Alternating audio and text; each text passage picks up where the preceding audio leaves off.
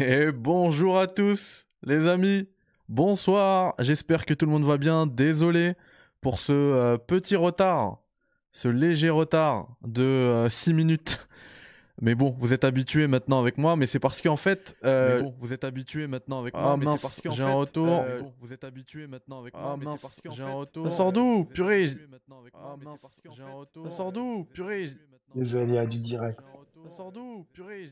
Désolé, il y a du direct. Ouais, je me tais juste histoire de savoir d'où ça vient. Ouais, je me tais juste Je je sais pas, je sais pas d'où ça vient. Ouais, je me tais juste Je sais pas je sais pas d'où ça vient. Ouais, je me tais juste Je vais tout casser Je vais tout casser Je vais tout casser vais le retour bureau? Ah, attendez, je vais regarder ça tout de suite. Purée, je l'ai trouvé, c'est bon. Oh Oh, mais ce début d'émission catastrophique. Bon, en fait, j'étais en retard parce que j'étais avec, euh, j'étais avec le poteau. euh, je suis parti chercher un poteau pour ce soir. Ça devait être une, euh, émission solo, mais je suis avec Yannick. Comment ça va, Yannick? Salut Mehdi, salut aux gens qui nous écoutent en direct et ceux qui nous écouteront en différé. C'est moi qui me suis un peu incrusté, je suis désolé, mais ça me faisait trop plaisir de passer un moment avec toi et, et je sais que la commu, ils aiment bien quand on est tous les deux, donc voilà, j'ai des choses à dire, donc euh, voilà. Bah pareil, pareil. Ça me Ouais, fait bien. super plaisir que tu sois là. Salut à Toto dans le chat. Faut que je te rappelle, j'ai vu ton appel tout à l'heure. Euh, salut à la passion du JV. Salut Abdelmajid, Ali Koumselem, Nico. Il y a tous les, il y a tous les potos. Ça fait plaisir. Tous ceux qui ont marqué un petit peu, qui ont rythmé mes streams euh, de cette année. Là, je revois, je revois les, je revois les noms. Le gros nain, ça fait plaisir avec son message. Euh, 21h10, on connaît Mehdi. C'est, c'est vrai, c'est vrai. Asdin, J'espère que ça va bien. Euh, ben, Nicolas Venturini. euh, Il y, a, y a tout le monde, il y a tout le monde. Smine Boom. C'est les habitués, hein. Antofox, est Synthwave, Hugo. Et bien sûr, euh, à la modération, il y a Thibaut ce soir. J'espère que Thibaut va bien. Qui a son petit saumon. Il a fait un truc tout à l'heure. euh, tu- pour toi, ça va être, euh, ça va être, euh, ça va être next hein, pour Thibaut. On va en parler tout à l'heure dans la partie 2023, mais il a fait un truc de ouf. Je lui ai dit que je, je préviendrai la police monégasque pour ce qu'il a fait. Qu'est-ce qu'il a fait? Oh là là! Ah bah, eh bah, ce sera le, ce sera le, comment dire, le, le cliffhanger pour toi. Il faudra attendre euh, la deuxième partie de l'émission quand on parlera de euh, 2023. En parlant de euh, cliffhanger pour vous, sachez, j'ai dit hein, qu'il y aura une belle surprise, un beau cadeau. C'est offert par Rap qui tue. Je le dirai pas tout de suite, ce sera à la fin de la vidéo. Donc voilà, je vais vous faire, euh, je vous tenir en haleine comme ça pendant toute la soirée. Euh, et pour ceux qui, qui catchent en replay, bah, je vous donne un petit glitch. Et bah, euh, passer les deux heures d'émission et arriver à la fin directement pour connaître c'est quoi le, cadeau et comment vous pouvez éventuellement le gagner. Et du coup, voilà, on va parler du coup de 2022. Voilà, j'ai envoyé, beaucoup de tweets aujourd'hui parce qu'en fait, euh, je me suis rendu compte déjà que j'avais un site, donc critics.org, et, euh, et que j'avais mis quasiment aucun article depuis, enfin de l'année, hein, depuis ça fait des mois que j'ai rien mis dedans, et, euh, et en fait j'ai récupéré, je suis parti sur ma chaîne YouTube, j'ai repris tous les tests que j'ai proposés cette année, donc ça me permet aussi de me rafraîchir un petit peu pour faire ce bilan, l'année 2022 en jeu vidéo, et j'ai tout mis sur le site, et, pour le site, bah, de toute façon je, je pourrais y répondre, parce que en fait je vais vous dire, je pourrais en parler tout à l'heure quand je répondrai à des questions, parce qu'en fait, je vais vous dire la structure de cette émission. Donc, sur la première partie, on va parler des jeux vidéo qui ont marqué, qui ont rythmé l'année 2022. Ensuite, on va faire un petit break avec la FAQ. Et puis, on va se projeter sur 2023 à l'aide de la tier list que j'ai euh, spécialement créée pour cette émission. D'ailleurs, il y en a plein qui ont joué le jeu et qui l'ont utilisé. Euh, mettez un petit upvote sur la tier list, comme ça, ça va, le site tier list va la, va la, va la mettre en, enfin va la mettre va la en gros euh, va la mettre en, pour le- va la faire découvrir aux, ut- aux utilisateurs. Et en plus il y en a pas. J'ai cherché partout. Le la, cette une tier list 2023 je l'ai pas trouvé donc je me suis dit bah je vais la faire euh, je vais la faire moi-même voilà euh, Abdelmajid euh, on no spoil dans cette émission no spoil du coup euh, pour préparer cette émission en fait on va savoir la, en gros la grande question parce que quand je parle de, du bilan 2022 euh, il y a aussi la partie awards, la partie récompense. L'année dernière, le jeu de l'année, Critics, il me semble que tu étais là en plus aussi, euh, Ouais, Yannick. je suis tout le temps là. moi. Ouais, c'était Returnal. Euh, et en plus, vous, vous, l'avez fait. euh, Enfin, quel vous Nous moi, moi aussi. On l'a fait cette année, nous. On l'a parce que, en fait, moi, j'ai attribué le jeu de l'année critique parce que, en fait, je mets, euh, je mets la communauté. C'est euh, en fait c'est la communauté qui décide qui participe, qui vote. Et même si moi je l'avais pas fait, je vous ai fait entièrement confiance. Eh bien, merci à vous. Oh là là, le gros nain qui offre 15 balles. Merci, Bien ouais, je le gros nain, merci beaucoup. merci le gros Trop un nain. bon le gros nain, franchement. euh, De ouf. Je remercie parce qu'il a, il a aussi beaucoup participé à, à, à aider la chaîne euh, des chers players. Donc merci beaucoup. Ah, déjà, bah, bah, je remercie tous ceux qui ont aidé nos chaînes euh, en nous regardant déjà, c'est le principal parce que le meilleur soutien c'est de nous regarder tout simplement. En likant, en partageant et ceux qui ont la possibilité euh, euh, de le faire, de d'aider aussi euh, financièrement, c'est vraiment très très euh, très agréable. Mais merci avant tout de votre présence. Franchement, vous êtes tous des bons et j'ai pas le chat sous les yeux, mais je vous embrasse tous, qui que vous soyez. Très beau message, Yannick. Bah écoute, un grand merci. De toute manière, on sera amené à parler, à parler oseille euh, dans le bilan 2022. Je vais vous parler un petit peu de ce que ce qu'a généré la chaîne du Café Critiques en 2022 et comment on peut se projeter pour le projet Barbelé, etc. Enfin, on va parler de tout ça et notamment, je vais réussir à, comment dire, à lier, à faire des transitions avec euh, vos questions parce qu'il y en a eu pas mal. En fait. Tout s'est fait euh, cet après-midi, en fin d'après-midi je me suis dit allez je fais une émission j'ai envoyé j'ai mis un, tweet est-ce que vous avez des questions et tout? J'en ai eu pas mal et, euh, et du coup euh, du coup je me suis dit bah allez on, y va. Et même pour les votes d'ailleurs vous n'avez eu que 6 heures. Euh, il me semble d'ailleurs que les votes sont fermés ça y est. Excepté pour excepté pour la mécanique alors oui parce que ça j'en ai, pas parlé. L'année dernière on avait que un jeu de l'année. Donc c'était le jeu de l'année tout simplement Returnal pour vous. Et du coup je vous valide complètement dans votre choix. Mais cette année, il y en aura quatre. Il y aura le jeu de l'année, bien évidemment. Il y aura le jeu indé de l'année. Et vous savez quand, euh, que le, le secteur ind- indé, indépendant du jeu vidéo me, me plaît particulièrement. hein. C'est pas pour rien qu'on a créé avec Yannick le club indé. C'est pas pour rien que je suis maintenant un développeur indé. euh, je... Ah, c'est vrai, maintenant, euh, on pourrait te mettre toi-même dans le club indé, ça pourrait faire une inception et tout. Une mise en abîme de ouf. C'est clair. Et, du coup, alors en fait, il vous reste, visiblement, il vous reste une heure pour voter. J'ai mal euh, calculé tout à l'heure. Euh, donc si vous voulez voter, ça se passe sur Twitter. Je vous mets les liens. Alors j'aurais dû faire un trade comme ça. euh, comme ça, vous avez tous les liens. tous les liens qui pop direct. Et je l'ai pas fait. C'est dommage. C'est pas grave. Donc pour le jeu de l'année, enfin bref. En fait, j'ai- je l'ai pas fait cette année. Enfin, en vrai, je l'avais fait, hein, mais je l'avais fait il y a plusieurs semaines. Il y avait eu, je crois, 1500 votes, un truc comme ça. J'étais choqué par le nombre de votants. Euh, je vous montre un petit peu les résultats là. Ah mince, je peux pas. Bah si vous voyez par, ah, par, par rapport au jeu, je vous dis. hein. Du coup, ça fait 64% pour l'instant pour Elden Ring. Donc, on décernera le titre de jeu de l'année bah, dès que le sondage sera terminé. Ce sera en cours d'émission. Et jeu de l'année, du coup, c'est pas fini. Il y a le jeu indé de l'année. Il y a également un truc qui me tient euh, particuli- particulièrement à cœur. C'est le. euh, Tu peux lire le message? Oh, j'avais pas vu. Alors attends, non, non, c'est euh, The Grenin. Alors, je termine mon explication et après, après je reprends parce que c'est super ce que vient de faire le Grenin. Euh, Il y aura la mécanique de jeu de l'année qui vous a marqué cette année. Et enfin, il y aura les meilleurs graphismes de l'année. Un peu comme ce qu'a fait euh, Digital Oh, Foundry. Alors, euh, on- je vais en parler, Non, mais... je rigole, je rigole, je rigole. De... Non, non, mais t'as raison, c'est magnifique. Comme tu l'aurais fait sur une de mes émissions. T'as bien raison parce qu'il est magnifique, euh, Horizon Forbidden West, mais on va en parler. On va en parler. Et pour celui-ci, je, vais, je vous ai pas mis au vote. euh, je, vais, je vais faire ça tyranniquement. Et je vais décider unilatéralement de quel est le jeu qui m'a le plus marqué cette année graphiquement. Voilà, voilà, le programme de l'émission. Du coup, enfin, on vous avez vu hein, sur les, les retours, euh, les retours de vos votes. Bon, vous excuserez le format, euh, le format comme ça là, le format euh, 4 tiers qui va plaire à qu'à Mathieu, mais euh, mais j'étais obligé par rapport au layout de l'émission. Et du coup, ouais, pour nous, euh, enfin, en, en tout cas pour pour les votants, pour moi et pour Yannick aussi, je sais, je- on en a déjà parlé.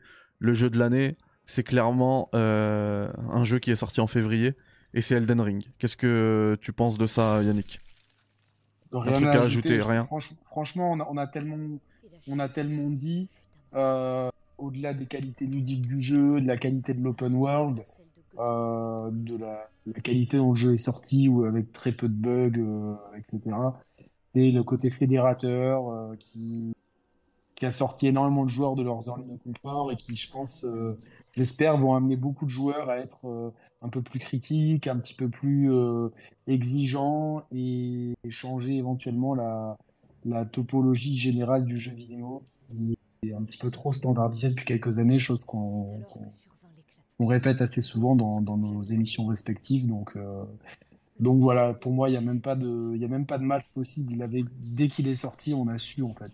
Et on a su, on s'est dit bon bah voilà. Enfin, on, on avait un petit doute, tiens, si Starfield éventuellement par un miracle arrive, mais mais même, j'espère que Starfield nous fera le même effet l'an prochain. Ça serait génial d'avoir un, un même incroyable. euh, ouais, ouais, Asdin Félix, merci infiniment dans le chat euh, qui vient d'offrir un super chat de 23,99 euros. Donc 24 euros, merci beaucoup. énorme. Merci beaucoup, euh, Asdin Félix. Un message pour remercier. Toujours un plaisir de suivre vos émissions Test Débat. C'est la Fafa. Et pour moi, c'est Elden Ring, Escorn et Iron Life en bonne surprise. Euh, purée, j'ai la, j'ai limite la même liste que toi. hein. Euh, mais on va y venir petit à petit à tout ça. Euh, et, et tout à l'heure aussi, le message, j'ai oublié d'en parler. Le message de The Gronin. En fait, il me demande, avec les 15 euros qu'il a offert, bah, de, de- d'offrir une précommande de barbelé. Donc, aujourd'hui, Ouais, j'ai dit qu'il y aurait plein de cadeaux, bah c'est le premier, allez, il n'était pas prévu. Euh, je euh, vous offre grâce au gros, à, à Romain, à- au gros nain, c'est en fait c'est lui qui vous offre ça, euh, barbelé. Donc euh, ce soir il y aura quelqu'un qui sera, on verra, on trouvera un petit jeu, un petit jeu marrant pour faire gagner euh, un barbelé. Voilà. En parlant de barbelé, il faut absolument que je vous parle, que je vous montre, pardon, le message de Touch Tablet qui est dans le, qui est dans le chat en plus. hein. Euh, le commentaire de Touch Tablet qui nous a bien fait marrer euh, en live sur Twitch parce que hier j'étais en live sur Twitch pendant euh, 5 heures ou 6 heures euh, où j'étais en train de, développer euh, Maze, je faisais les environnements et, euh, j'ai vu ce message là, je l'ai montré en live, on s'est bien marré et du coup là comme on est un peu plus, il faut, il faut qu'on se marre tous parce qu'il est incroyable le, message. Il est incroyable, hop, je vous le mets là. Alors vous allez pas tout voir, mais je vais vous le lire en même temps. Euh, donc vous la sentez la conspiratie? Conspiration, hein. je sais pas pourquoi il a dit conspiratie, mais c'est marrant. D'abord on utilise Barbelé, et là on change d'univers avec Maze. Moi je sais que Maze, qui est aussi une, une possible référence à Maze, M-A-Z-E, Dédale Labyrinthe, là pour le coup c'est totalement le cas en plus, hein, euh, est un préambule de l'univers médiesque, qu'il va rejoindre le segment Barbelé au bout d'un moment. En plus, le canyon et tout, ça rappelle, ça rappelle fortement Half-Life. Et on nous parle de Portal et de Steam à plusieurs reprises dans la vidéo. C'est pas au hasard. Half-Life, Portal, Steam, Connexion, Lien, Death Stranding, Maze, Barbelé. Je pense que Mehdi va faire tomber le masque à un moment, comme Amélie ou Higgs. On verra que Hassan Karaman était son hologramme, et en fait Abandon sera reveal sous la forme de Maze qui sera symbole des abysses. Barbelé sera la grève, et le perso de Barbelé, on se rendra compte que c'est Die Hard Man en réalité. Et hop, ça teasera Death Stranding 2 en fait. Barbelé est donc un Putain, préambule. Ils nous ont tout, ils ont tout deviné là. Ils sont trop forts là. À, à- l'impression de fou. là. à un moment, il m'a fait péter de rire. Barbelé est donc un préambule de DS2, c'est ma théorie. En plus, notez que Barbelé, si vous retirez toutes les lettres, sauf les B, il reste bébé. Coïncidence? Je ne crois pas. C'est qui qui a écrit ça? C'est Touch Tablet. Euh, et les lettres qui restent sont arrelées. Remis dans l'ordre, ça peut donner réal pour réalité. Maze est un anagramme de Amis. Donc Mehdi et Kojima, voire Gabe Newell, sont amis. Voire même tout cela est rattaché à l'univers de Valve, mais rien de sûr. Ça serait fou. En plus, on sait qu'il y a des cosmétiques Half-Life dans Death Stranding Non, mais PC. attends, mais lui, lui, si- attends, lui, s'il a pas barbelé, c'est à lui qu'il faut lui offrir. Oh, c'est fini, mec. Frérot, c'est fini. Ah, c'est bon, c'est, ah, t'as, tout dit, j'y- ai pas pensé, mais t'as tout dit. Ah non, mais attends, mais c'est pas possible, c'est génial. Moi, ce genre de message, j'adore. C'est pas euh, Touch Tablet, vraiment. Euh, je sais pas si t'es sur mes streams, mais t'es plus que le bienvenu là. T'as t'as un qui d'or, c'est ce genre d'humour, c'est excellent. Il est trop Et, fort. euh, il est trop trop fort. Moi, je m'attendais à ce qu'ils disent il y a aussi un rapport avec Maze, le vieux rappeur, le pote à Puff Daddy des années 90. Mais je crois que je suis vraiment un trop un boomer pour sortir ce genre de référence. Euh, je- de ouf. tout ça pour souhaiter, euh, pour te souhaiter force et courage, que tu t'amuses bien en développement, tout ça, ça doit pas être simple, surtout quand tu es en apprentissage et quasi solo dans le projet. Donc voilà, super message, merci Touch Tablet, et bah ton message en fait il t'a fait gagner un barbelé, Euh, merci à Romain, tu le remercieras. Et puis, euh, et puis voilà, du coup euh, on a parlé d'Elden Ring, Euh, moi j'ai fait, tout à l'heure j'ai vu, alors déjà, je suis désolé parce que là en termes de structure je pars un peu dans tous les, euh, dans tous les C'est sens. bon, c'est la fin de l'année. C'est ça. Juste par rapport à la FAQ, j'ai demandé tout à l'heure à ce que on mette des, me- des messages, enfin on pose les questions, alors soit sur euh, en dessous d'un tweet sur Twitter, ça me permet de les récupérer, tweet que j'ai mis tout à l'heure. Euh, j'ai mis aussi un truc sur Insta, j'ai eu quelques questions et j'ai mis un truc sur la zone communauté de YouTube et, euh, et j'ai eu quelques questions, mais comme en fait je l'ai fait à la dernière minute, si vous avez des questions à me poser, n'hésitez pas à le faire ici hein, dans le dans le chat et, euh, et j'y répondrai. Voilà. Donc euh, tout à l'heure d'ailleurs, c'est pour ça que j'y ai pensé. Tout à l'heure, Sidonia, il a dit bah alors est-ce que ça t'a permis de faire le point sur le nombre de tests que t'as fait cette année? Mais en fait, il y en a énormément. Je me suis dit purée, mais j'ai fait autant de jeux cette année, c'est abusé. Il y en a trop. Et en plus de ça, il y a pas tout. Parce qu'en fait, les, tous les tests euh, de jeux que j'ai achetés moi-même, par exemple, je les ai pas mis. Je J'ai mis sur le site, en fait, là, euh, parce que par rapport à ce que tu m'as envoyé. C'est un peu Euh, pareil, hein, moi aussi. Ouais. Bah, par rapport à ce que Sidonia nous a envoyé là, le l'article du Canard PC qui dit que que Ouais, ouais, ouais. qu'en fait Super euh, intéressant. Putain, Thibaut, il c'est vraiment trop de la qualité à chaque fois. Il est au taquet et tout. Heureusement qu'il est là. hein. de ouf. Et moi en fait j'y ref à- pensais pas. hein. Pour pour euh, pour informer le, le- les viewers en fait dans l'article du Canard PC euh, en fait ils, ils ils y expliquent que les clés de test sont attribuées selon en fait un algorithme. C'est pas c'est en fait ils sont là ils ont un truc qui qui calcule qui produit quoi quand on envoie une clé. Est-ce que t'as bien produit et tout? Et moi, en fait, je fais jamais de retour. Quand on m'envoie une clé, je fais jamais de retour aux éditeurs. Jamais, jamais, jamais. Je renvoie un truc. Regardez ma vidéo, regardez mon aussi. test. Je le fais jamais.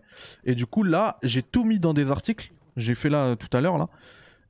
Donc, d'une part, ça m'a permis de me rafraîchir un petit peu tous les jeux que j'ai fait cette année, tous les jeux qui sont sortis.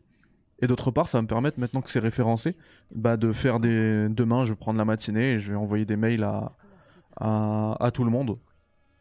Et puis voilà. J'ai fait 53 tests. Alors, il y en a certains, euh, Thibaut m'a accompagné ou Mathieu m'ont accompagné, notamment pour les jeux PC, Thibaut et tout. Mais il y a eu 53 tests publiés sur la chaîne des Fair Players en 2022. C'est ouf, c'est quasiment. euh, les jeux. Un par semaine. C'est ça, ouais. C'est ce que j'allais dire. Sans oublier les jeux que j'ai pas, j'ai pas encore, j'ai pas publié le test, genre Tunic, genre Sifu, genre euh, Midnight Suns. Genre Euh, des Maze. jeux Maze, ouais, Maze en plus, ouais, je vais faire, va faire une vidéo sur ma chaîne, vous inquiétez pas. Euh, les, les trucs genre euh, Fortnite, euh, Faut la faire rapidement parce que parce qu'il reste que 5 jours pour précommander Barbelé et avoir Maze offert. je vais m'en occuper euh, des- euh, dans la- avant. Je, demain, normalement, je devrais avoir un peu de temps. Faudrait que je, je vois- faut, faut qu'on en parle après en off pour comment on s'organise. parce Ah, faut que je c'est- t'envoie le rec. Ouais, et euh, mais je me demande si ça serait pas bien que tu sois là en fait, tu vois, genre euh, objectivement, euh, ce serait peut-être, enfin à voir. À Peu importe, mais ouais, ouais, c'est. J'ai, on a beaucoup joué cette année, voilà, Returnal par exemple, je l'ai pas mis parce que j'a- j'aurais peut-être dû d'ailleurs faire un test de Returnal. Je vais peut-être le faire en fait. Où j'attendrai la version PC justement, pour- pour- avec comme c'est Thibaut qui va le faire on- et qu'on a fait Returnal ensemble, c'est cool. Mais une année vraiment riche en jeux vidéo, j'ai testé quelques merdes, mais beaucoup de jeux sur lesquels je me suis amusé. Et, et voilà, beaucoup de jeux qui m'ont euh, déçu, mais qui sont quand même pas mal. Et puis voilà. Donc une, une année riche, hein, franchement. Donc moi je viens de les compter parce que j'ai une playlist test, donc c'est facile à compter. Ah ouais, d'accord. Moi, je l'ai pas fait.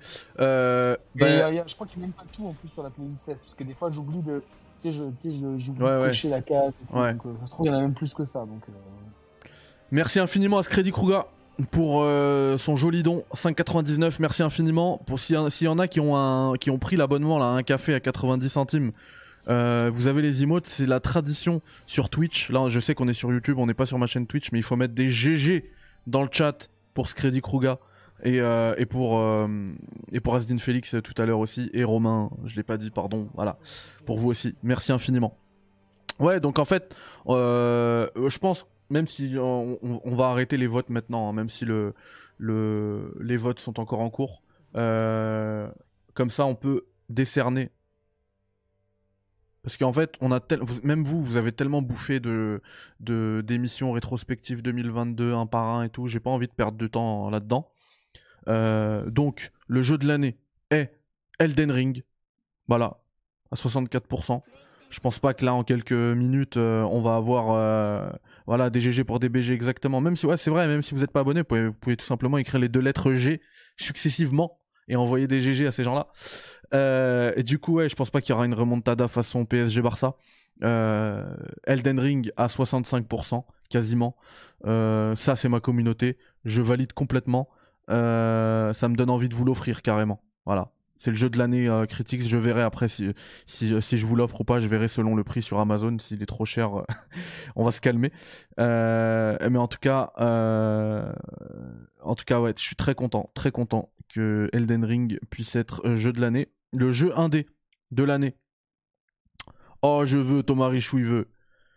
Euh, le jeu indé de l'année, pareil, je pense pas qu'on aura une remontada de ouf, puisque là, à 51%, Non. sur non, 371 votes, vous avez voté si fou, et je suis super content.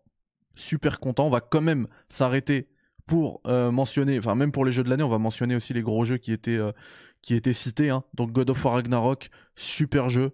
Euh, moi, je l'ai dit. En fait, d'ailleurs, c'est- pour prouver, enfin, ça montre que Elden Ring, c'est une dinguerie absolue, parce que mettre une telle claque à God of War Ragnarok, qui lui aussi est un chef-d'œuvre, euh, c'est assez ouf. Donc voilà, God of War Ragnarok, qui a de la qualité de ouf. Horizon Forbidden West, je l'ai mis ici dans les, dans les votes. Après, j'ai mis autre en commentaire. Euh, Horizon Forbidden West, excellent. Euh, moi, c'est le jeu qui m'a réconcilié avec la licence parce que.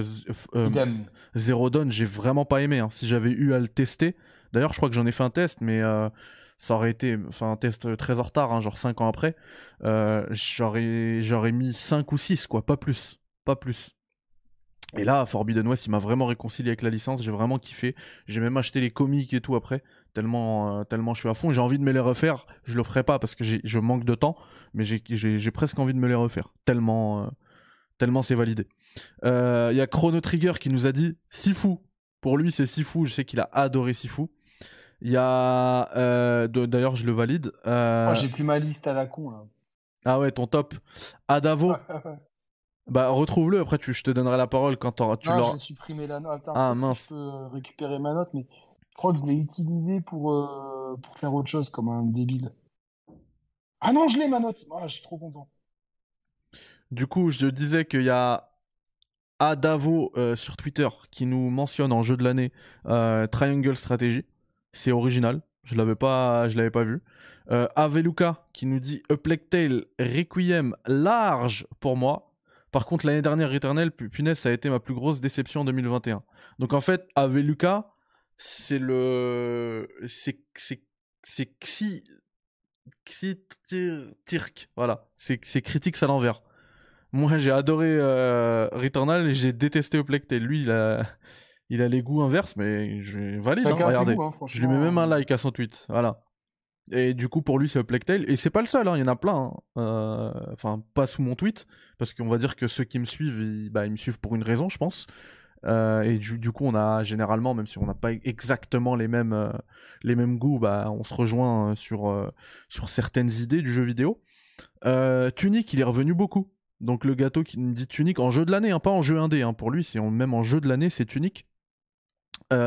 Nicolas Calabrese qui nous dit Xenoblade Chronicle 3. C'est ça, hein, ce gif. Euh, et, et, et, et Gérard Anthony qui valide aussi. Voilà.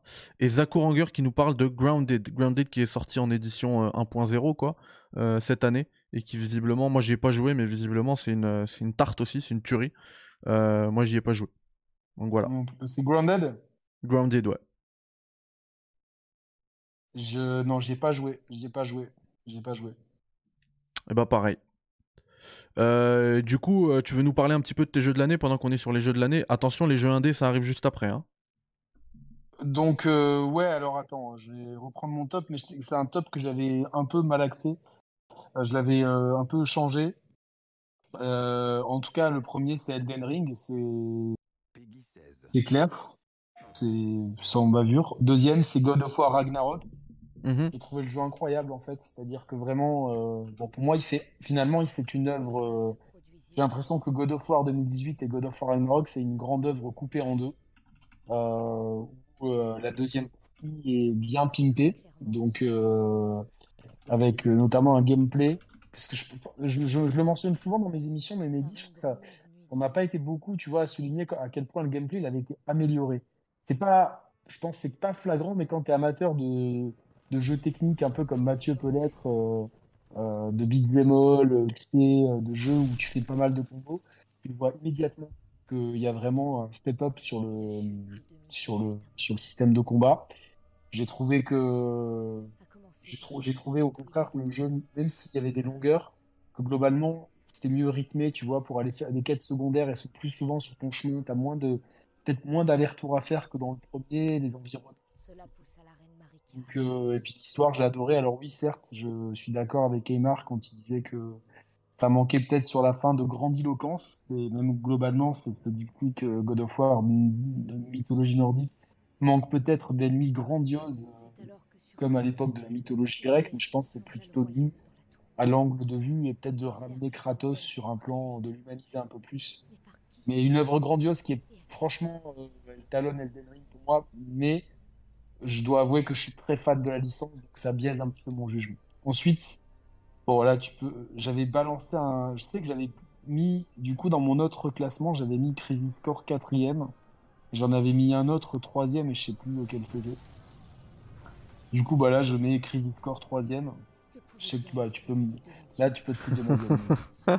Non, mais si tu l'as pas fait, si tu l'as pas fait, je peux comprendre, je peux comprendre. Non, Ça, reste un, ça reste très bon jeu, mais euh, pff, ouais, non, en 2020, franchement, en 2022, il y a des trucs qui passent pas, quoi. La, la structure du jeu, la coupure en, en petites parties à chaque fois et tout. Mais moi, en fait, en, en fait, moi, ça, ça m'a bien. Moi, tu vois, c'est adapté à.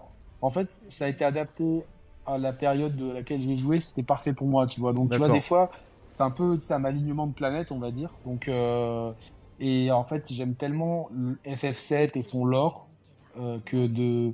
J'ai tellement entendu parler de Crisis Core. J'ai pas pu le faire à l'époque et après, j'ai jamais vraiment pensé à l'émuler ni rien.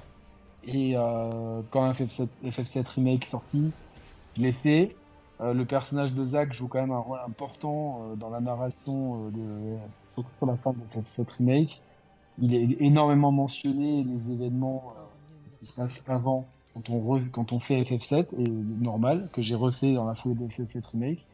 Et du coup, j'étais vraiment à fond dans ce lore, et de pouvoir vivre ces événements euh, j'ai vraiment, j'ai vraiment kiffé. J'ai adoré certains, certaines relations entre certains, les relations entre certains persos.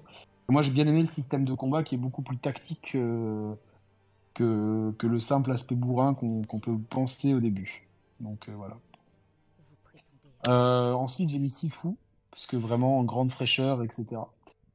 Euh, grand jeu d'arts martiaux, de, de, de combat, grand respect de la culture euh, des cultures, c'est chinoise, il me semble. Euh, oui, oui. de bêtises. Oui, oui. De la culture chinoise, de des Français en plus qui ont fait ça. Grande rejouabilité, moi j'aime bien, je- franchement j'aime bien le, le côté me progresser tout ça, donc c'est vraiment un jeu à faire.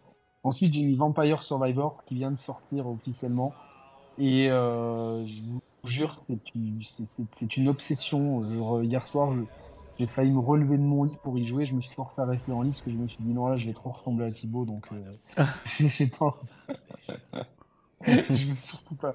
Je rigole. Euh, Power Wash Simulator, pareil, un jeu que j'ai pas, que j'attendais pas et qui m'a retourné. J'en parlerai dans les indés. Diofield Chronicles, euh, un, un tactical RPG mais plus action que case par case, que j'ai énormément aimé chez Square.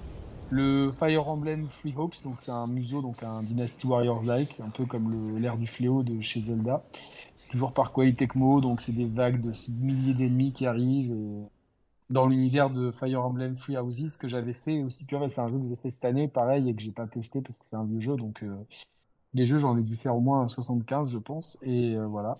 Gardage en- est unique, j'en parlerai dans les indés. Last of Us Part 1 parce que Euh, même si c'est un remake, bah, ça reste euh, un jeu exceptionnel, donc pour moi, il a sa place. Horizon 2, je suis comme toi, Mehdi, on avait fait une émission d'ailleurs sur le 1 où on comprenait pas. Mhm. On expliquait pourquoi on trouvait que c'était un jeu médiocre, le premier. Enfin, pour moi, c'était un jeu bon, un moyen bon, on va dire. Et le 2, en fait, il gomme tout ce que j'aimais pas dans le premier, il le gomme, en fait. Les, tribus qui servaient à rien, l'écriture de ces tribus, l'écriture des persos, le rythme, euh, les combats contre les humains où il y en a quasiment pas. Donc, euh, en fait, il s'est concentré. Il n'y a pas une révolution énorme, mais je trouve qu'il a gommé à la marge tout ce qui, était chiant. Il a mis le paquet sur tout ce qui était intéressant. Et puis, je trouve que euh, le scénario du premier, qui était un peu une espèce de fable écologique, bon, sur lequel, bon, allez, on avait vite compris euh, là où ça allait.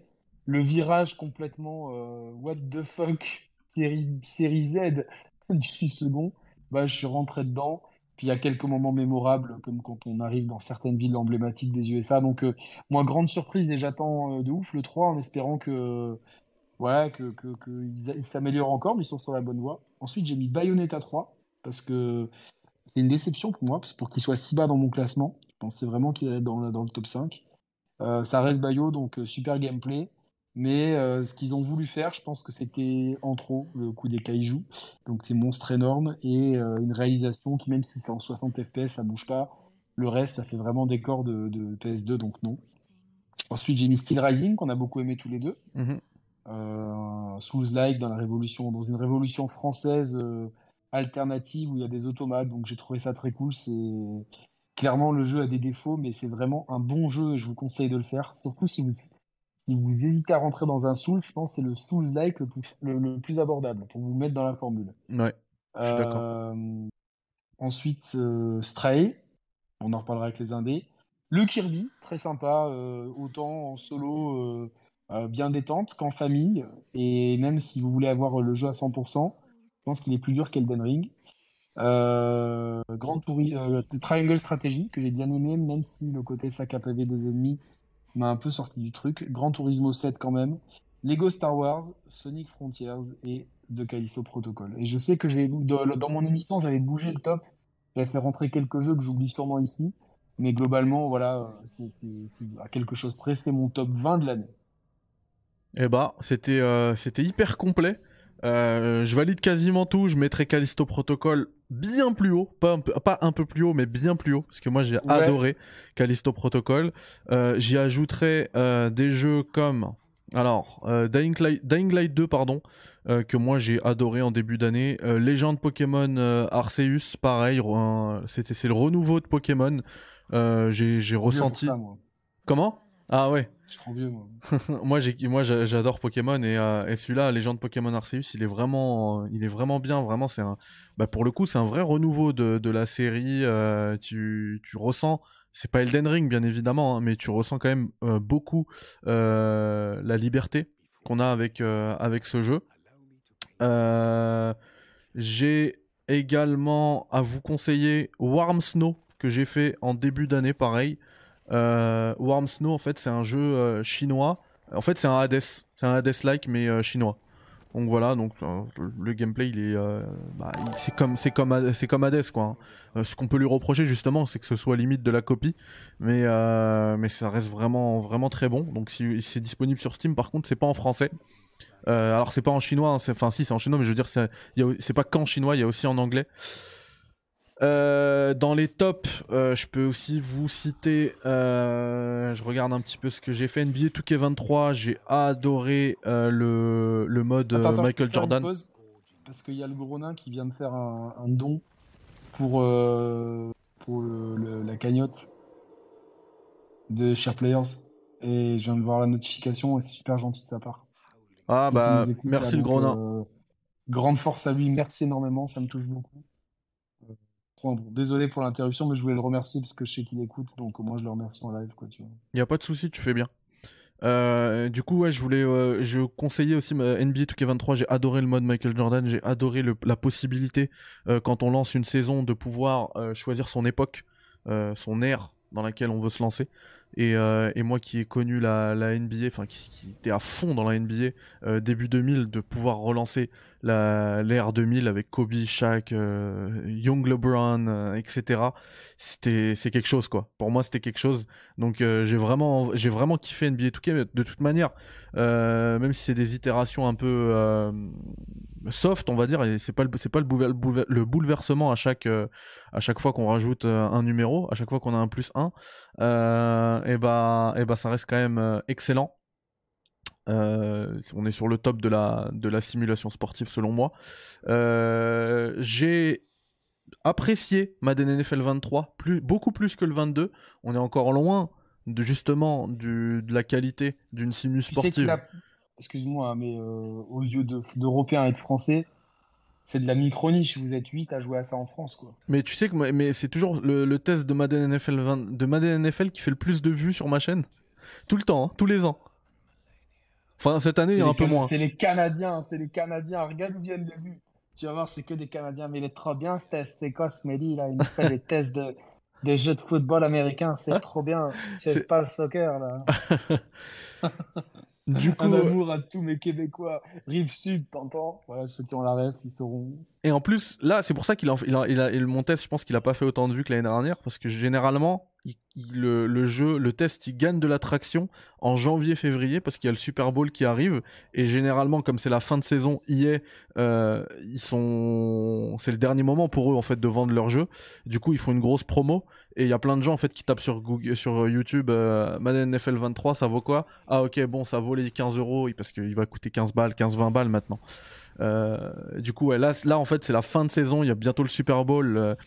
Je sais que pour beaucoup, là, comme tu l'as dit ici, euh, on s'en fout complètement. Il y en a qui savent même pas qu'il y a le Super Bowl. Mais au State, c'est la finale de la Ligue des Champions. Mais en fait, ici, euh, tu sais, à Monaco, en fait, euh, tu sais, on a une tradition très américaine, puisque le prince euh, III était marié avec l'actrice Grace Kelly, qui était la plus grande actrice de son époque, l'égérie d'Hitchcock. Et du coup, donc on fêtait souvent le, le 4 juillet, il y avait des espèces de célébrations. Et euh, j'en, profite, c'est une parenthèse, fait un peu de la peine, c'est-à-dire qu'il y avait un, depuis les années 80, il y avait un sports bar américain, vraiment avec euh, dedans, tu rentres, tu avais des, des Formule 1 pendus au plafond, des, des, maillots de foot de, de, de grandes stars, des maillots de tennis, de football américain. C'est vraiment un sports bar à l'américaine où tu pouvais regarder des, des, des trucs. Et en fait, euh, eux, euh, ils organisaient tous les ans une diffusion massive du Super Bowl et j'y suis allé plusieurs fois juste pour l'ambiance. Et c'était dingo, tu vois, tous les Américains qui vivaient sur la Côte d'Azur, ils venaient là-bas et tout. Et malheureusement, ce restaurant va fermer, même ils vont, ils vont ouvrir un nouveau concept, mais c'est toute une part de ma vie, tu vois, de la vie. euh, voilà, c'est un endroit très populaire en fait, où vraiment tu mangeais du Tex-Mex à Pareus, des burgers et tout, et c'était vraiment un sport de bar. Du coup, j'ai vécu des Super Bowls où j'ai jamais rien compris à ce qui se passait, mais c'était vraiment très cool, et euh, du coup, euh, un jour tu m'expliqueras les règles quand on aura du temps, quoi. Moi, euh, ça me fait penser. euh, Ouais, je t'expliquerai avec plaisir. Euh, D'ailleurs, faudrait, faudrait que je fasse un guide. Il y en a plein qui me demandent hein, sur Madden. Mais moi, ça me fait penser là ce que tu racontes à une fois. C'était le Super Bowl 2008, je pense. C'est l'année où les, moi en fait je suis fan des Cardinals de l'Arizona et, c'est l'année où ils vont au Super Bowl et j'étais comme un fou et mon pote juste pour me blaguer fixe si tu passes par là euh, tu euh, tu entendras tu te rappelleras de cette histoire connais App, mais voilà, quoi. et, euh, et en fait, ils jouaient contre les, les Pittsburgh Steelers. Et à la fin, il y a une interception et on perd. Et en fait, euh, c'est un gros. euh, En fait, ceux qui jouent sur la. la... Tu t'as, t'as cette image du, euh, du, du- vraiment le gros graisseux euh, euh, qui joue au football américain là.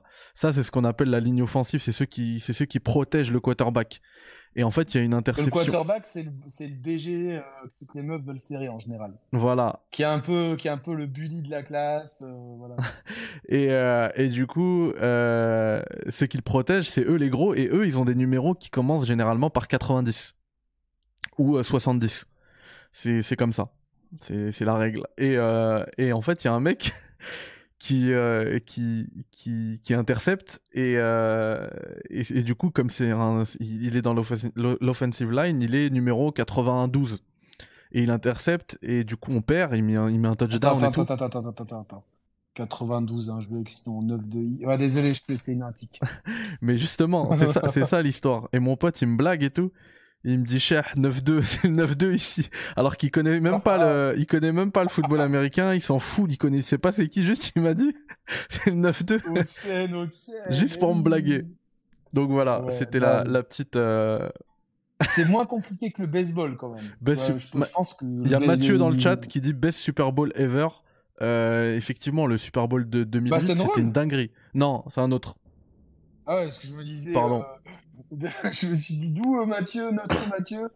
Qu'est-ce qu'il nous sort, Mathieu? Il a des passions cachées déjà qu'il a regardé la finale de la Coupe du Monde et qu'il était après c'était celui qui était le plus à fond en fait.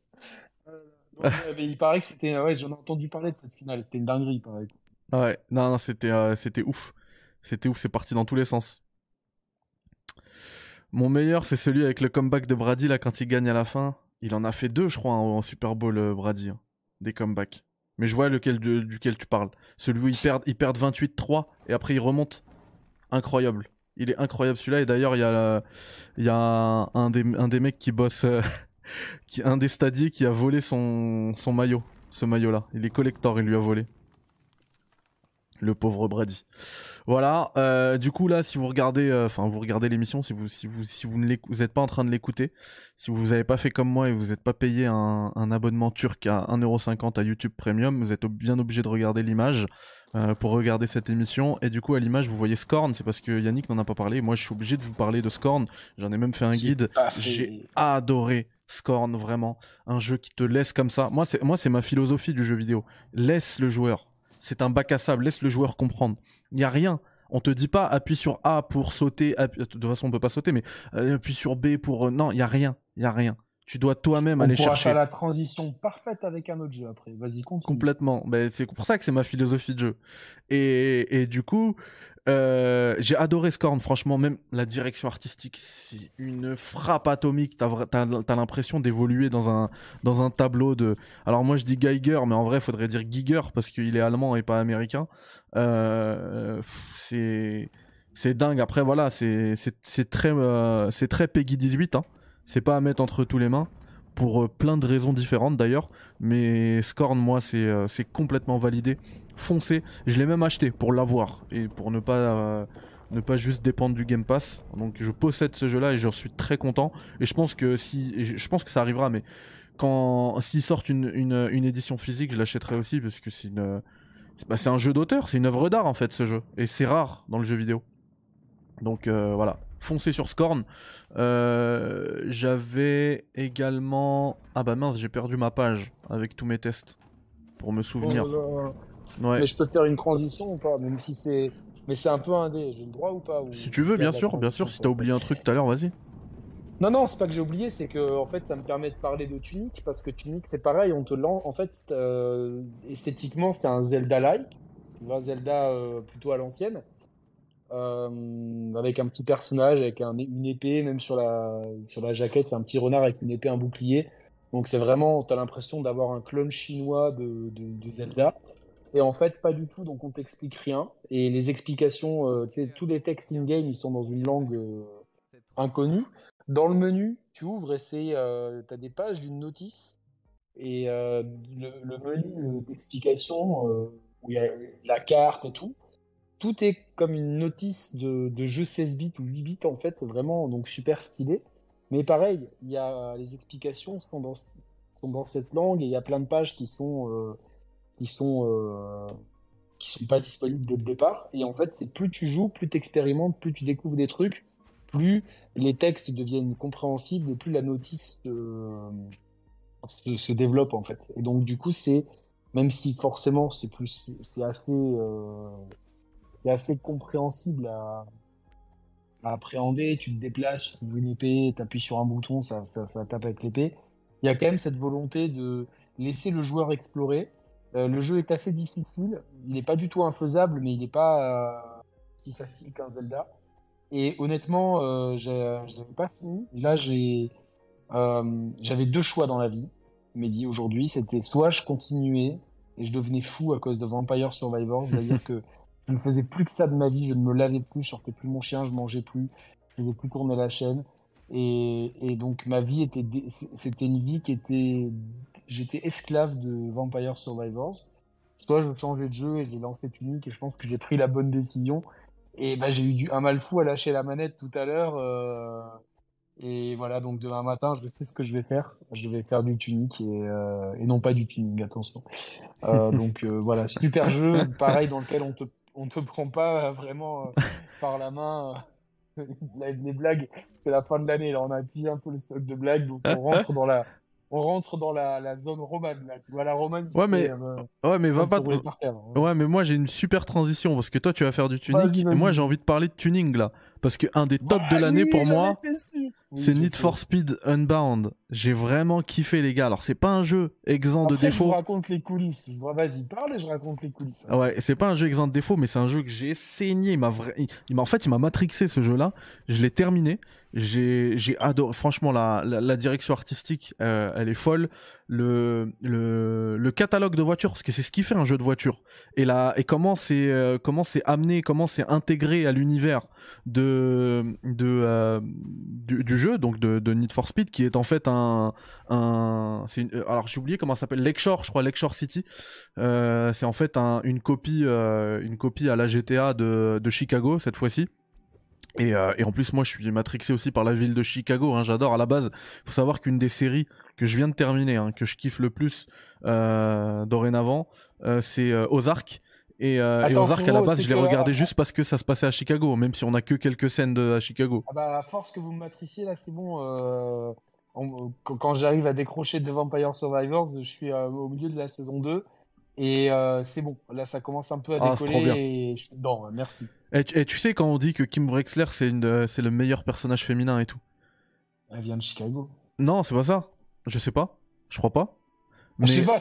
Non, c'était pas ça. C'est juste que dans, dans Ozark, t'as deux personnages féminins qui lui parlent, qui sont, qui sont là, quoi. Ils sont, tu vois, s'il y a un podium à faire, il y a les trois.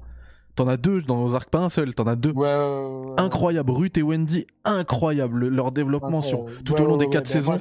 je- déjà, dans la entre la, la, la saison et demie, donc la 1 et la moitié de la 2, euh, franchement, euh, et puis en plus, Ruth, elle est jeune, tu vois, genre. euh, Ouais. Et pour une jeune actrice, c'est. Mais, mais Ruth, ça a été une Euh, révélation pour elle, parce qu'après, elle a fait le, le- elle a fait une autre série qui cartonne aussi sur Netflix. Euh, Ouais, il paraît, ouais. Donc, euh, c'est quoi, truc Anna, je sais plus quoi, là? euh, après, moi, c'est tout, genre. Ouais, ça Ouais, m'intéresse pas trop. Mais oui, c'est ça, la truc. La Ouais, série. ouais, ouais. C'est c'est genre. euh, ceux qui sont en couple, ils vont, ils vont savoir. Euh, alors ça ressemble à quoi euh, Need for Speed Unbound? Bah je vais vous montrer tout simplement. Et j'ai kiffé franchement quand j'ai vu le BMW E30, le, le Merco 190. euh, alors là c'est un E, incroyable, incroyable. Euh, oui, alors là, je, suis chez Critics ou chez GMK, là? Je sais plus où je suis. Non mais c'est incroyable. Alors attendez, je vous cherche vite fait du gameplay histoire de vous montrer ça. Après voilà, il est, il est pas exempt de tout défaut. Ça c'est quelque chose à savoir, vraiment. Il lui manque des trucs, mais son ambiance, graphiquement, graphiquement sur console, attention sur console, c'est pas ouf ouf. Moi quand j'y ai joué, j'ai vu le downgrade, mais la première fois que je l'ai lancé sur PC, mais je me suis dit c'est une dinguerie. C'est quoi ce truc? En fait, pour moi le, le le moteur Frostbite, il est mort depuis un moment quoi. C'est même plus, on dit on dit souvent oui, vous savez cette Euh, formule joue, un, un- ça. un moteur qui, euh, qui, qui s'essouffle, etc. Moi, dans ma tête, il était mort celui-là, c'est même plus qu'il était essoufflé. Mais en fait, il- il- on- ils lui ont donné une seconde de jeunesse. Incroyable, sur PC, il est incroyable. Franchement, ce jeu, il est. Aberrant, aberrant. C'est développé par Criterion, oui, oui, je pense que c'est. Si, si, c'est Frostbite. Au début, ce jeune Mehdi nous disait que le jeu était un peu miteux, qu'il avait un, il avait un regret, c'est de pas avoir fait un personnage qui me ressemble pour écouter du SCH en boucle dans le. Ça, tu l'as écrit. hein. Tu l'as tu l'as Ouais, c'est vrai, écrit c'est vrai. Et il disait, ouais, euh, putain, la conduite, elle est pas ouf. En fait, à, chaque fois, il me disait, putain, je suis dedans. La conduite, elle est pas ouf, mais je suis dedans. Et donc, en fait, tu maintiens, tu as maintenu, hein, jusqu'à, il me semble, dans moi-même, dans mon émission, tu l'as dit, que la conduite, c'était pas le point fort du jeu, ce qui est quand même fort de café pour, euh, Ouais, c'est vrai. pour un jeu de voiture. Mais il y a toute cette ambiance et. Euh, En fait, quand je dis que la je conduite. passe tous par une phase un peu, tu sais, où les bagnoles, ça nous matrix et genre de jeu, ça nous ramène, un peu, ça nous ramène un peu à ça. un peu. En fait, le problème, euh, le problème vis-à-vis de la conduite, en fait, quand tu captes, quand tu captes le délire là des drifts et tout, tu prends beaucoup de plaisir, vraiment. Donc c'est euh, c'est c'est pas c'est pas une question de c'est pas que en fait la conduite elle est ratée. Le problème c'est que la conduite elle a pas d'influence sur les résultats des courses. Et ça je trouve que c'est dommage pour un jeu de pour un jeu de course justement. Oui, Euh, bah, bah, Gran Turismo est un peu comme ça aussi, hein, en solo. C'est-à-dire que l'IA va s'adapter. Si tu fais un tour de merde, l'IA, ils vont aller à deux à l'heure. Si tu fais un super tour, ils vont aller super vite. Tu vois, ils vont toujours. euh, c'est un peu. ouais. C'est adaptatif, mais trop. Et en fait, quand Eh bah- vois, eh bah là, c'est même pas quel truc. euh, Là- c'est- c'est- Là, c'est même pas adaptatif en fait. Là, en fait, les voitures, elles vont toujours trop vite. Toujours à bombarde, à bombarde. Et, euh, et effectivement, Mathieu dit un truc très important. Pour ceux qui n'ont pas adhéré à la DA, moi j'ai moi j'ai bien aimé. Mais en fait, tu peux tout régler, tu peux tout enlever. Hein. Tu peux complètement tout enlever. Et pas être dérangé par ça. The Light qui demande alors critique quel est ton Gotti Alors, je rappelle, on l'a dit tout à l'heure, on l'a décerné, c'est Elden Ring. Elden Ring, c'est le mien et c'est aussi euh, celui de la, communauté critique. Je vais faire après une communication avec un beau euh, visuel, etc. Euh, ne vous inquiétez pas. Il me semble que j'ai parlé de, enfin on a parlé de tous les jeux, hein, parce qu'il y en a en fait que je, que je vais pas mentionner puisque tu en as déjà parlé. Ah oui, Dakar Desert Rally. Foncez les gars, si vous aimez ce genre de jeu. Encore une fois, quand je parle de liberté, euh, de liberté dans le dans le jeu vidéo, Dakar Desert Rally, euh, c'est complètement ça. Après, justement, il est pété dans la version arcade. Si vous y jouez en mode euh, en mode arcade, ça va être ça va être problématique parce qu'en fait, les courses elles ont aucun intérêt. Par contre, quand vous le mettez en mode, je sais plus comment ça s'appelle, professionnel. Ouais, c'est ça, professionnel. Euh, et là, en fait, vous devez lire le roadbook là que vous voyez en bas à droite. C'est génial d'immersion. Le monde, il est gigantesque. Ils ont, il me semble qu'ils ont, j'ai pas envie de dire de bêtises. Rappelle le nom, du, le nom du jeu exact Dakar Desert Rally. Dakar Desert Rally. En fait, c'est quoi? C'est Ils ont pas eu la licence du Paris-Dakar, donc ils font un Si, si. truc euh, Paris-Dakar. là. Non, non, c'est complètement sous licence euh, ah, Dakar. bizarre, ça s'appelle pas... Parce que ça s'appelle plus. Ouais, ça s'appelle plus bon, le nom Maintenant, c'est le, maintenant, c'est le Dakar. Non, mais le nom historique, c'est le Dakar. Par contre, ça se passe plus Ah, en savais Afrique. Ça se passe plus du tout en Afrique. Et là où justement c'est euh, c'est hyper quali, je trouve, c'est qu'en fait, au lieu d'en faire une simulation sportive annuelle comme tous les jeux de ce type, eux ils, sont, ils en font un tous les trois ans. Et du coup, quand ça arrive là, mais le contenu il est gigantesque. Il y en a pour tout le monde. T'as cinq types de véhicules, exemple. donc t'as des voitures, des camions, des motos, des quads, des euh, je sais plus quoi, euh, des buggy, je Ça crois. se passe où du coup alors? Que- Alors là, euh, bah, en fait, ça se passe comme le vrai Dakar, c'est en Arabie Saoudite, c'est dans le désert d'Arabie Saoudite. Et Ah, il y, a- il y a quand même l'esprit euh, désert. oui, oui, c'est ça. Et, et, et en plus, en Arabie Saoudite, en fait, on le sait pas parce que nous, on pense que qu'au désert, mais il y a t'as plein de de typologies euh, euh, géographiques différentes. Et du coup, c'est complètement retranscrit dans le jeu. Est-ce est-ce qu'il est-ce qu'il y a des, il y a que des, il y a que, il y a que de la nature quand on traverse certaines villes Euh, c'est full nature. D'accord. Bon, parce que j'imagine bon les Comme le vrai Dakar. Ça, ça- peut pas être représenté, mais tu vois même Riyad ou quoi, euh, peut-être qu'ils passaient par là et ça aurait été, ça aurait été, je trouve, ça aurait été génial de, tu vois, de pouvoir euh, représenter. Oui, euh, c'est vrai, mais en fait, ouais, eux, ils suivent, euh, ils suivent les vrais tracés du Dakar et le Dakar, en fait, c'est Ouais, en pleine là, nature. d'accord, oui, il, il passe pas par là. C'est ouais, ça, voilà. Mais c'est dommage que ça passe. Franchement, honnêtement, euh, bah, après, je crois que c'était pour des raisons de sécurité, parce que par le Mali et tout, c'était un peu, un peu compliqué. Ouais. Mais euh, dommage, parce qu'en tout cas, euh, ce qu'on a pendant très longtemps appelé le Paris-Dakar, c'était quand même. Ah ouais, je vois les images à l'écran, ouais, j'ai j'ai mis, j'ai switché sur ma télé pour, euh, pour avoir un peu le retour, même avec un peu de, de, de, de, de, de lag, enfin de, de décalage. C'est beau, hein, c'est beau. euh, Ah, en plus, c'est beau. C'est fun à jouer, franchement. Franchement, moi, un intérêt ludique ou pas? Bah alors moi là où j'ai kiffé c'est justement de suivre euh, de devoir suivre le roadbook. Effectivement moi euh, enfin ludiquement j'étais à fond dedans quoi. Je regardais tout parce que tu, en fait tu dois regarder ta boussole, tu dois regarder l'angle de virage pour pas te perdre. T'as pas t'as pas d'indication hein. On l'a vu la tournée le gars à, à un moment, tu sais pas quand tourner, t'es en plein dans le désert et la map elle est vraiment c'est pas un décor que tu vois, c'est tu peux aller là la montagne que tu vois, tu peux aller là-bas si tu si tu dois te perdre et faire ta course en trois jours, et bah et bah tu vas le faire. Et puis Putain, après t'as t'as tout ça donne tellement envie de. de... Attends, excuse-moi, ça Ouais, donne vraiment envie de, de faire ça. De faire ça en vrai, je veux dire, tu vois, genre, même si j'ai beaucoup de. Enfin, forcément, j'imagine, il faut un entraînement, faut, tu vois, genre, tu, fais, tu pars pas comme ça du jour au lendemain. Ah bah oui, surtout Mais là-dedans. euh, tu vois, ça, ça, ça donne envie. Ça me fait penser à notre euh, un auditeur, tu sais, qui traverse, qui fait un tour du monde à vélo, qui, qui, qui un jour il s'est réveillé, il s'est dit je me donne un an pour m'entraîner. Il s'est entraîné pendant un an et il est parti. euh, juste après une émission des Share Players, et là je le suis sur, euh, euh, sur Instagram. C'est ouf, là je crois qu'il vient de, il est en Afrique maintenant, mais donc moi j'ai du respect pour les trucs un peu aventuriers comme ça, et c'est vrai que le, le Dakar ça a toujours été synonyme d'aventure, avec des, il y a eu certains accidents tragiques évidemment dont on se rappelle malheureusement, mais il y a aussi des belles histoires. Et je sais qu'en tout cas dans notre culture francophone, euh, autant en France qu'en Afrique, le Dakar, c'est quand même quelque chose d'institutionnel. Et j'espère vraiment que la situation euh, géopolitique en Afrique pourra. Alors, je suis très content pour l'Arabie Saoudite parce que euh, clairement, c'est vrai que c'est des pays qu'on a tendance à souvent à ranger dans des cases.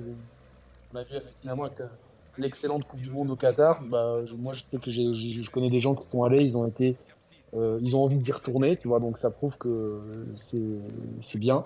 Mais je trouve que quand même le Dakar est un événement qui avait des racines profondément africaines et pour l'amour que j'ai et pour ce continent et à titre personnel pour le Sénégal, euh, j'espère revoir le Dakar euh, et euh, ça, ça pourrait être un beau projet dans une vie de, de, de participer à un truc comme ça. Bon, parenthèse euh, fermée, mais euh, c'est beau parce que tu vois, c'est je savais même pas qu'ils avaient fait. Tu vois, je trouve que ce genre de jeu c'est super qu'il ait testé.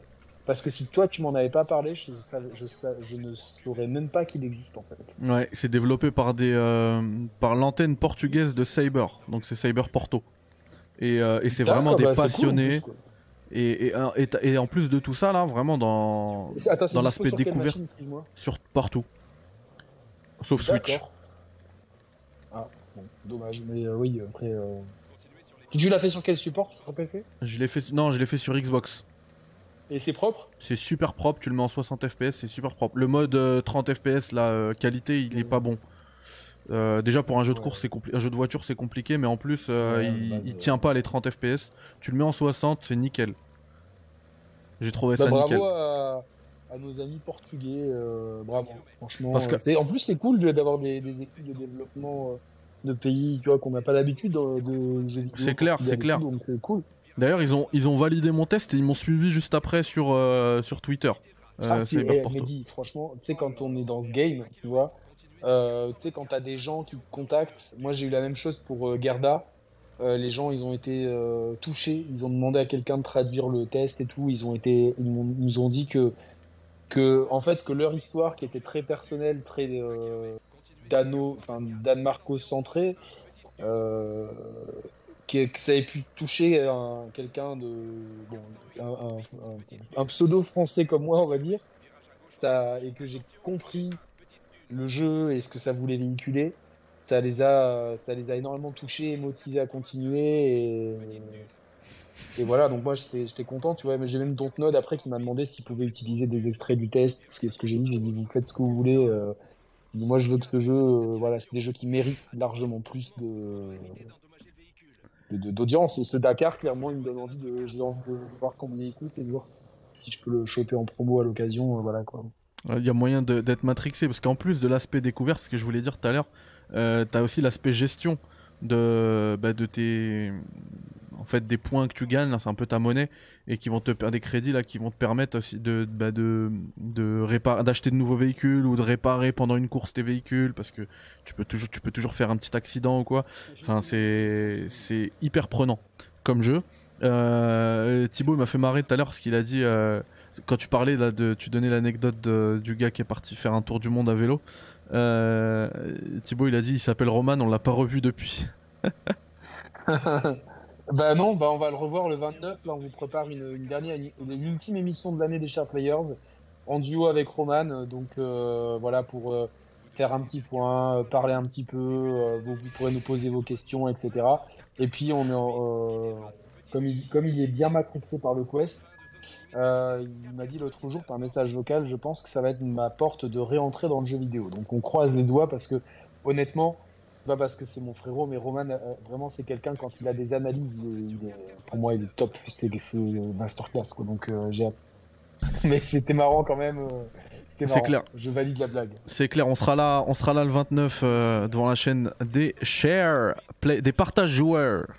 Puisque là il y a, un- y a, il y a ma- les, les jeux- les joueurs partagent, ouais, ils Ouais. sont trop cool. Euh, cool. Et quand t'es dans le temps et tu fais le temps dans le Dakar, faut tirer sur le bric-à-bras pour t'arrêter. Ça, ils disent vraiment break abra. C'est la meilleure expression du monde, quoi. Le vrai Cabra. J'ai trop envie d'aller à Montréal, tu vois, pour voir Aymar et le. Voilà, connu. Du coup, j'ai parlé. Enfin, toi, t'as fait la liste, donc euh, je, je te rejoins sur la liste. J'ai parlé des jeux. Ah oui, je rajouterais Sonic Frontiers. Euh, foncez. Dans ma liste, ah, je, je, me souvenais pas que t'en avais parlé. En fin de liste, mais il était. J'ai adoré. Sonic Frontier. Sous-estimé de ouf. De ouf. N'écoutez pas pas, euh, pas la presse pour le coup. C'est un, un très bon jeu. Euh, et, et, et, et, et, et, High on Life, bien évidemment. Ah, Hi tu sais, je l'ai pas, l'ai pas lancé. Je l'ai téléchargé il y a 2-3 jours. Et je me suis dit, qu'est-ce que je peux faire pendant qu'il se télécharge? Ah bah tiens, j'ai Vampire Survivor qui est en train de tourner et je l'ai jamais lancé. Mais je vais le lancer euh, incessamment sous peu. Demain peut-être euh, avec une. J'ai vu qu'il y a beaucoup de gens là. là. J'ai vu Chris People qui disait qu'il aimait beaucoup le jeu. Donc euh, Bah, je vais en parler. c'est des profils un peu différents. Vas-y, bah, explique-nous en fait c'est quoi? Parce que moi je sais pas trop ce que c'est. Je vais Alors. muter mais je t'entends. Ouais, pas de muter souci. parce que j'ai un peu graillé. quoi. Vas-y, mange, bonne app. Euh, du coup, High on Life, c'est un jeu pas comme les autres. C'est pas un jeu. euh, déjà, son genre, je vais vous dire, c'est quoi? C'est pas, c'est pas un FPS, c'est pas un, RPG, c'est pas un, un- TPS, c'est pas, c'est pas le genre de, le genre de, de bah, le genre de genre qu'on est, qu'on est, le type de genre qu'on est euh, habitué à entendre. Euh, High on Life, c'est un FPS de comédie. Du coup, euh, il y a très peu de jeux en fait qui sont qui sont comparables à ce qu'est Iron Life. Euh, c'est un jeu qui est créé par euh, Justin Roiland, donc l'un des créateurs de Rick et Morty, et qui est comment dire et qui est alors disponible déjà dans le Game Pass hein, si vous voulez tester si vous avez Game Pass PC et Xbox et qui est hyper marrant. Vraiment hyper marrant. Je me suis tapé des barres durant le jeu. Par contre moi il y a un gros problème euh, avec ce jeu. Et c'est en fait ça, va lier un petit peu euh, une des questions. Parce qu'on va passer après juste après à la, à la, partie FAQ on me demande euh, ma déception de l'année. C'est peut-être un peu Iron Life. Pas parce qu'il est mauvais pas parce que c'est le plus mauvais de l'année. Parce que pour moi je m'attendais à ce que ce soit limite un prétendant au GOTY. Après l'avoir testé à la à la Gamescom j'avais adoré.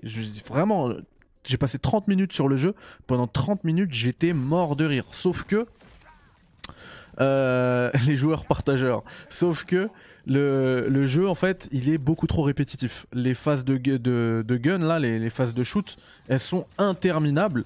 Et souvent, le jeu, il souffre aussi. Enfin, c'est tellement interminable que le jeu, il souffre du, euh, syndrome euh, où est le dernier ennemi. Vous savez, parce que le script, en fait, le dernier script, il veut pas, il veut pas se lancer tant que t'as pas nettoyé une zone complètement. Et des fois, tu passes 8, 9, 10, 11, 12 minutes à nettoyer une zone, à chercher souvent encore une minute ou deux minutes en plus, à chercher partout, voir s'il n'y a pas un ennemi buggé qui est pas coincé entre le plafond et euh, machin.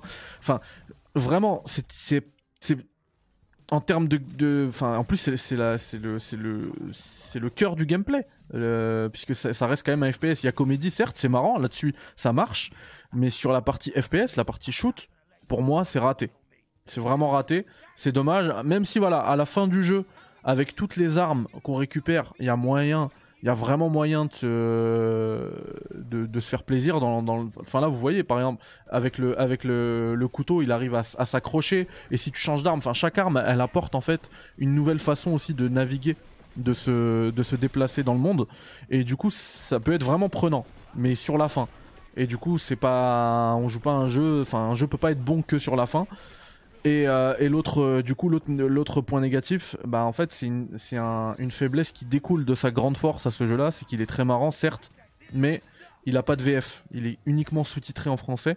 Alors moi, ça me pose pas problème, euh, mais je pense que pour la plupart, en fait, de devoir, parce qu'en fait, il n'y a pas de cinématique à proprement parler, tout se passe in-game, et du coup, de devoir lire Là, par exemple, vous voyez qu'il est en, phase de gunfight et il y a plein de, il y a plein de phases de dialogue. On les reconnaît avec les sous-titres qui s'affichent. Bah, de devoir lire à chaque fois euh, les blagues, les trucs, bah ça, c'est pas possible pour les joueurs euh, non anglophones.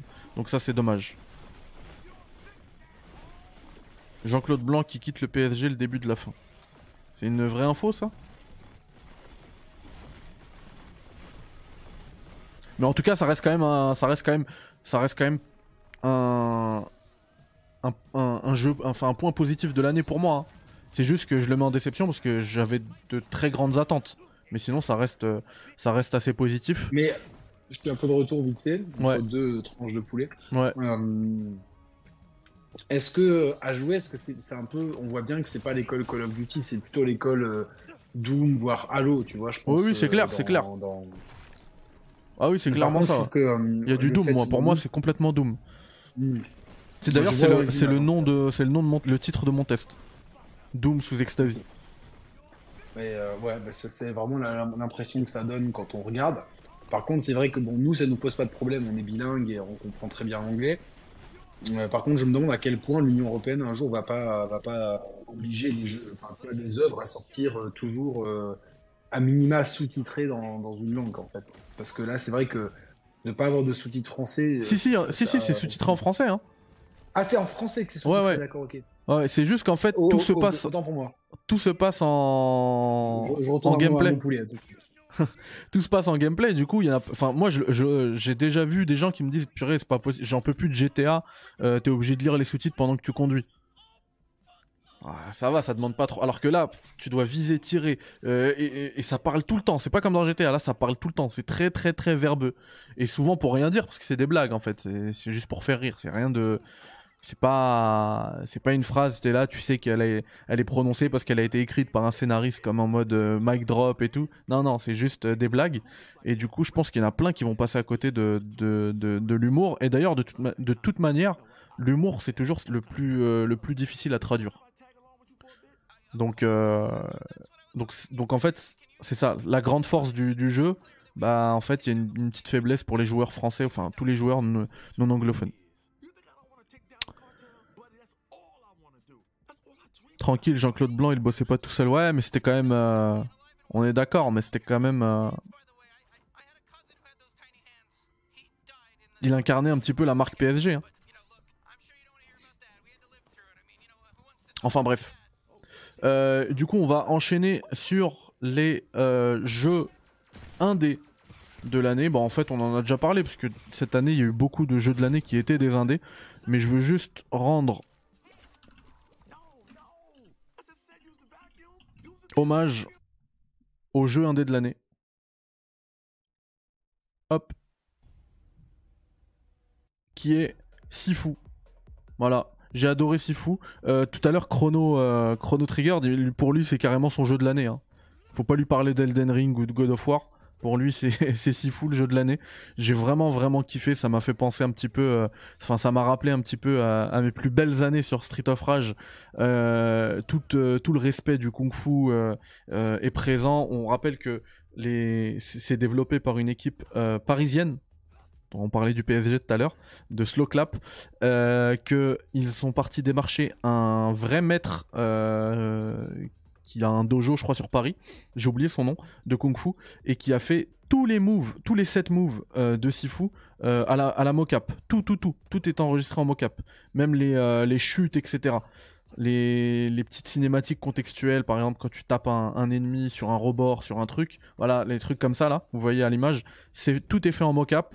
Et, euh, et en fait, on ressent toute la fluidité et le, respect euh, euh, de l'art martial. Et en plus, c'est aussi un hommage. En plus de, l'art martial, c'est aussi un hommage au, au film justement d'arts martiaux de l'époque. Enfin, moi, il y a une scène, c'est clairement Old Boy, la, scène du couloir. T'as as plein de, enfin, moi, j'ai, ça m'a, fait penser à ma jeunesse quand je regardais ces films en boucle sur mes VHS. Du coup, euh, pas pour le coup, pas pour Old Boy, mais d'autres. Euh, du coup, j'ai adoré Sifu. Foncez. Sifu qui est d'ailleurs maintenant euh, disponible aussi sur Switch. Je voulais, comme j'avais vu que c'était bien parti pour être le jeu de le jeu indé de l'année euh, Critics, je voulais euh, carrément y jouer, le tester comme ça avec vous en même temps. Mais euh, j'ai eu un petit, un petit souci avec la Switch, du coup ça fonctionne pas. C'est dommage, mais c'est disponible, sachez-le. c'est un- excellent jeu pour, ouais, pour tous ceux qui aiment les films d'arts martiaux, que ce soit les, les Bruce Lee, les Jackie Chan ou autre euh, Exactement. des trucs comme ça. Puis même, il y a vraiment une patte graphique, il y a, il y a une difficulté. Alors, encore une fois, euh, il est sorti juste avant Elden Ring, me semble-t-il, non? Euh, il est sorti avant Elden Ring, oui. Il est sorti début Alors, février. Eh ben, je pense que s'il était sorti après Elden Ring, euh, la mauvaise publicité que lui ont fait certains euh, journalistes à propos de sa, de sa difficulté aurait certainement été différente maintenant qu'ils ont euh, que certains ont compris, tu vois, que, que des fois, bah, un jeu n'est pas un long fleuve tranquille et que, au même titre que les arts martiaux, tu ne rentres pas dans guéri euh, comme ça euh, du jour au lendemain, tu vois. C'est, comme pour tout dans la vie, ça demande du travail, de l'abnégation, et ils, ont voulu retranscrire ça. Et euh, en plus, il y a vraiment une mécanique. Bah, la mécanique, tu parles, on va parler après de la mécanique de jeu, mais tu vois, la mécanique de changement de gameplay selon l'âge, et à chaque fois que tu, que tu meurs, tu prends de l'âge et tout, c'est une mécanique qui est géniale. Et globalement, ce jeu, je le trouve qu'il est très sous-estimé. On lui a fait un faux procès en plus. euh, je pense que ça vient des. Il me semble que ça venait d'Américains qui n'étaient même pas d'origine asiatique, qui euh, prenaient ça pour, euh, avoir caricaturé, que les Français aient eu le malheur de caricaturer euh, une culture qui n'était pas la leur. Alors qu'en plus, quand on regarde les crédits, on voit bien que l'équ- l'équipe, elle est multi enfin, vu les noms d'origine multiculturelle. Donc, c'est le genre de faux procès à la con. Et au contraire, quand les Asiatiques sont prononcés dessus, ils ont dit que bah non, c'était super respectueux. Et euh, enfin voilà, je, encore une fois, c'est, c'est, tout est bon pour faire des faux procès entre ceux qui ont lâché la manette parce que parce qu'ils aient dit. C'est c'est terrible hein, cette culture du fast-food, tu vois, genre un jeu, j'y arrive pas, je lâche la manette et je mets une mauvaise note. Nous, on s'est investi. Et euh, Gags aussi, par exemple, je sais qu'on en a beaucoup parlé avec Gags et c'est et c'est clairement, euh, clairement un des jeux de l'année. Je pense qu'il faut vraiment, si vous avez une, P- une PS5 ou une Switch, faut pas hésiter. C'est après, faut, faut aimer un peu le genre, mais euh, voilà. La difficulté, c'est pas grave. Vous progressez, chaque run, vous faites mieux en fait. Donc euh, moi, c'est le genre de jeu sur lequel je peux passer vraiment des heures, des heures et des heures.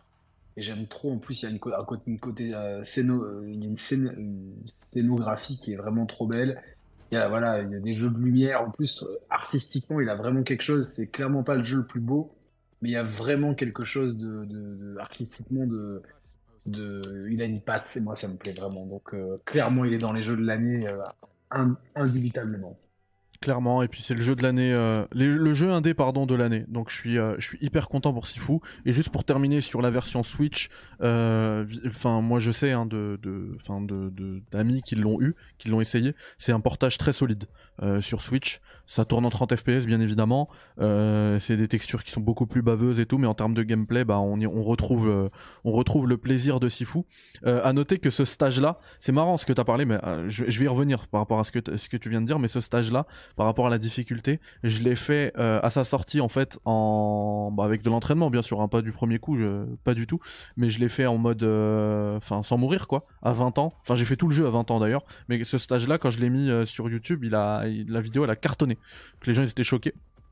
Et avant, avant qu'il y, avant qu'il y, ait le, l'implémentation du mode facile, hein, je veux bien le, je, je veux bien le préciser. Euh, et aussi, ce que je voulais dire, c'est que le, le j'ai parlé tout à l'heure d'un jeu chinois, la Warm Snow, et en fait, ce jeu-là, je l'ai, je l'ai connu.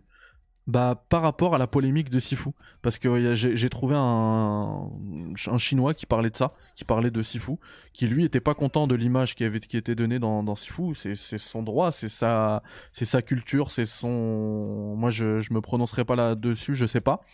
Et euh, et dans tous les cas, lui, il a dit bah voilà, si vous voulez vraiment un jeu euh, un jeu chinois, testez Warm Snow, ça c'est un vrai jeu chinois machin. J'ai j'ai testé et j'ai et j'ai adoré euh, Warm Snow, donc voilà. C'est juste pour boucler. C'est quoi, c'est c'est quoi comme jeu? Warm Snow, c'est le Hades-like, mais euh, il est que sur Ah, PC. ouais. Ah. À voir s'il tourne pas sur sur Mac, peut-être, je ne sais pas.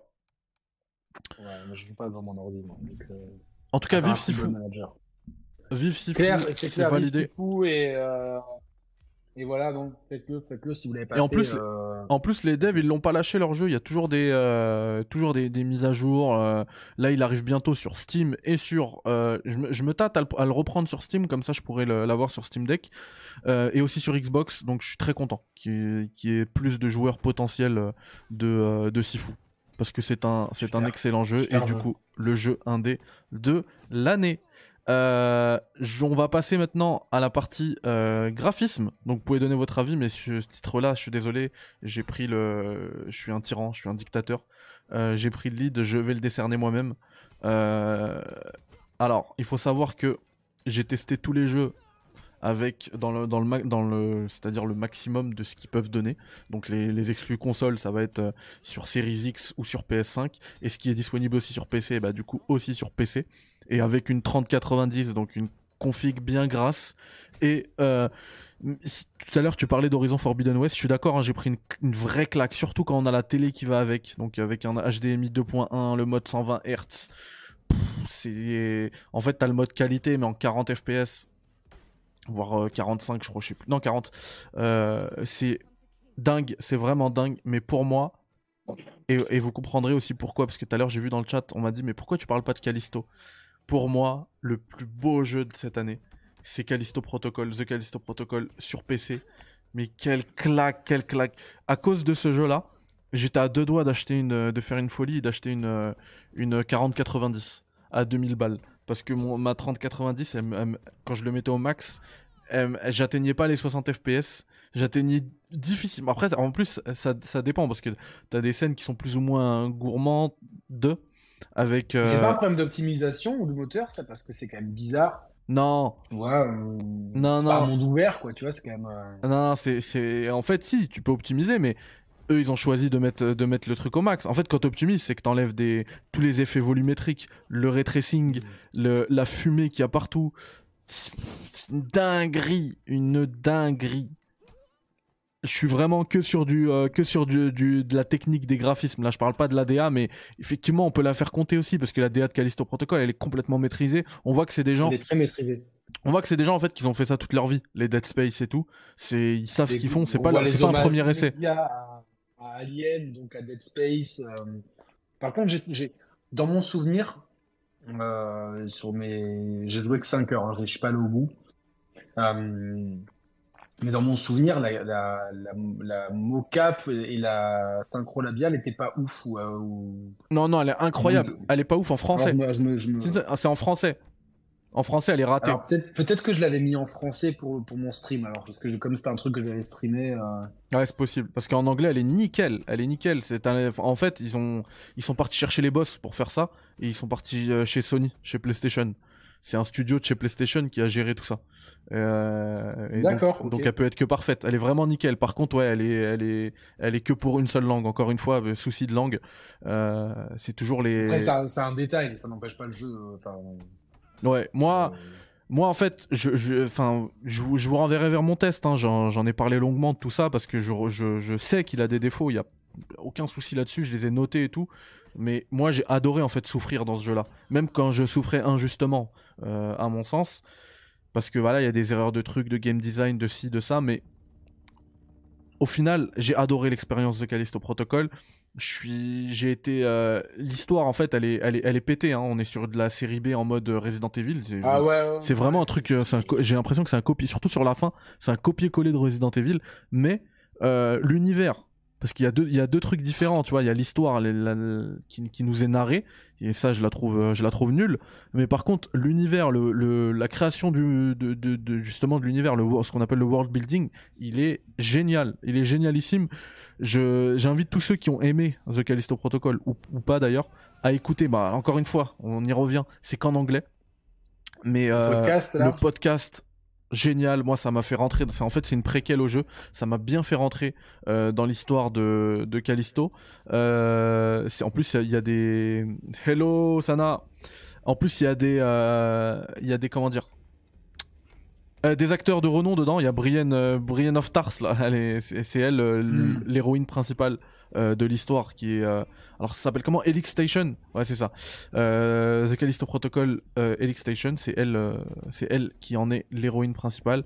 Et du coup voilà moi c'était vraiment un de moi, moi tu vois quand tu dis tu tu donnais tout à l'heure ton top moi je vais faire un top 3 pour pour pas pour pas être très long parce qu'en plus je l'ai pas préparé. Mais ça serait 1 Elden Ring 2 Ragnarok 3 euh, Callisto Ouais, non, non, mais c'est, mais Franchement, en plus, vu le, moi, je connais bien le joueur que tu es. Et euh, tu vois, genre, euh, qui peut rebuter des gens. Toi, t'aimes bien te rebeller contre et euh, dompter, dompter le fauve, entre guillemets. Ouais. objectivement, sur, sur Callisto Protocol, il y a quelques endroits où c'est vraiment agaçant, surtout au début, mais après, quand le jeu avance, encore une fois, tu comprends euh, bah, certains, certains trucs, tu vois, les kits de soins, euh, t'en as pas besoin, donc tu les vends, machin truc, ça te fait de l'argent, tu progresses. Et en fait, j'ai eu l'impression dans ma session de jeu de 5 heures que la première heure et demie était beaucoup plus pénible que plus ça allait moins c'était pénible en fait. Je sais pas si après il y a peut-être d'autres pics de difficulté, mais globalement c'est un peu comme un héros, tu galères plus au début, après t'es tellement bien stuffé et tu comprends bien les mécaniques de jeu que tu te fais moins. Euh, tu vois, je, je sais pas, hein, dis- dis-moi sur le endgame si je me trompe, mais en tout cas sur. euh, Non, non, mais c'est- complètement ça. Mais en fait, c'est euh, même au début. Mais en fait, il faut juste le maîtriser.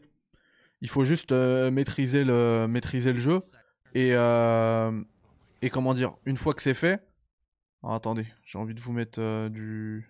Attends, mais justement, en, en termes de mécanique, tu trouves pas que l'esquive de, de Callisto Protocol, y a- on peut lui hum, la rapprocher un peu de celle de Sifu, tu sais, dans la mécanique? Euh, je me souviens plus. C'était pas comme ça dans Sifu.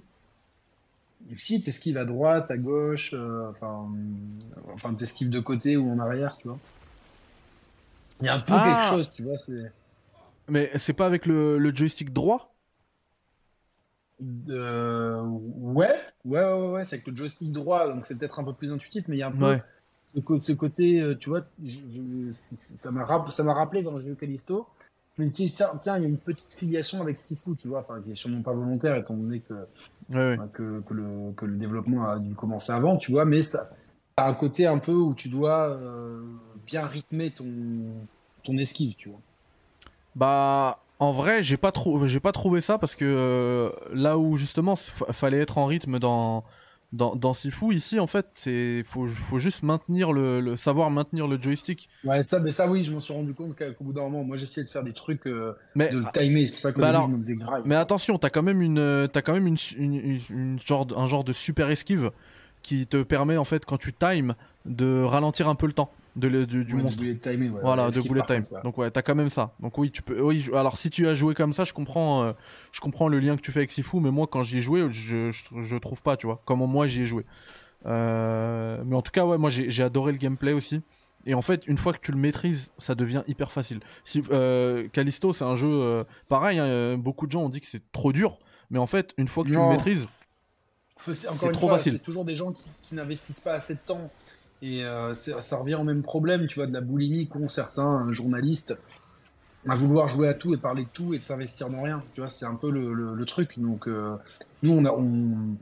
moi, je suis honnête, j'ai joué 5 heures et, et 5 heures, elles sont dispo en live, donc il n'y a, y a pas de souci. Euh, mais je, je- voilà, je, je te pose des questions sur l'endgame, j'ai pas honte de dire que j'ai pas fini, je vais pas faire Zarma, j'ai fait que- quelque chose que j'ai pas fait. hmm, Par bah, contre, t'es on pas va loin de la revenir, fin, je euh, pense. Si t'as fait 5 heures, Oui, tu dois oui, pas être loin. je- ouais, ouais, ouais. Donc, euh, puis surtout, j'avançais bien au bout d'un moment, tu vois, genre, je suis pas non plus. euh, Hmm. Et euh, non, mais euh, voilà. Et puis, encore une fois, j'ai vu que, tiens, plus je jouais, plus je m'investissais, plus je comprenais, plus je progressais. Tu vois, c'est. Euh, que l'autre jour, on m'a dit euh, Ah, j'ai joué 5 minutes à Vampire Survivor, je me suis fait graille. Ouais, non, mais attends, tu joues 5 minutes à un jeu. euh, Enfin, là, là, moi, je dois avoir une vingtaine d'heures de jeu, euh, au moins, sur Vampire Survivor, tellement j'y joue. Euh, et encore, je découvre encore des mécaniques. Donc, les gens qui te disent au bout de 5 minutes ou d'une heure, ouais, le jeu est trop dur ou ça me plaît pas, ne t'exprime pas publiquement. euh, pour ceux qui ont des chaînes YouTube ou ne, ne- change de métier parce que, tu. J'ai peur, moi, que ces, ces gens qui ont. et je critique. Il y a vraiment. C'est visé envers personne. Et j'ai du respect. Je comprends que certains, euh, tu vois, euh, en vivent et, et que forcément, il y a des contraintes. euh. Aujourd'hui, certains sont seuls pour faire le travail d'une rédaction et on est bien placé, Mehdi et moi, pour le savoir sur nos chaînes respectives. Eh ben, je vais parler de tout ça. Je vais parler de tout ça Ouais. après quand justement je vous parlerai du, de mon bien. bilan personnel de la chaîne et de ce qui arrive dans le futur, etc. C'est très bien, mais du coup, euh, ne, dis pas, ne- ça, ça fait porter des jugements hâtifs sur des jeux qui des fois demandent de l'investissement et que les gens me disent ouais, j'ai pas le temps. Mais si t'as pas le temps de mettre euh, 20 heures dans un jeu, euh, en plus c'est le dernier gros jeu de l'année, donc c'est vraiment, euh, il y a un peu zéro excuse. Moi j'ai du mal à comprendre dans ces cas-là, enfin, change de métier, tu vois, genre, euh, et ouais, c'est difficile, c'est difficile. Euh, on voit que ces gens-là, ils ont jamais travaillé dans une usine ou sur un chantier, tu vois, parce que c'est pas difficile. Enfin, excusez-moi, euh, Voilà, quoi, Bah, surtout genre, que je- celui-ci, il est pas parle très long. personnelle, hein, donc. euh, Surtout que celui-ci, euh, si on parle de ce jeu en particulier, il est, il est pas très long. Bah, vous voyez cette mécanique qu'on vient de voir là du- de la santé. J'en ai parlé avec Glenn Schofield. Je lui ai dit en fait, elle sert à rien, c'est trop long, c'est, un défaut du jeu. Donc je lui ai dit moi en fait, Non, je ça vends, ajoute de la tension de ouf. je vends tous les trucs. Et lui, il nous a dit non, voilà, bah, c'est exactement ce qu'il m'a dit. Il a dit là, c'est ce que tu penses toi, mais nous en équipe, on a pensé à, on a pensé, enfin, ça a été réfléchi et tout, c'est pour l'attention et tout. Et bah, et bah, tu sais ce qu'ils ont fait euh, dans la dernière mise à jour? Ils ont raccourci, enfin, ils, ils ont divisé par deux le temps pour se soigner. Donc euh, Ah, bah, la vision pas, créative, ils se sont, ils se sont complètement. euh, Bah, moi, se sont sacrifiés. que J'aime pas et je, sais, je me demande à quel point. euh, je sais pas si Steve Quiz avait prévu dès le départ un mode facile, mais j'aime pas, tu vois, quand les jeux euh, on sacrifie une vision créative qui fonctionne parce que euh, ça fonctionne en fait. C'est-à-dire qu'il faut euh, juste bien gérer ta santé, ça, te pousse, ça te pousse à jouer.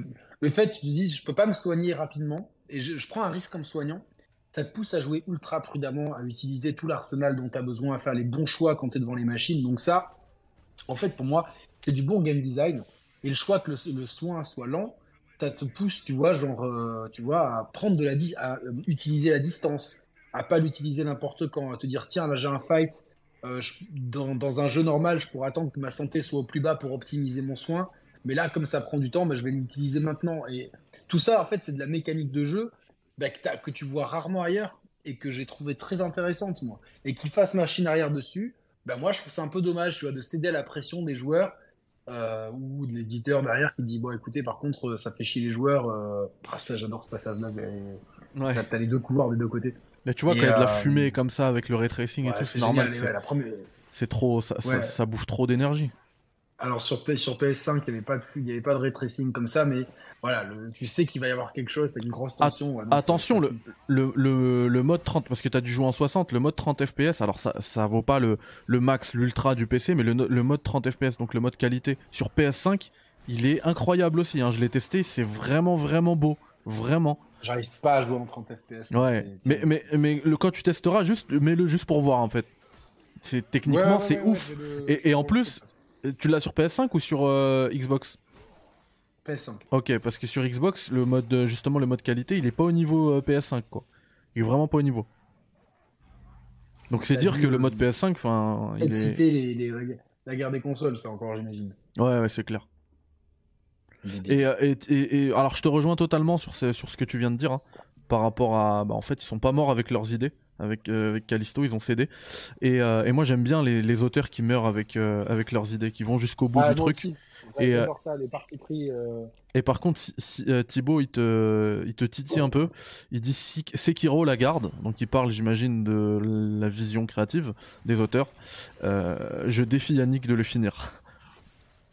Écoute, j'aimerais bien, sauf que je me fais chier. En fait, je me, j'y prends pas de plaisir. J'arrive pas à trouver le plaisir dans le jeu. C'est, euh, Moi, j'avance dans le jeu, Moi, c'est la DA qui me donne envie de vomir. Mais j'aime pas la DA. Tu vois, j'aime pas ce Japon-là un peu dépressif. Tu vois, ce Japon médiéval un peu dépressif. Je préfère largement la, la vision un peu plus colorée et un peu plus zen de, de Ghost of Tsushima, pour quelque chose d'un peu similaire. Ah non, moi, elle me donne, elle, de elle me envie de vomir aussi. C'est pas ton truc, tu vois. C'est pas mon truc. Moi, je préfère, tu vois, le. Chicago de, euh, de Watch Dogs 1. Ça, c'est ma cam. On en reparlera parce que tu sais qu'avec Roman, on a, on a tellement kiffé ce jeu. Et quand je l'ai relancé là récemment avec le PS, euh, le PS Plus, il est en, tu peux le streamer. En fait, c'est en cloud et ça marche en fait en cloud. Ça marche très bien. Et euh, j'ai eu envie de refaire le jeu. Tu vois, et, euh, ça a pris direct ma sauvegarde. Ça s'est rappelé de ma sauvegarde, donc j'ai pu, euh, tu vois. Bah, Bon, tu sais quoi, contre, moi, je, moi je, vais me euh, le, je vais me le faire. Je vais me, ça y est, là, ça y est, je, je vais me le lancer là. Je vais pas, le- je vais pas faire entièrement, mais je vais me le lancer en mode max sur, euh, sur PC. Peut-être que j'aurai enfin le rendu qu'on avait eu à, à l'E3 là à Tu l'époque. l'auras jamais, tu l'auras jamais. Du coup, j'ai vu des vidéos de Des- comparaison euh, Et en plus, j'ai, récemment en plus. j'ai payé. euh, je me suis fait avoir par Ubisoft. Vous vous rappelez, en, en octobre, ils ont offert euh, un mois de d'Ubisoft euh, Play là, Uplay, Ubisoft Plus, le truc sur PC. Et je l'ai pris et ça fait trois mois que je paye en fait. Et j'ai pas lancé un seul jeu d'Ubisoft en quatre mois. Le mois offert plus les trois mois payés. Donc là, je vais lancer Watch Dogs 1. Ça, là, c'est moi. Au moins, ça m'aura.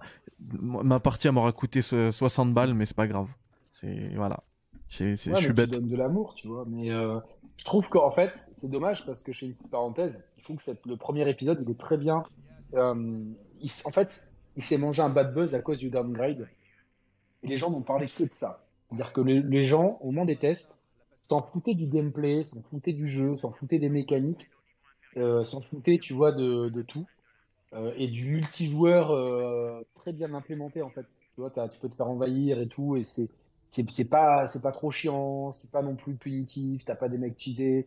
Euh, c'est vraiment 50-50 quand tu te fais envahir et toi tu peux envahir des parties de gens. Honnêtement, il y a plein de bonnes idées dans Watch Dogs premier du nom. Certes, le héros manque de charisme, certes, l'histoire elle est pas ouf, mais l'ambiance, Chicago, ça défonce. T'as vraiment le slang de Chicago pour ceux qui connaissent un peu le l'argot, euh, l'argot de un peu street. T'as vraiment des, tu vois, t'as Bon, t'as, évidemment, New York, t'as des euh, Atlanta, t'as des grands endroits comme ça où les argots sont assez popularisés par la culture, euh, culture de pop culture en général. Mais Chicago, c'est assez méconnu, alors que c'est une ville, tu vois, qui est quand même ultra importante aux États-Unis.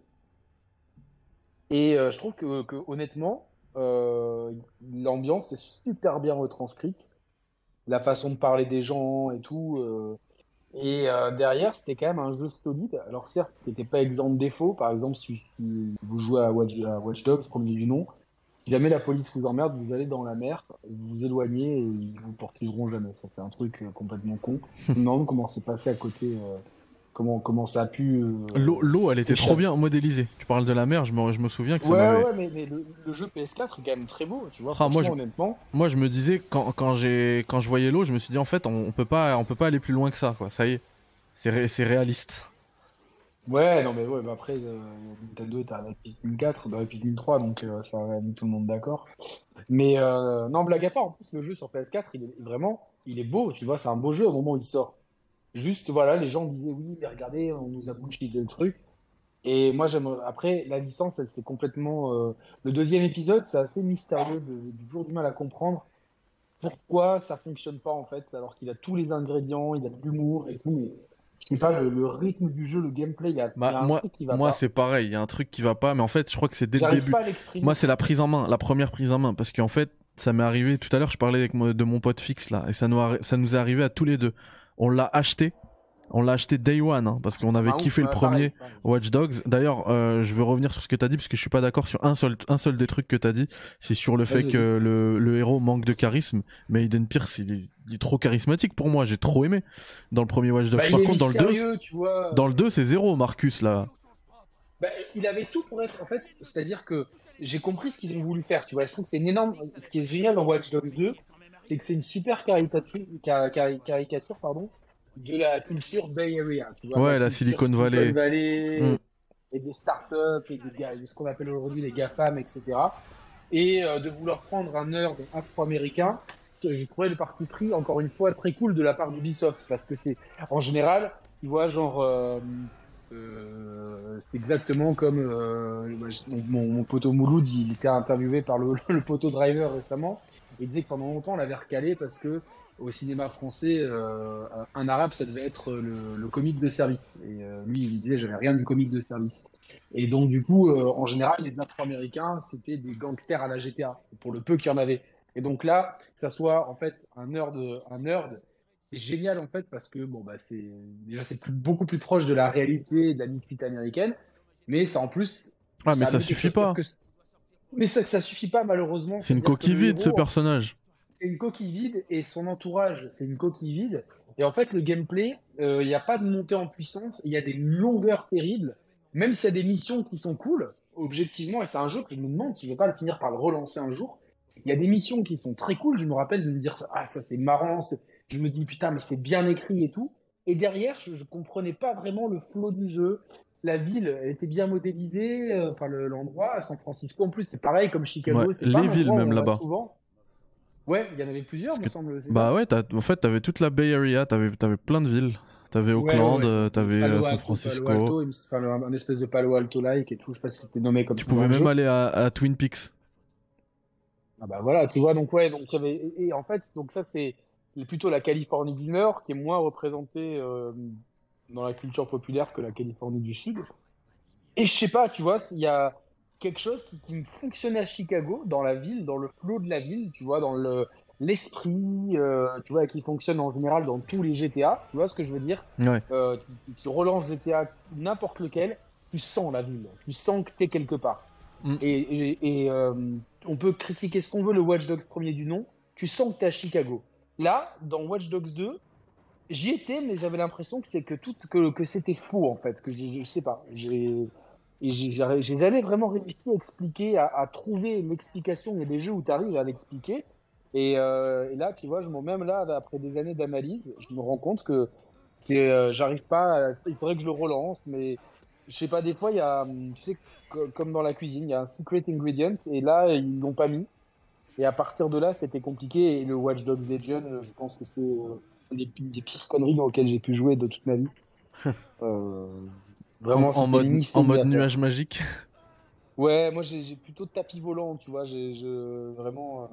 euh, je- moi, je l'ai fait, je l'ai fait pareil. Je l'ai fait pareil le, le Legion. Alors, on, on- En fait, on il, faut- il qu'on passe à. c'est-à-dire que Ouais, vas-y, vas-y, Ouais. vas-y, vas-y. Pour expliquer aux gens qui, qui vont écouter cette émission, c'est-à-dire que tu peux contrôler euh, des, des euh, alors, la population, mais en fait c'est en archétype de personnage. Et tu as un personnage, on va dire, c'est un, un employé de la ville.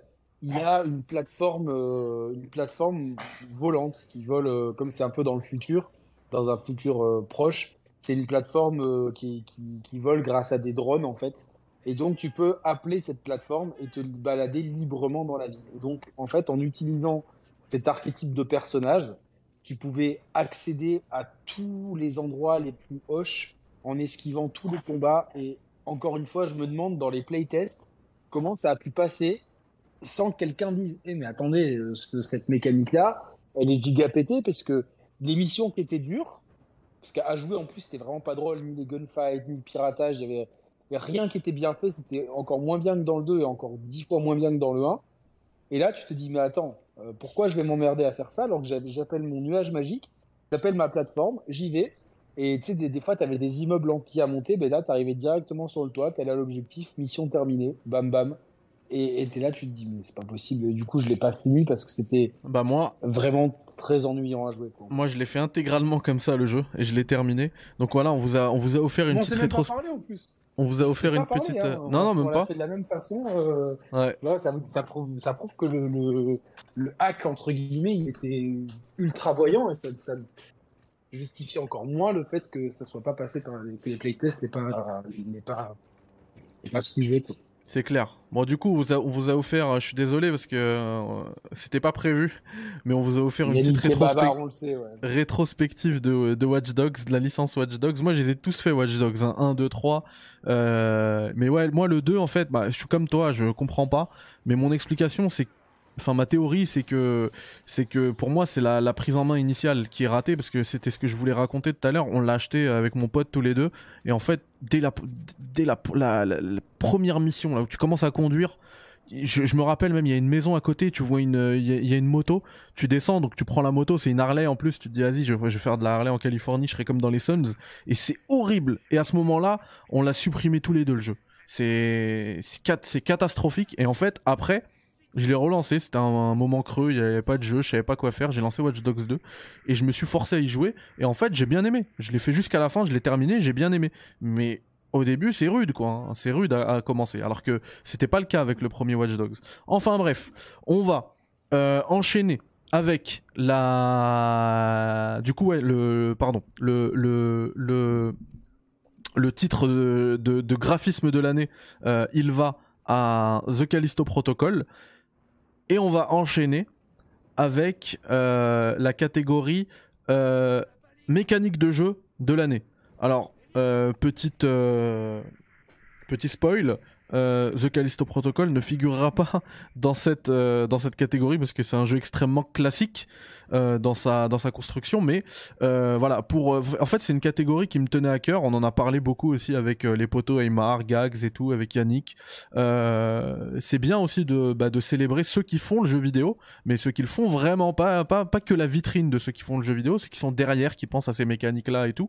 Et je vous ai demandé tout à l'heure sur Twitter quels sont quelles ont été les, euh, les mécaniques qui vous ont marqué cette année, en 2022. Et pour vous donner un petit exemple, et euh, c'est la première mécanique que je veux citer, bah, c'est la map expansive de euh, d'Elden Ring. Quand tu mets pause et que tu regardes ta carte, en fait, dans tous les jeux, t'as, dans tous les open world, en fait, t'as la carte. Alors soit soit t'as toute la carte dès le début, soit t'as, souvent t'as une carte avec du brouillard un peu partout qui est caché, mais tu vois déjà l'étendue de ta carte. Tu sais Ouais. potentiellement ça va être quoi? Dans Elden Ring, c'est pas le cas. Déjà, t'as pas de carte, t'as pas du tout de carte au début, faut la trouver. Et quand tu trouves, tu vois que la partie que tu viens de trouver. Et quand tu commences à trouver, quand tu commences à explorer et à, et, à et, et tu trouves une nouvelle, euh, une nouvelle partie du monde, et ben tu vois ta carte qui s'agrandit. Et comme ça jusque la fin en fait, jusque la, la toute dernière zone qui, qui, qui n'apparaît qu'à la fin. Du jeu. c'est génial parce que ça, juste avec une, un- ce, ce- ce- Mais y a un mais. juste avec ce, ce petit truc, tu, ça, renforce toute la partie euh, explorateur, toute la partie euh, je suis je suis en aventure, je dois cartographier le monde. Euh, c'est c'est moi, je suis le je suis le premier à marcher dans dans cette dans, dans ce monde de l'entreterre et tout.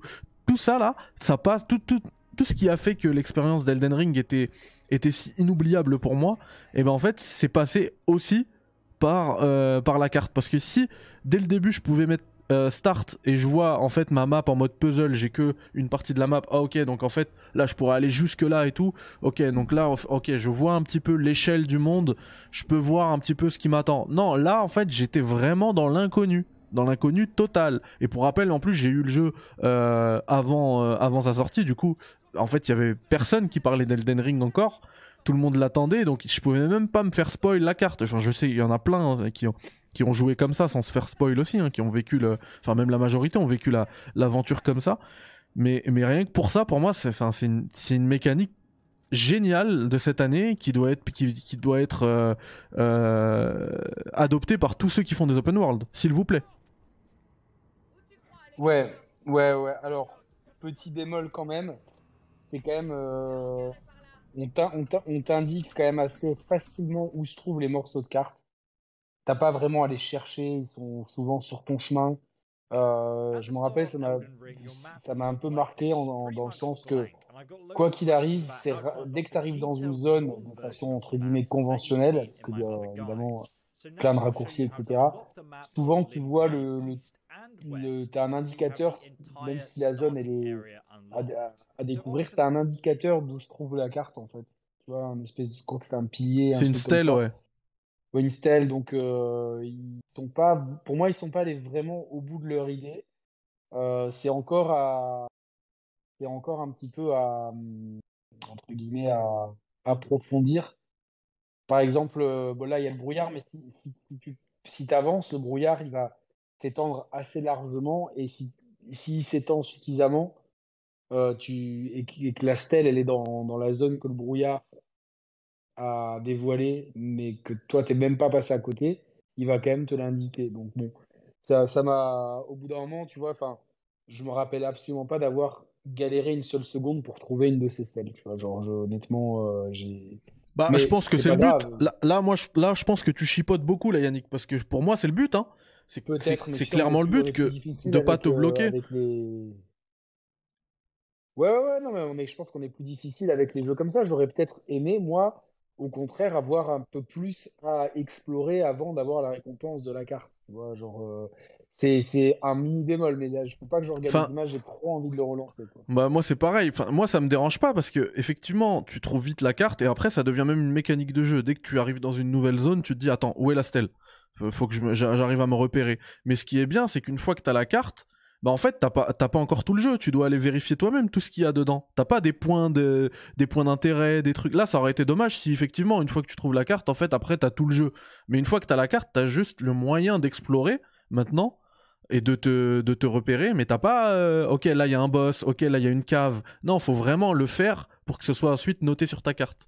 Donc ça, par, par contre, euh, voilà, je, je t'aurais rejoint. Si, euh, si effectivement c'était une carte en mode, bah, une fois que t'as, une la stèle, bah, t'as tous les points d'intérêt qui s'affichent dans ta zone. Là, ce serait nul. J'aurais été comme toi, j'aurais dit, bah, ok, c'est bien, c'est bien qu'ils aient fait ça, mais derrière, si c'est pour me, mâcher tout le travail d'exploration, c'est nul. Mais par contre, si, si juste, en fait, tu me dévoiles un peu la topographie de la zone et qu'après je dois moi-même aller faire mes recherches, là, bah, pour moi, c'est validé.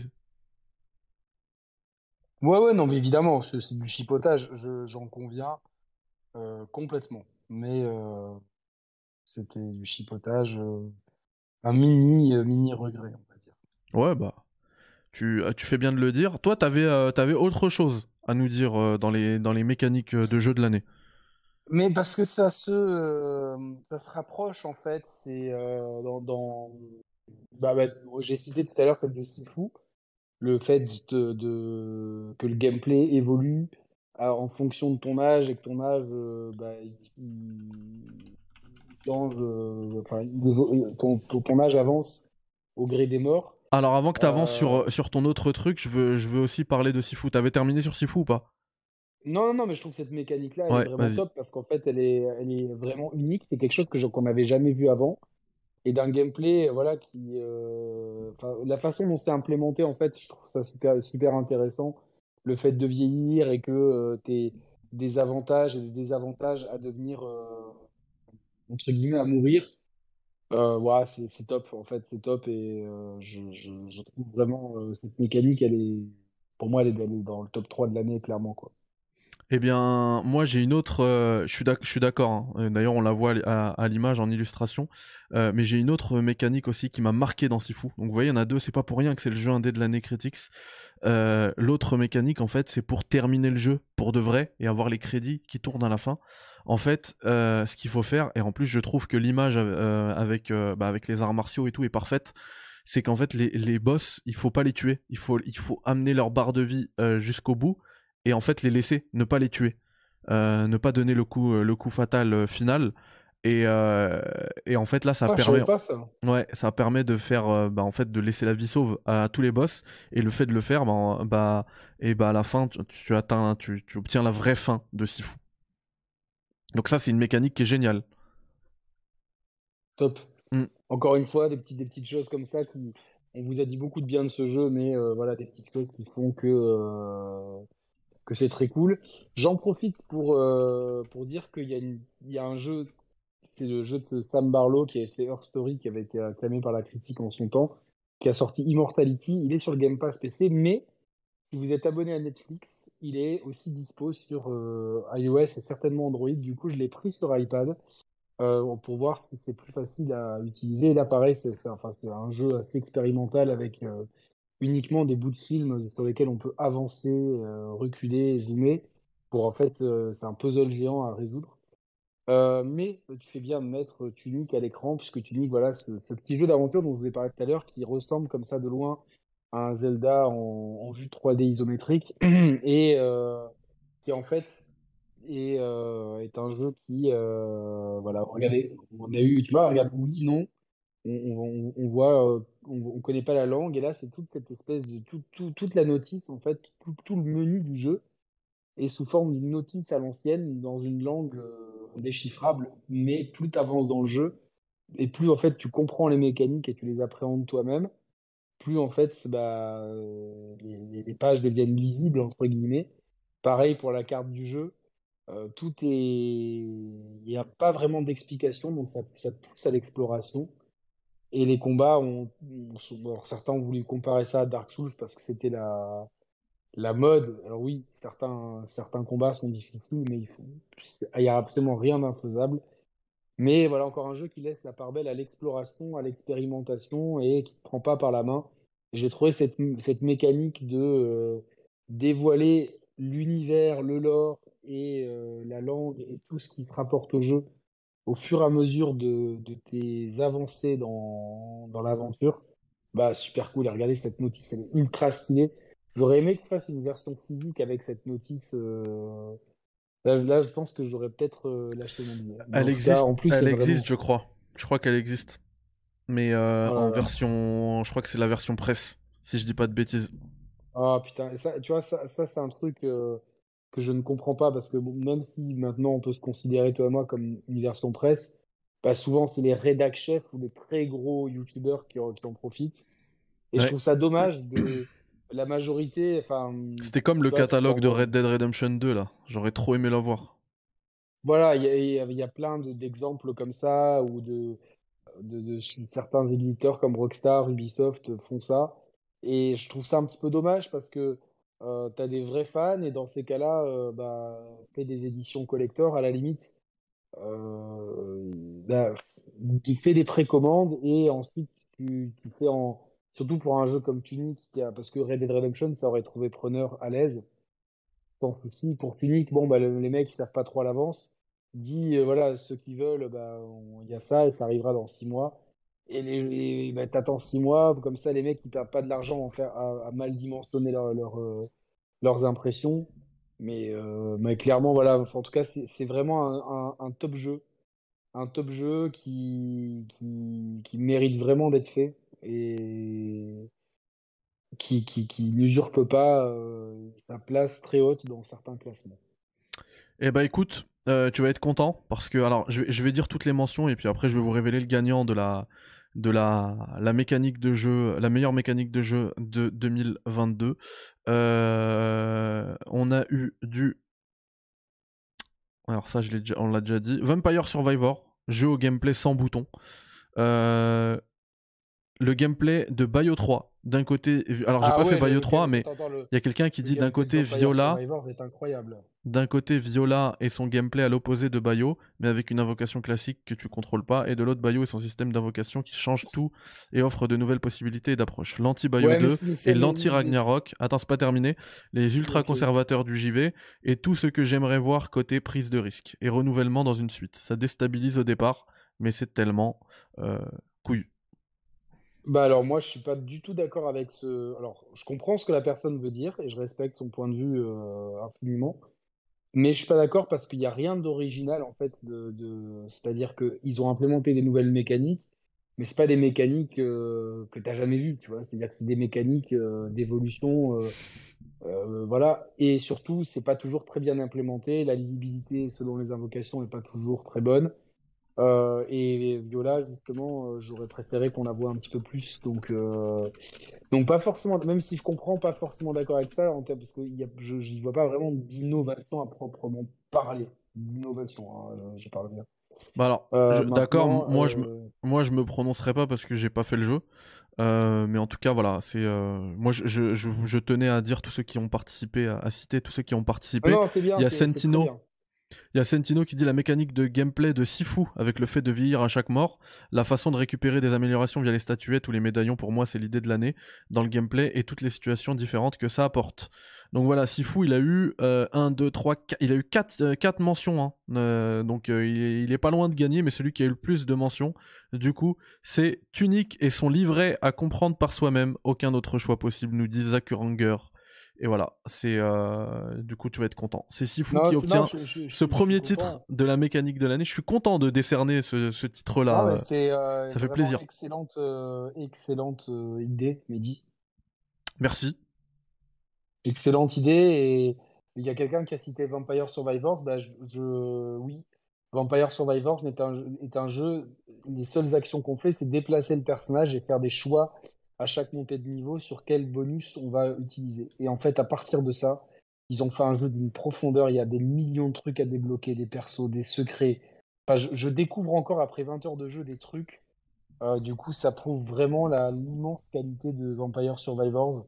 Euh, heureusement qu'il est, il est beaucoup moins jouable sur téléphone. Donc, du coup, euh, je pense que sinon, ça, serait- aurait, été, ça aurait gâché mes soirées de réveillon. Je pense que je, je me serais isolé, j'aurais prétexté euh, une petite tourista pour aller, pour aller, euh, pour aller level up mes persos. Il y a, heureusement qu'il n'y a pas de crossplay non plus, euh, de cross save, parce que tu vois, genre, si, là, si je pouvais continuer ma partie Xbox partout, ça serait, ça serait terrible. Très, Ouais. Ouais. Mais, mais, après, Et je ah, pense qu'on a déjà vu des jeux comme ça. Alors je te coupe deux secondes parce que on est, euh, on est, on est, on a dépassé la centaine là, 23 heures de viewers. Donc euh, merci à vous d'être là, merci à tous. Et en parlant de 100, merci infiniment à Nicolas Vernant. Je sais qu'il n'est plus là parce que tout à l'heure il a dit bonne soirée. J'avais pas vu, je viens de checker mes mails. Nico. Il a pris une euh, version collector de Barbelé. Sachez qu'il vous reste 5 jours pour préco Barbelé et avoir Maze qui est offert. On, on en reparlera juste après, ne vous inquiétez pas. Et du coup, il a pris une collector de Barbelé à 100 balles. Merci infiniment. Et merci également à Karim, euh, la passion du JV, qui a pris, euh, qui a précommandé Barbelé également. Donc merci infiniment euh, à vous deux et à tous ceux qui ont précommandé Barbelé. Il y a un dernier truc que j'aimerais citer aussi parmi les mécaniques de jeu de l'année. C'est un certain Sidonia qui nous dit ça dans le chat. Les loot box dans Diablo Immortal. Pour lui, c'est sa mécanique de l'année. et bah écoute, on transmettra à Gags. on transmettra à Gags qui, qui lui a beaucoup aimé cette mécanique. Tu sais, avec le, même de, euh, de LeBron James là qui va balancer, euh, qui ramène le le le- l'arbitre. Je sais pas si tu le connais ce même. Je, le- je, je te le montrerai. Et je vais faire pareil avec euh, avec Gags et alikum salam à Slumdog euh, dans le chat à tous ceux qui arrivent euh, là en fin de soirée. Bienvenue, vous inquiétez pas, nous on n'est pas du tout en fin d'émission parce que on a enfin terminé. Alors le bilan 2022, on a ter- le bilan jeu vidéo pardon, hein, je veux je voulais dire, on a terminé le euh, la séquence awards, la séquence récompense. Donc ah, on a donné les eh, quatre. Attends, je viens de la trouver dans Twitter. Le... Il, a- il accompagne l'arbitre pour lui montrer un truc. C'est ça? Je vais faire pareil. Là, c'est moi et je le montre. Je, je ramène Gags et je montre Thibaut. Je vais dire, regarde. Alaikum salam Rabat. J'espère que ça va. Du coup, euh, on est, euh, on a terminé, oui, pardon, la la partie awards. Donc, pour rappel, le jeu de l'année Elden Ring, le jeu indé de l'année est Sifu, le, les graphismes de l'année c'est Callisto et euh, le jeu de la mécanique de jeu pardon de l'année c'est le manuel à lire euh, par soi-même à comprendre par soi-même dans Tunic. Bravo à tous ces jeux. Du coup ça m'a donné envie de faire Tunic maintenant puisque je l'ai pas fait je le rappelle. Euh, et euh, on va enchaîner avec le bilan personnel de la chaîne en prenant comme prétexte la FAQ donc, euh, on va mettre ça sur pause. Je vais vous mettre les questions que vous m'avez posées sur Twitter d'abord, et puis après, je prendrai sur les autres. euh, alors, vous voyez pas tout, mais c'est pas grave, je, vous les lirai. Donc, on me demande. On va commencer bah, du coup par Nicolas Vernant, j'en parlais tout à l'heure. Comment vois-tu l'avenir d'un service euh, à la Game Pass devenir une norme dans le futur? Et est-ce une menace pour la diversité, créatrice des studios indépendants? Je euh, ne suis pas du tout. Bah, on parlait de Gags tout à l'heure. Moi, je ne suis pas du tout d'accord avec ça. Je pense qu'au contraire, ça va sécuriser euh, énormément de studios indépendants. Je prends mon exemple à moi, hein. moi qui développe. alors, je vous avais pas mis la question. Moi qui développe un jeu. Si si demain Microsoft il toquait à ma porte et il me disait, bah écoute, on te file le temps. Mais ton jeu, c'est à nous, en gros. On, s'occupe du, bah, c'est pas à nous, mais on s'occupe du, de, l'éditer, de le publier, d'en récolter euh, l'oseille. Euh, mais on te file le temps, et du coup, ça te sécurise sur tout ton processus de développement et tout. Bah, moi, euh, je serais extrêmement content. Je serais extrêmement content, et je sais, pour avoir parlé avec beaucoup de développeurs indépendants, euh, je pense notamment à Squanch Games, c'est ceux qui ont fait euh, ceux qui ont fait High on Life. Et je vous mens pas, il n'y a pas de tricherie ici, il y a l'interview du directeur artistique de High on Life qui est disponible sur cette chaîne.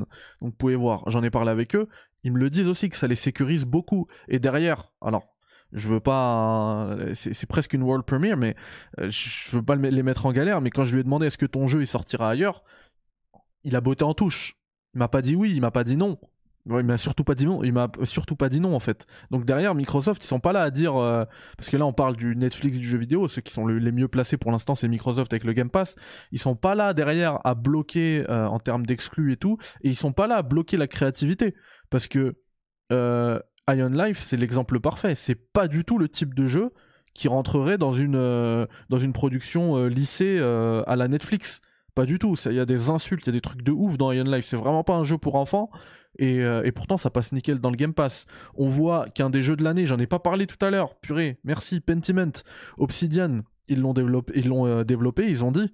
euh, le boss d'Obsidian, il a dit hein, dans une interview que s'il n'y avait pas eu, alors que c'est vraiment un des jeux de l'année, Pentiment, hein, s'il n'y avait pas eu le Game Pass, jamais de la vie, ils auraient, ils auraient pensé à développer Pentiment. Ça apporte une vraie sécurité, un vrai confort d'avoir, en tout cas pour les développeurs, d'avoir un, un, acteur comme, euh, le Game Pass euh, qui est présent. Après, le problème, c'est le jour, mais ça, c'est même pas lié au, même pas lié au fait que ce soit un, service comme ça, un catalogue de jeux, euh, enfin un Netflix de jeux vidéo, c'est même pas lié à ça.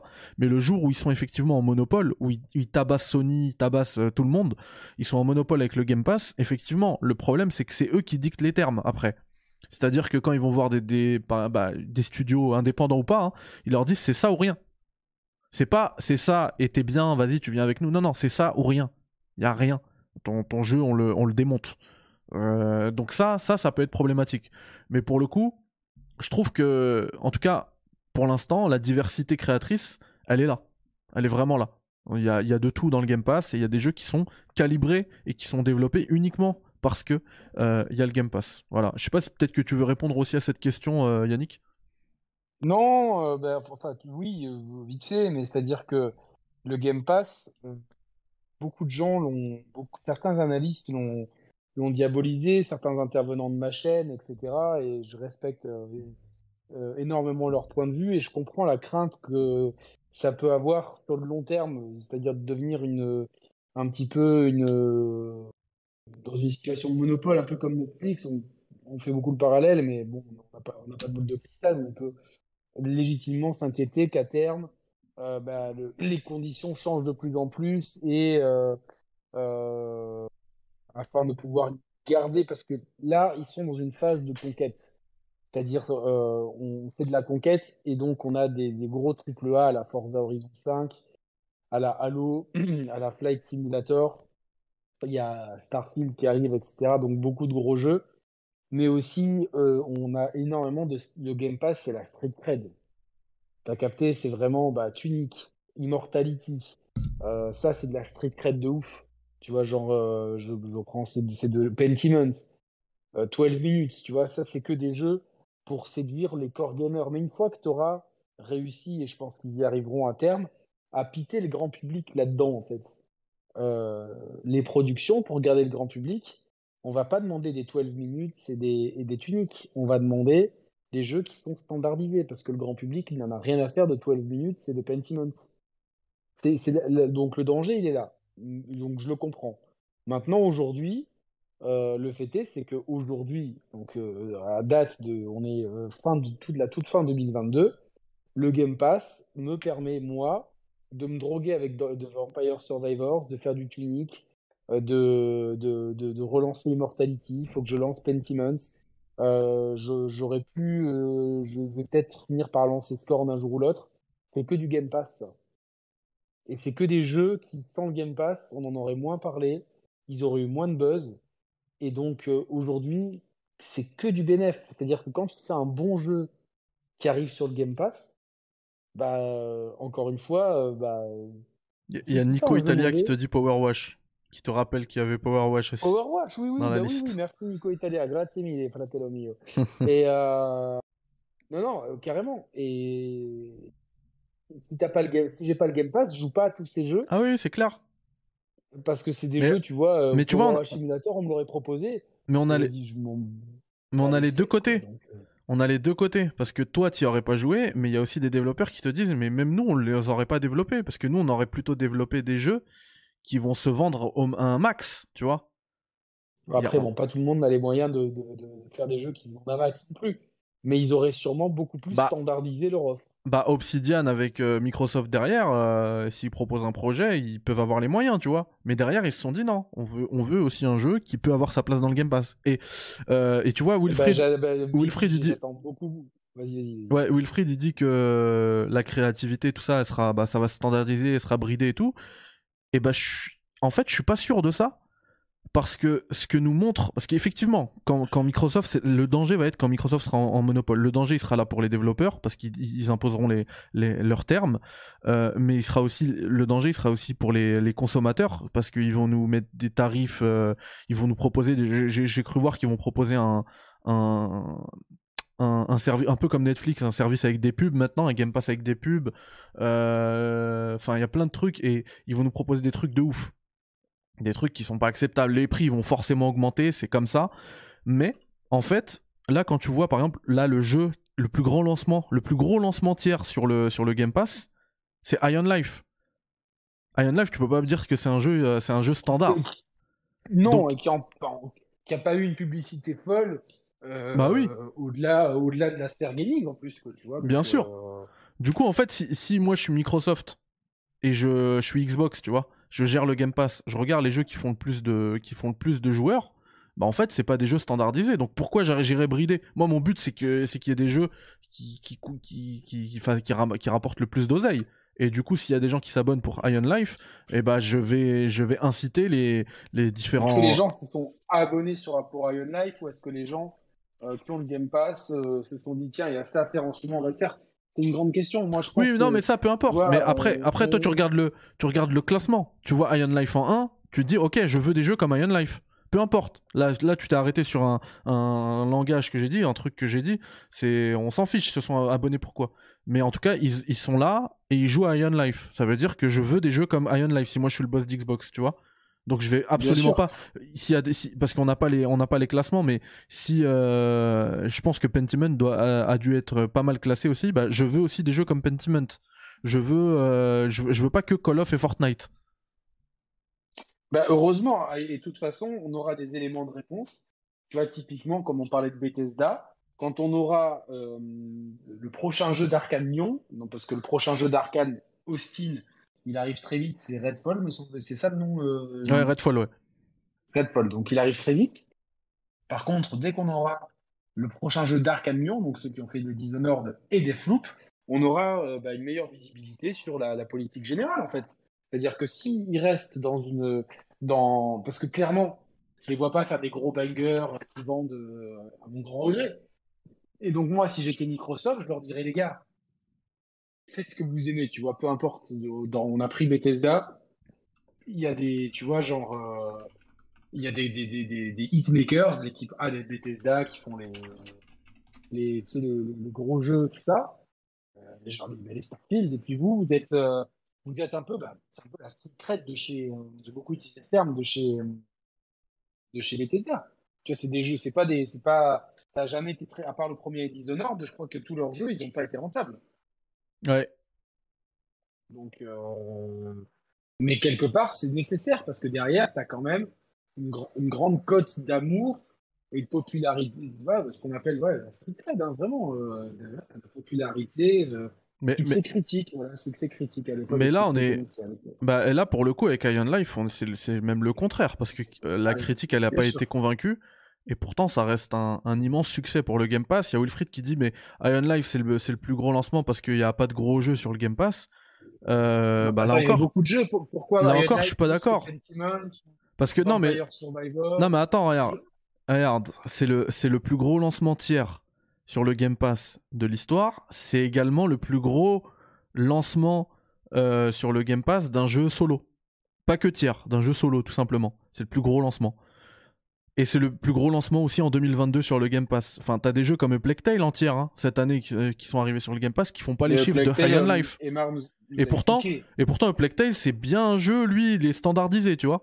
En parlant de standardisé, lui, Oui, il suit vraiment Plague Tale, à la, part la France, il suit vraiment la recette euh, The Last of Us. Tout le monde s'en- tape en dehors de la France. hein, Parce que franchement, un seul million, euh, tout support confondu dans le Game Pass, objectivement, c'est moi je serais pas, moi je me contenterais pas de ça. Enfin, je serais pas, je serais pas, je serais pas, euh, je serais, c'est pas à sauter au plafond quoi.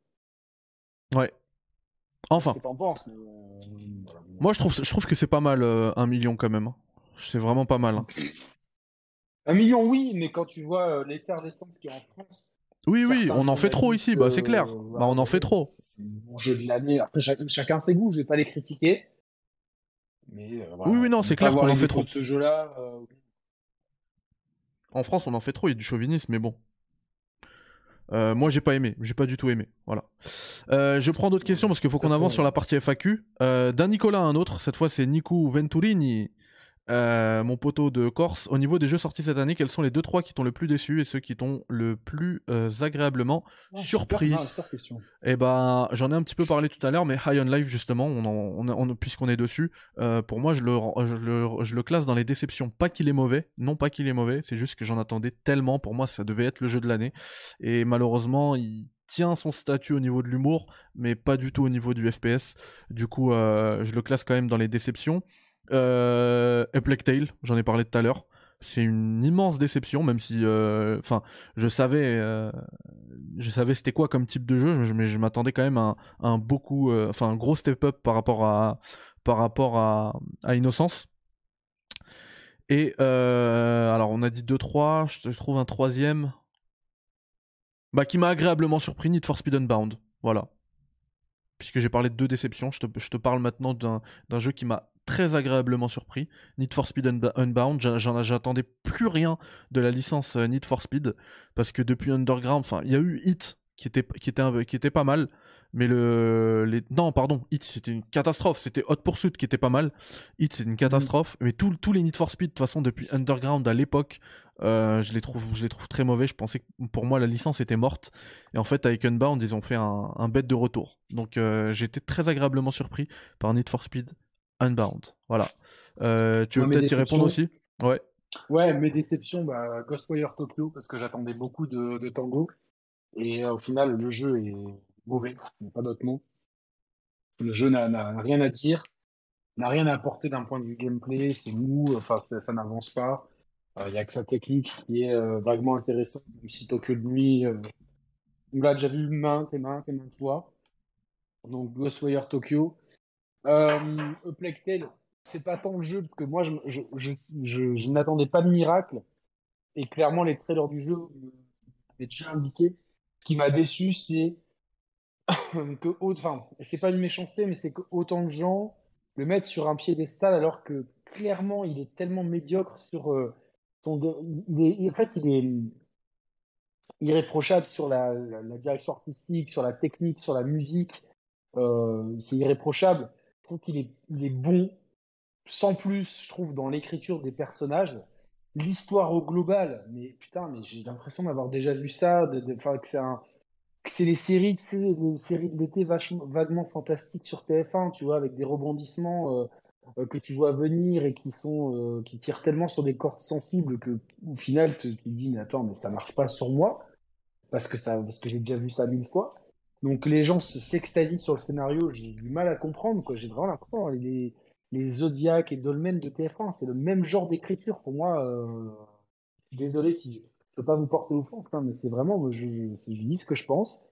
Et ce gameplay qui est tellement daté, qui est tellement restrictif. Donc ce qui me déçoit, en fait, c'est cet engouement à la limite du, du,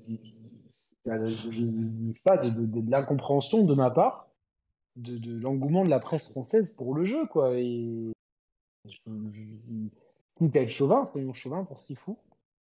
Donc ça, c'est mes deux déceptions principales. Et la troisième, Bayonetta 3, dont j'attendais un petit peu plus quand même. Très bien. Voilà.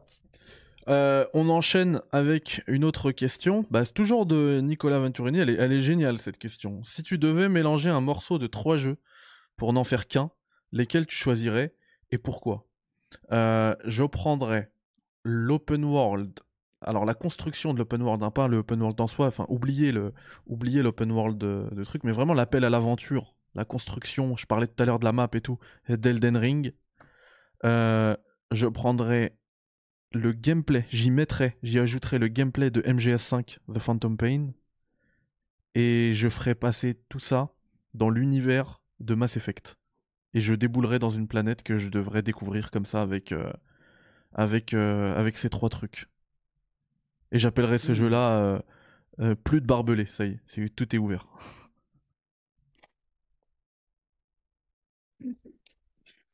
Ah putain.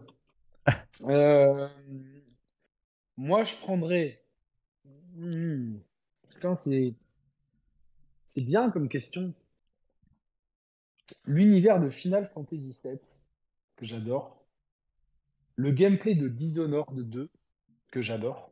Donc, euh, euh, résoudre, euh, enfin, m'infiltrer, enfin, jouer comme je veux, en fait, expérimenter avec des matérias et les matérias me donnent la possibilité de m'infiltrer, de tuer silencieusement, etc. Euh, le tout euh, avec euh, la réalisation d'un God of War Ragnarok.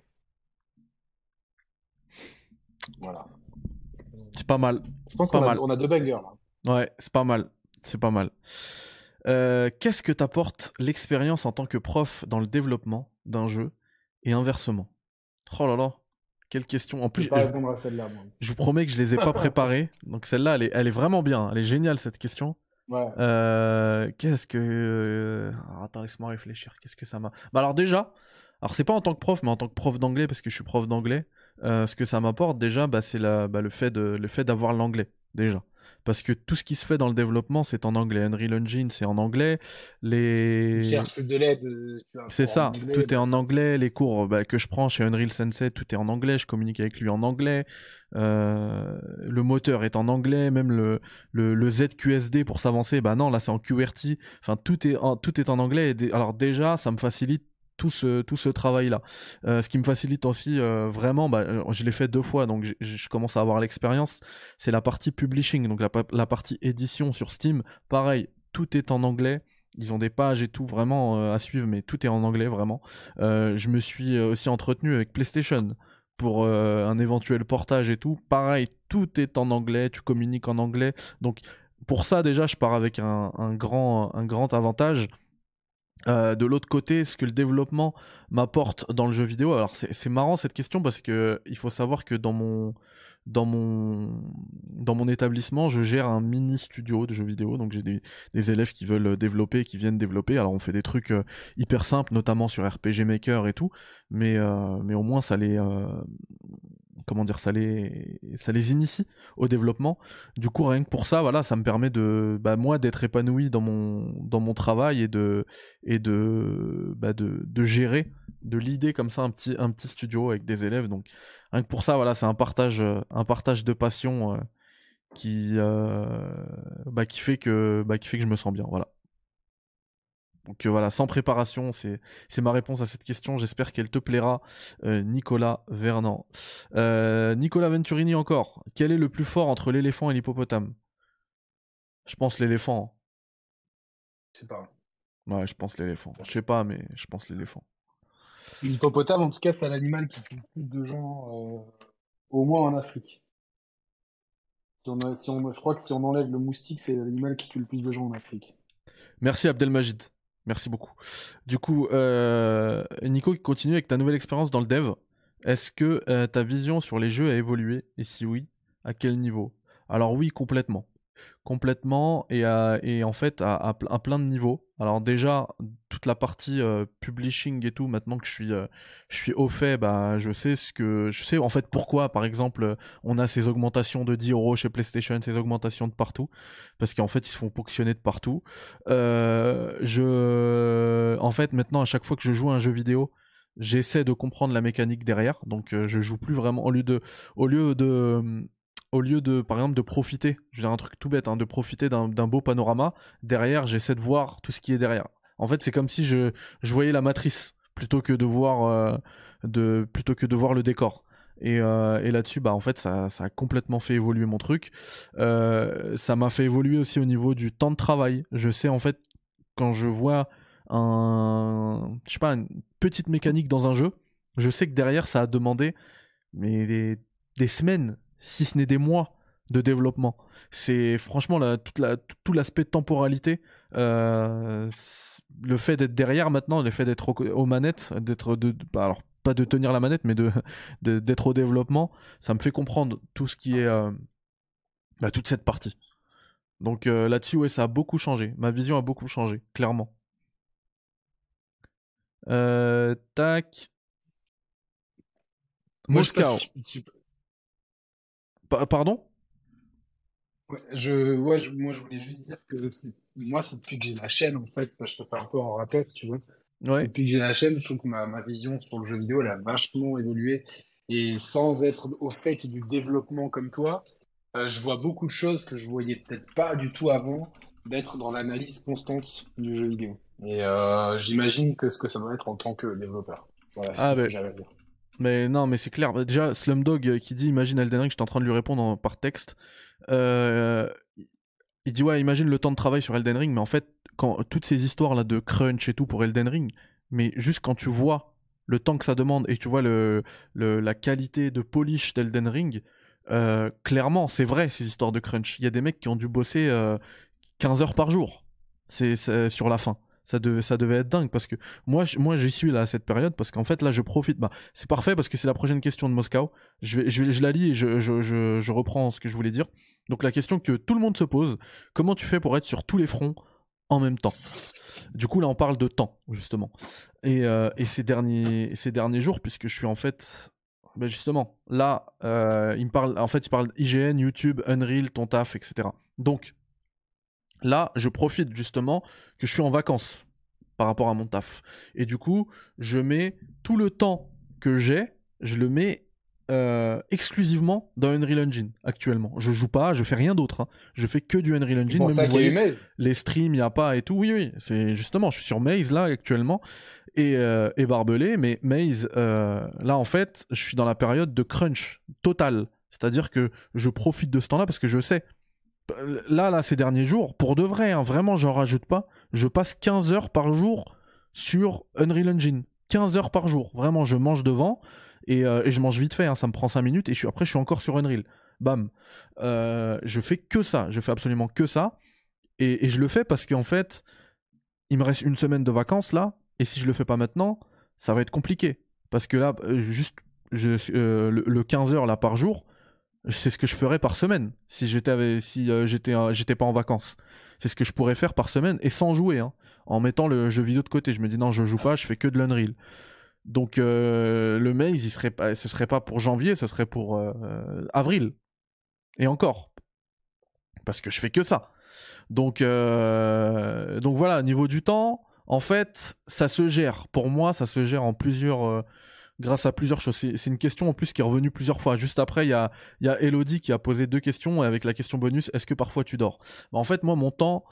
Alors, même si je manque d'organisation, clairement, c'est pas, ma... pas mon fort, mais j'arrive à le gérer de, de plusieurs manières. J'arrive à gagner du temps pour le développement de plusieurs manières et pour jouer aux jeux vidéo et pour euh, préparer les tests, etc. La première, déjà, c'est que sur la chaîne YouTube, j'ai pris. Alors, si vous regardez les premiers tests, il y avait beaucoup de montage. Je faisais beaucoup de montage et tout, ça me prenait beaucoup de temps. J'ai pris la décision à un moment, et je pense qu'il y a beaucoup, il y a beaucoup de gens là, vous êtes en plus d'une centaine là actuellement, qui regardent cette chaîne justement parce que il y a cet aspect live, il y a cet aspect face caméra, on discute, je vous dis ce que je pense du jeu, il n'y a pas de tricherie, il n'y a pas de montage, il n'y a pas de coupure. Voilà, je vous dis voilà ce que je pense, je vous donne une note même à la fin, voilà. Et du coup moi, quand j'ai pris cette décision d'arrêter le montage, ça m'a fait gagner beaucoup de temps parce qu'il n'y avait pas de montage derrière, il n'y avait rien. Je me Donc- reconnais tellement là-dedans dans ce que tu dis, euh, c'est ouf quoi. Ouais, bah, t'as été aussi un exemple Le parce que c'est ce que tu fais. C'est ce que tu fais sur ta chaîne depuis le début, toi. Le, enfin, si au début tu faisais aussi du montage, mais après tu t'as Ah, fait que du, du FaceTime. le- Ouais, ça fait dans l'histoire de la chaîne, pour l'instant, si on prend, euh, on prend l'histoire de la chaîne, les trois quarts de l'histoire, c'était du montage, et c'était des fois des 10 heures de montage. Ça prend vraiment. trop de temps. Ça prend trop de temps. Donc moi, quand j'ai pris cette décision, déjà, ça m'a fait gagner. Ça m'a, fait gagner énormément de temps là-dessus. Ensuite, sur le temps de jeu, le, temps de jeu vidéo, et ben en fait, j'ai gagné, euh, j'ai gagné pas mal de, pas mal de temps en prenant, notamment, alors, attendez, en prenant notamment ce truc-là et en jouant quand je suis pas chez moi, même quand je suis pas chez moi, je joue en fait. Le Steam Deck. Et pas que, parce que j'ai aussi la Xbox euh, euh, portable, enfin pas, pas port- portable, mais vous savez, avec avec l'écran, euh, bah, en fait, elle devient portable, la Xbox. Et, et par exemple, Need for Speed Unbound, je lui ai collé 20-25 heures, mais la moitié, j'étais pas chez moi. J'étais au boulot, et au boulot, en fait, je suis en fait 55 minutes devant élève. Et quand j'ai un peu de temps, par exemple mes récréations, bah à chaque fois c'était 15 minutes de jeu en plus. Et juste comme ça, en fait, j'avançais dans mes parties, ça me permettait ensuite de pouvoir faire un, de pouvoir faire un test. Donc euh, en fait, c'était vraiment de l'optimisation comme ça. Et moindre temps libre, je le mettais dedans. Donc en fait, mes gains de temps, je les trouve dans le fait que, en vrai, j'ai pas de life. en vrai, hein. Je, genre, euh, enfin, je dis ça, non, en vrai, je- je fais 4 heures de sport par semaine, voilà. Ça, c'est obligatoire. Mais il faut, euh, pour, pour, que, pour 2023, je pense qu'il faut que ça augmente. Mais derrière, je vais pas au cinéma. euh, euh, aller au resto, ça m'intéresse pas. Je mange à la maison. je gagne du temps comme ça. Enfin, il y a plein de trucs que je fais pas. Même en vrai, je suis abonné au parc pour le PSG, mais j'ai dû aller voir deux matchs ce- cette année. hein. Euh, je sais pas, j'ai pas le temps en fait. Je sacrifie pas mal de trucs comme ça et je sacrifie énormément. Là-dessus, je gagne beaucoup de temps, mais je sacrifie énormément de mon temps de sommeil. Je dors pas beaucoup Vraiment, ça c'est la vérité. Et, là aussi, il faut que ça change en 2023. C'est pour ça qu'il faut que je sois un peu plus organisé. Mais je sacrifie énormément de mon temps de sommeil. Tous ceux qui me voient euh, dans la vie de tous les jours, ils me le disent. Hein, T'as des cernes de ouf, t'as l'air fatigué et tout. Euh, si mercredi je vais venir, euh, Thibaut, je vais venir parce que c'est les vacances et tout. Et puis, et puis en plus, il faut savoir qu'en plus de tout ça, moi, dans mon, dans mon vrai taf, j'ai l'équivalent de deux temps plein. Je travaille beaucoup, je travaille énormément.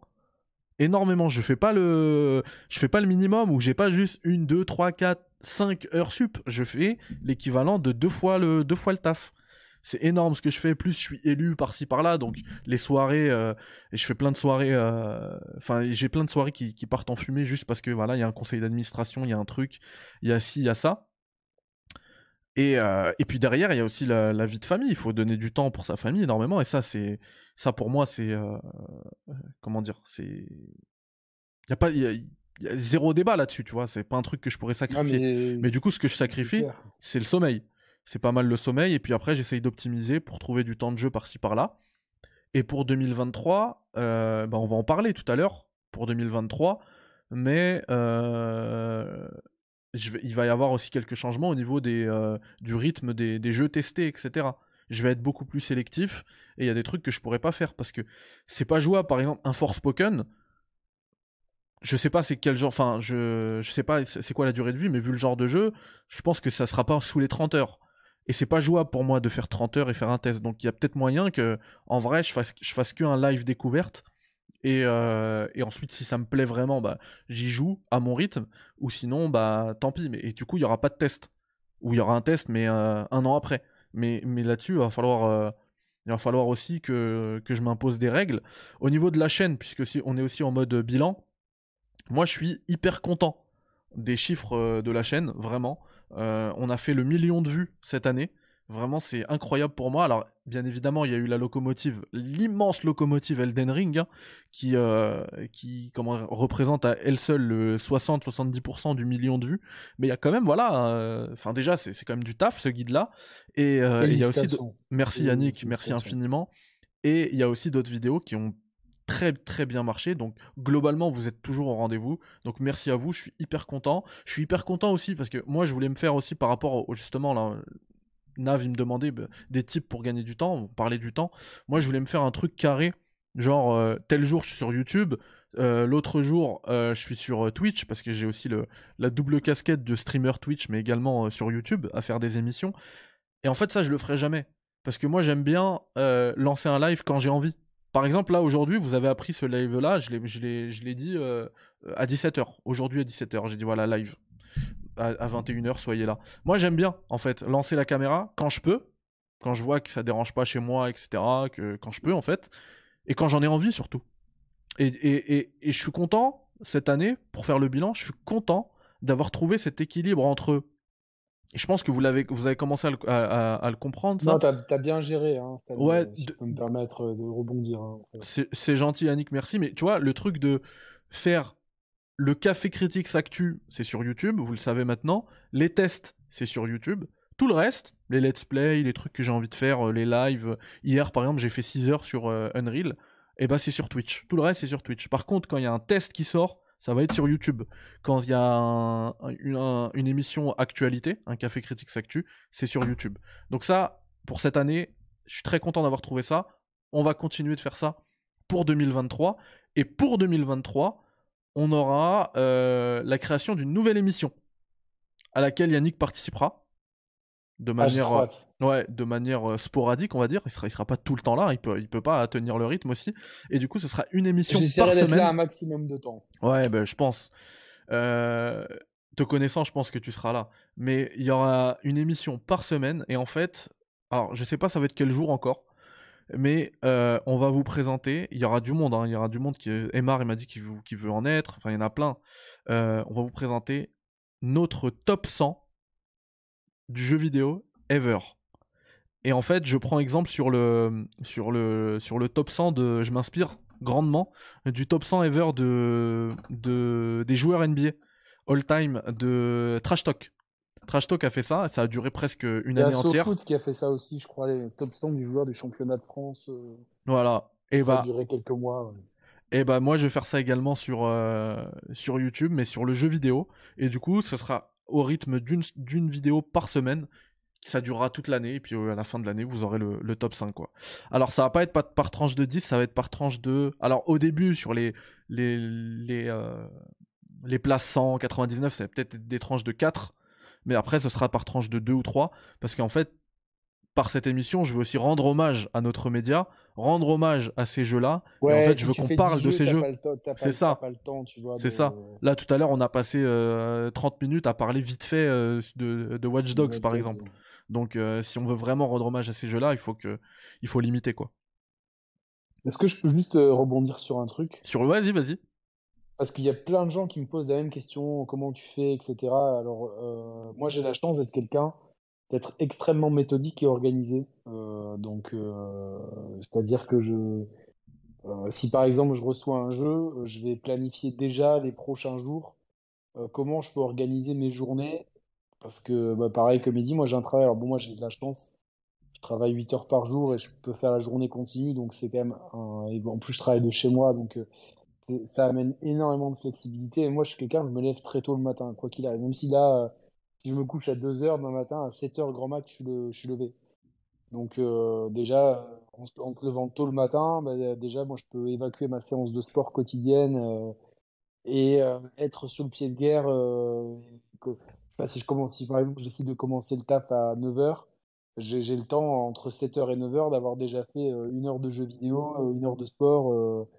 Et une douche entre les deux, tu vois ce que je veux dire? Donc euh, voilà. Mais oui, forcément, euh, c'est mon temps de sommeil qui en pâtit. Et euh, voilà, ça demande beaucoup d'organisation. Et je pense que comme Mehdi, en 2023, je vais peut-être faire moins de tests parce que clairement, j'aimerais faire plus de choses en dehors de... Là, j'ai quand même, quand même une vie assez bien remplie, mais j'aimerais, tu vois, peut-être que le temps d'antenne être consacré à des choses plus importantes ou donc peut-être faire plus de let's play découverte euh, en donnant, comme j'ai fait pour Callisto Protocol, ça a quand même bien plu. Et quitte après revenir sur les jeux lors d'émissions, parce qu'en plus c'est là où on a le plus d'audience, donc c'est là où on est le plus écouté. Peut-être une fois par mois faire le bilan, voilà, les jeux que j'ai pas pu vraiment tester, euh, les, tester, euh, enfin, en dire quelques mots définitifs, voir si mon avis après la découverte a évolué ou non. Quitte à faire peut-être même une vidéo dédiée plus tard, mais ne pas avoir cette pression de me dire il faut absolument que je finisse un jeu avant d'en parler, parce que c'est souvent l'éthique de travail et forcément, euh, c'était une année qui, à titre personnel, été très fatigante. La chaîne m'a beaucoup fatigué, mais je l'ai fait avec grand plaisir, mais euh, je pense que je peux pas tenir euh, comme ça très longtemps et surtout que ça peut, ça a pu jouer personnellement sur des relations, sur, sur- sur- sur ma vie personnelle parce que c'est pas facile quand des gens rentrent dans ta vie, enfin, dans- pour mon cas à moi, à Oui, oui. euh, de, d'expliquer, euh, bah non, euh, deux, ou deux, trois soirs par semaine, je peux pas parce qu'il y a ça. Ah non, là, on peut pas se voir parce que euh, j'ai un jeu vidéo à finir. Il y a des gens, ils, ils te regardent, ils disent, mais t'as quel âge? Enfin, on, on subit encore les préjugés, tu vois, donc, euh, ah non, euh, je, je peux pas accepter ça, c'est moi ou cette chaîne YouTube. Bah non, c'est la chaîne YouTube parce que toi, je te connais depuis, euh, depuis deux semaines et ma chaîne YouTube, ça fait huit ans que je suis avec elle, donc euh, tu vois ce que je veux dire. Mm. Mais j'aimerais à terme pouvoir justement euh, proposer, être, être plus conciliant avec, euh, avec mon entourage et justement donc trouver un meilleur équilibre. Mais c'est, euh, je pense qu'on va amener du lourd, toi et moi, en 2023.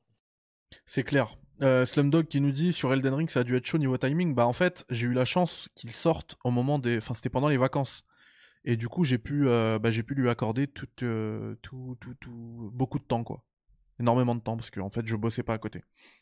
Donc quand je bosse pas c'est bien, et quand je bosse le problème c'est que bah comme Yannick j'ai, je dois terminer les jeux, c'est une pression que je me- je m'impose euh, Ouais, pour vous en parler.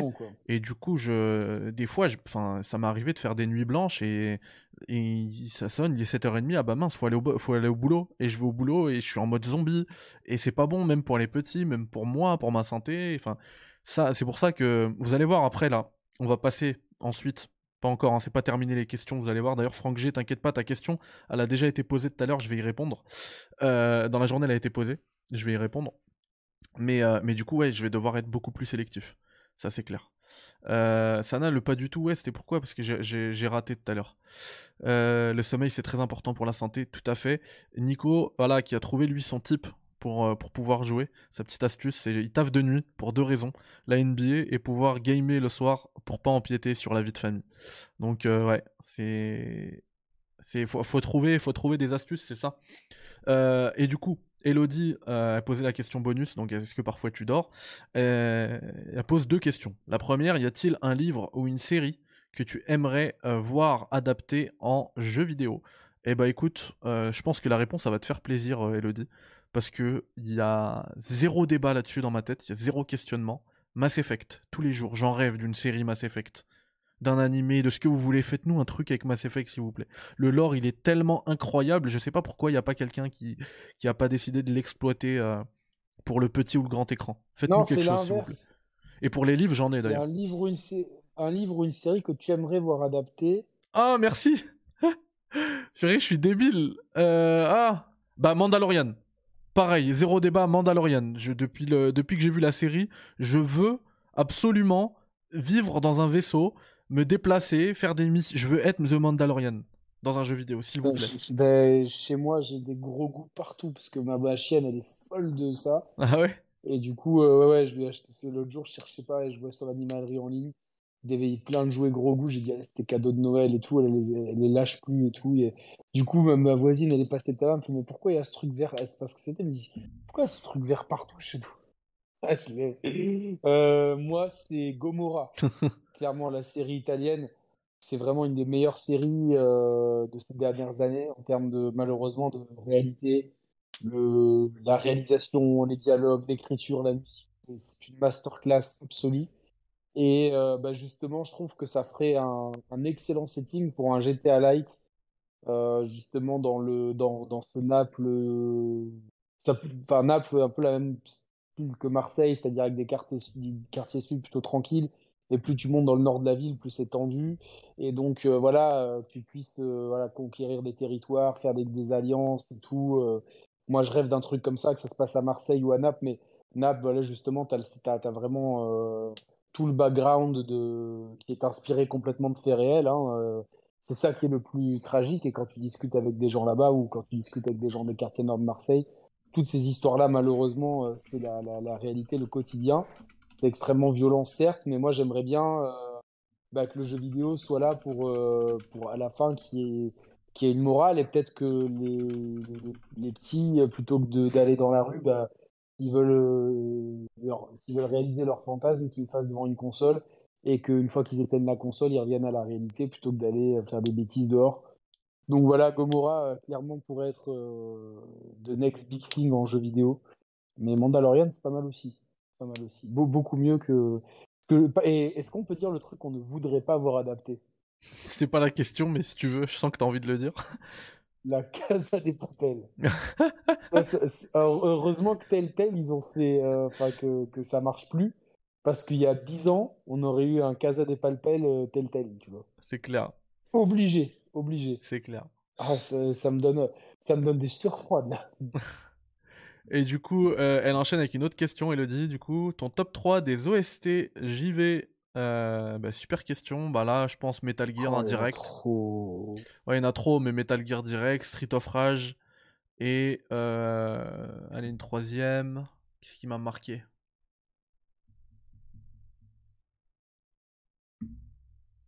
Là, juste parce que t'en as parlé, j'ai envie de le dire, juste parce que Olivier de Rivière, euh, je le valide. euh, bah, Plague Tale. L'incroyable OST de Plague Tale. Nier Automata, ouais, Nier, Nier, Nier. Il y en a plein, Final Fantasy, ouais. En, fait, il y en a plein, c'est c'est dur. Laquelle de MGS, ouais, bah, peu importe ouais. lequel, celui, celui que tu veux, ça se classe dans le top. Je peux même faire un top que avec des MGS, elles sont incroyables je les pense que des, d'MGS. composi- des compositeurs seraient... seraient seraient plus adaptés Après, faut les connaître. euh, Moi, je bah, te, moi, moi, je te dirais mon top qui- 3, c'est euh, Harry Gregson Williams, euh, euh, Ludwig euh, Forcel, là, et, euh, et De Rivière, voilà. Moi, je mettrais Harry Gregson Williams également euh, pour tout ce qu'il a fait dans la saga Metal Gear, c'était ouf. Euh, Kondo, parce que c'était le compositeur de Nintendo, donc euh, les grands thèmes de Mario et Zelda, c'est lui. Et c'est le premier compositeur euh, dont j'ai vu le nom apparaître euh, régulièrement à la fin de crédit. Et euh, je pense numéro un, pour moi, il n'y a pas de débat possible. C'est la... c'est une dame. C'est Yoko Shimomura. Parce que elle, Ah oui, a... ça- elle a incroyable. euh, Elle a fait quoi, elle? Elle a fait des. Bah, elle a fait Street Fighter 2, tu vois. Ah ouais, ok. C'est. Moi, moi j'ai oublié, enfin, j'ai oublié la- l'OST de Silent Hill. C'est dur de faire un top il 3 va- OST, de mais c'est dur, mais Final Fight. Silent Hill le 2, hein. Street Fighter 2, euh, récemment, ben, on l'a vu et j'ai trouvé que l'OST elle défonçait. Et je viens de me rendre compte maintenant, là, en regardant, euh, pour être sûr, c'est Live Alive, donc c'était déjà elle. Euh, les Kingdom Hearts, c'est elle. Et on peut aimer, ne pas aimer le jeu, mais Final Fantasy XV, c'est elle aussi. Donc, et récemment, elle a fait Mario et les lapins crétins, Sparks of Hope. Euh, elle a fait Street of Rage 4. euh, ça, il est devant Wikipédia, on l'a perdu, les gars.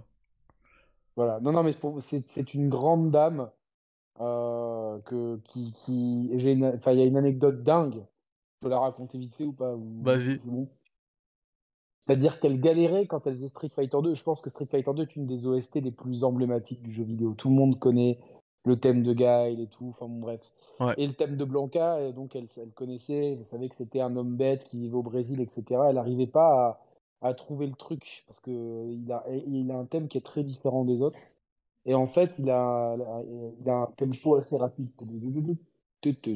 C'est vraiment un truc comme ça et tout. Et euh, ça commence avec des percus et tout. Et euh, en fait, elle est dans le métro pour aller travailler et elle a le rythme qui lui est venu en tapant, je crois, dans, sur la barre de métro.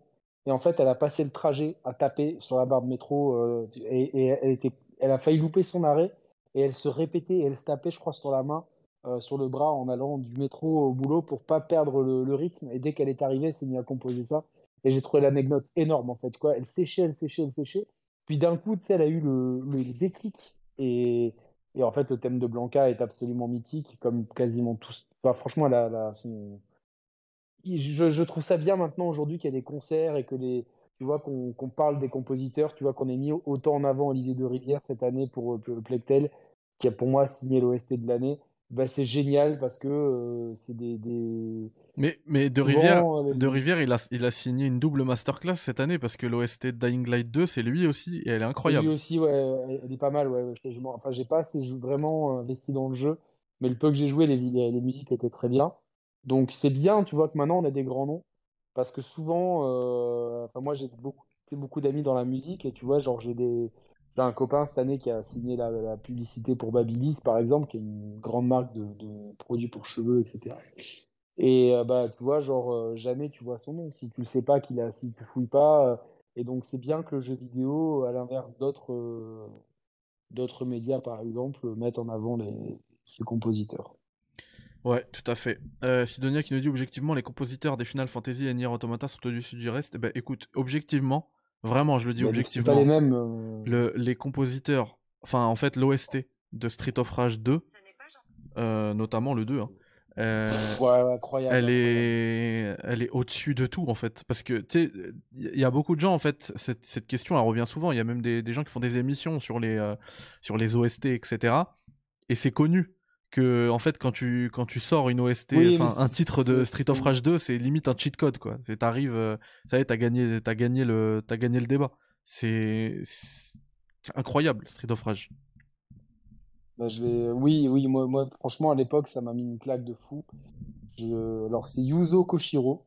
Donc, euh, comme ça, je... vous le savez. Yuzo Koshiro. Et, euh, et euh, oui, c'est. euh, Comment il s'appelle euh, Uematsu pour euh, Final Fantasy euh, 7 notamment. Après, euh, c'est pas. il Enfin, les Final Fantasy, ils ont, des- ils ont pas toujours. euh, Oui, on a vu que c'est Uematsu pour le 7 et, et Shimomura pour le, pour le, le, le 15. Donc, mais ils ont souvent des traits. Enfin, de toute façon, les Japonais savent très bien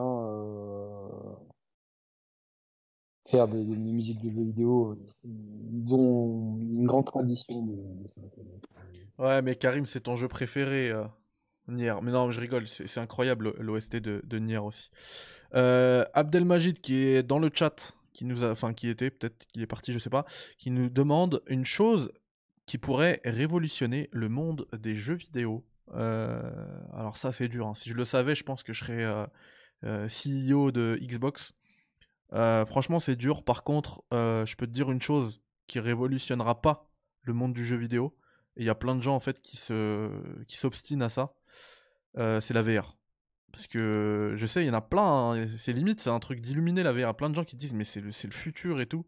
Mais en vrai, moi qui ai saigné la VR, je suis un j'aime beaucoup la VR hein, en vrai. Je suis fan même de VR. Mais je ressens souvent ce sentiment d'encombrement, ce sentiment où j'ai envie, euh, à un moment donné, j'ai envie d'arrêter cette expérience. Je veux en fait avoir une image plate devant moi et, euh, et être, euh, et être, et être tranquille, quoi. Et être, être- être confortable. Et euh, alors ça, c'était la, ça, c'était la réponse un peu risquée, mais je suis content que tu sois d'accord, Yannick, parce qu'il y a plein de gens qui vont me dire mais t'es fou la VR, ces trucs. Et il y a aussi une réponse très facile. Euh, une chose qui pourrait, qui pourrait qui ne révolutionnera pas le monde des jeux vidéo, bah c'est le métaverse, pareil. C'est aussi une lubie, je sais pas pourquoi. Euh, Ouais, ça marchera jamais, ces mot trucs-là. valise. euh, C'est le métaverse de, de- d'Epic, c'est pas du tout la même définition que le métaverse euh, de, de Facebook, que, que le métaverse que certains charlatans commencent déjà. Tu sais, c'est ceux qui, ont, qui, qui, qui sont plantés dans la crypto, tu sais, ceux qui voient des Eldorado partout et qui font n'importe quoi. Donc, euh, voilà. Moi, je, alors, la VR, je suis d'accord avec toi. C'est bluffant quand, quand tu, quand, quand, tu, quand tu fais de la VR et quand tu découvres un nouveau jeu VR, c'est bluffant. Mais en tout cas, au jour d'aujourd'hui, et je pense à court moyen terme, la technologie est encore trop invasive. euh, euh, Il y a toujours des problèmes de motion sickness éventuellement, etc. Euh, c'est c'est très bien d'ailleurs pour des expériences courtes. Vraiment, c'est bien de jouer. Euh, Roman me disait qu'il a eu un VR son anniversaire. Il joue par tranche de deux heures grand max. C'est beaucoup va- c'est déjà. un grand max. Ouais. C'est déjà beaucoup. Moi, pareil, je joue une heure en général. Une heure de casque VR sur la tête, ça Moi- me suffit. Moi, quand je fais donc, 30 minutes, ça me suffit. hein. Voilà, moi, une heure, 30 minutes, une heure, une Je heure me lance super hot, je me lance un truc. euh, En fait, faut Voilà, des jeux courts, quoi. Exactement, des, des jeux avec des rythmes pensés courts. C'est ça. Alors certes, Ou un stage de 2-3 sont stages de Beat Saber, et puis euh, je suis bien content. Il y a des jeux qui sont incroyables et honnêtement, avoir fait Resident Evil 7 en VR, j'ai vraiment vu, ce que pourrait être le jeu vidéo dans l'avenir, faire une immersion absolue, etc. Mais tant que la technologie reste aussi pesante, euh, invasive, qu'il faut faire 50 000 réglages, euh, tu bouges, tu bouges ton casque légèrement sur le côté ou sur, euh, pour ceux qui ont des problèmes de vue comme moi, euh, ah bah, l'image devient floue parce que c'est vraiment au millimètre qu'il faut le régler. Donc euh, pour moi, c'est une fausse bonne idée. Ce qui pourrait, ce qui, ce qui, à mon sens, euh, est une belle révolution récemment, c'est la DualSense euh, et euh, le cloud. Non, pas une révolution. C'est C'est c'est pas une révolution, mais c'est c'est une bien, mais, mais c'est un access- accessoire pour moi. C'est euh, Parce que pense cool, que mais ça change, ça change. Pour moi, révolutionner le monde du jeu vidéo, non. C'est pas, c'est ouais, révolutionner, non, mais c'est pas assez exploité. Si tous les jeux l'exploitaient à fond, je pense qu'on on dirait pas révolution, mais on dirait c'est une belle avancée. Par contre, euh, le, ce qui est une révolution, je pense, depuis quelques années, c'est le fait d'avoir du jeu vidéo euh, partout, tout le temps, que ce soit à travers le jeu mobile, le cloud qui peut maintenant nous amener euh, Ouais, c'était la réponse de Xbox, Sidonia exemple. qui dit le cloud, partout. le cloud peut être une révolution, objectivement Le- toujours. ouais. Et bah, tu vois, pour ceux qui ont Je un suis d'accord avec. Steam Deck, tu vois, Après- je pense que toi, le Steam Deck change beaucoup ta vie. quoi. Mais en fait, moi, j'ai- j'aimais quand même une réserve là-dessus. Parce que justement, c'est lié au Steam Deck, tu vois.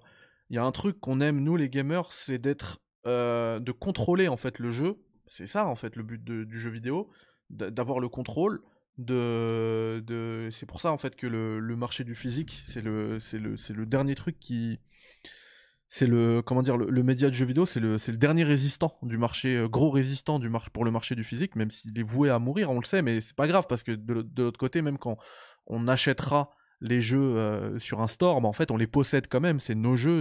En fait, tu as besoin de pouvoir mettre pause quand tu veux, euh, continuer quand tu veux. Le cloud, le fait que le fait qu'il y ait de la latence, il y en a, hein, il y, en- y en- aura toujours. Même si ça, la technologie va améliorer ça, il y en aura toujours. C'est que tu sois dépendant d'une connexion internet pour jouer. euh, le jour où t'as plus internet, tu fais comment et tout. Je, je sais pas. En vrai, je sais pas. Est-ce que ça va vraiment être la révolution? Je sais pas. Euh, à terme, oui. À terme, oui, en fait. C'est-à-dire que, Mehdi, je sais pas si tu te rappelles à l'époque où tu sous-titrais euh, les épisodes de Lost. Ouais. Euh, on mettait je sais pas combien de temps à télécharger un épisode qui faisait 350 mégas. Je me rappelle bien euh, pour le 720p de l'époque. Euh, C'était long, tu vois, c'était des fois une heure, etc. Aujourd'hui, c'est-à-dire que ça, même t'es, t'es, t'es sur la, dire sur la plage, euh, Paris-Plage si tu veux, t'es n'importe où.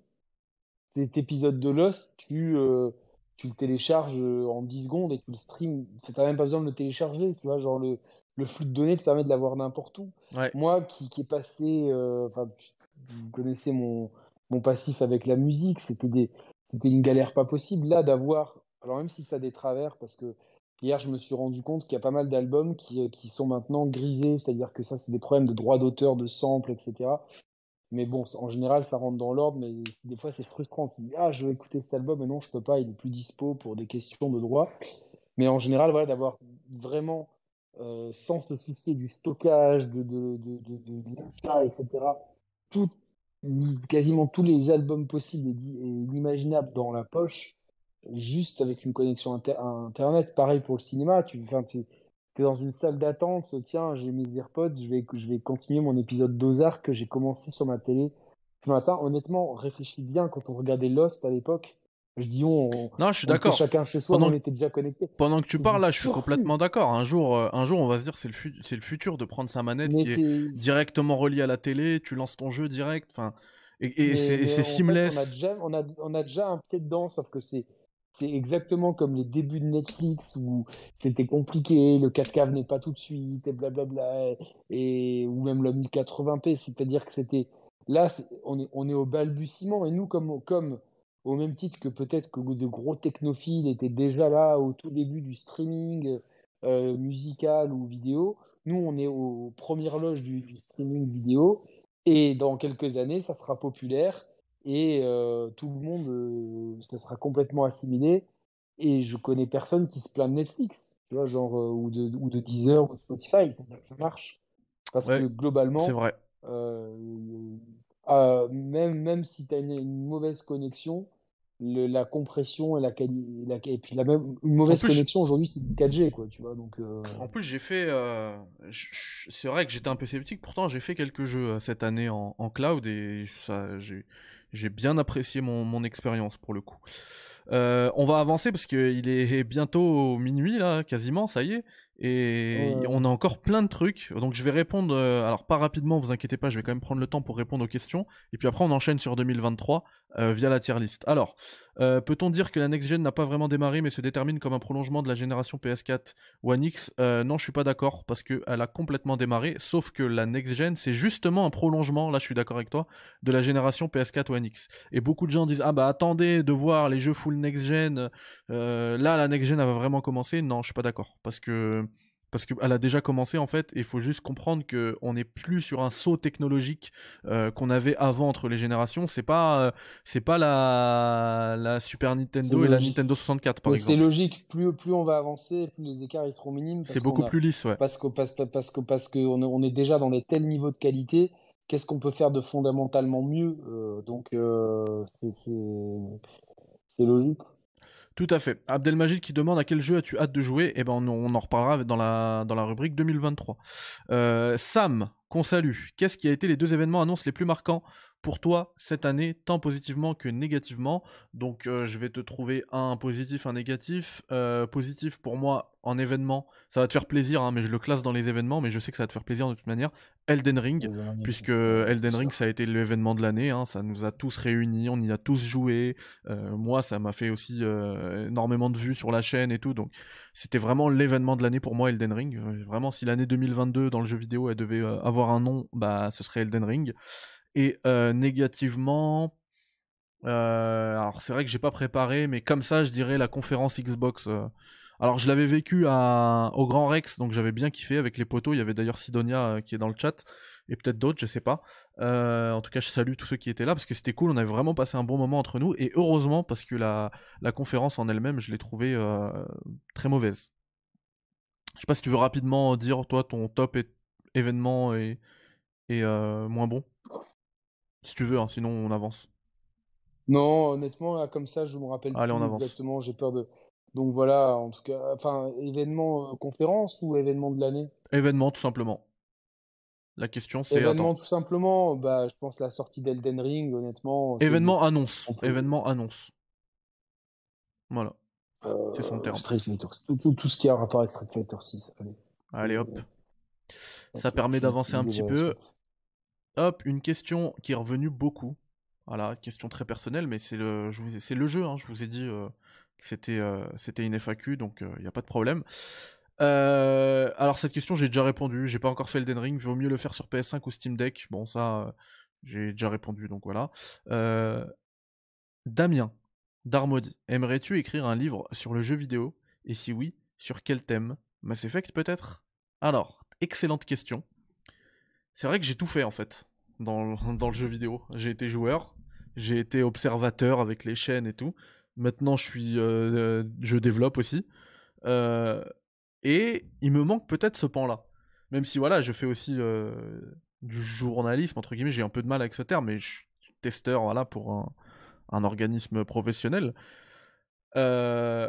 Effectivement, c'est quelque chose qui est dans ma tête, euh, Damien. Donc voilà, je le dis comme ça en world premiere. Et je peux même vous, rajouter un autre truc en world premiere. Je suis aussi en contact avec, euh, bah, j'en ai, avec des gens pour faire quelque chose, une grande maison d'édition. Pour, je ne vais pas la citer, mais voilà. Et, euh, je vous dirai pas sur quel thème, parce qu'en fait, Mass Effect, oui, ça me passionne, mais il il y, a déjà des livres qui ont été écrits qui sont très très bien. J'ai pas envie de.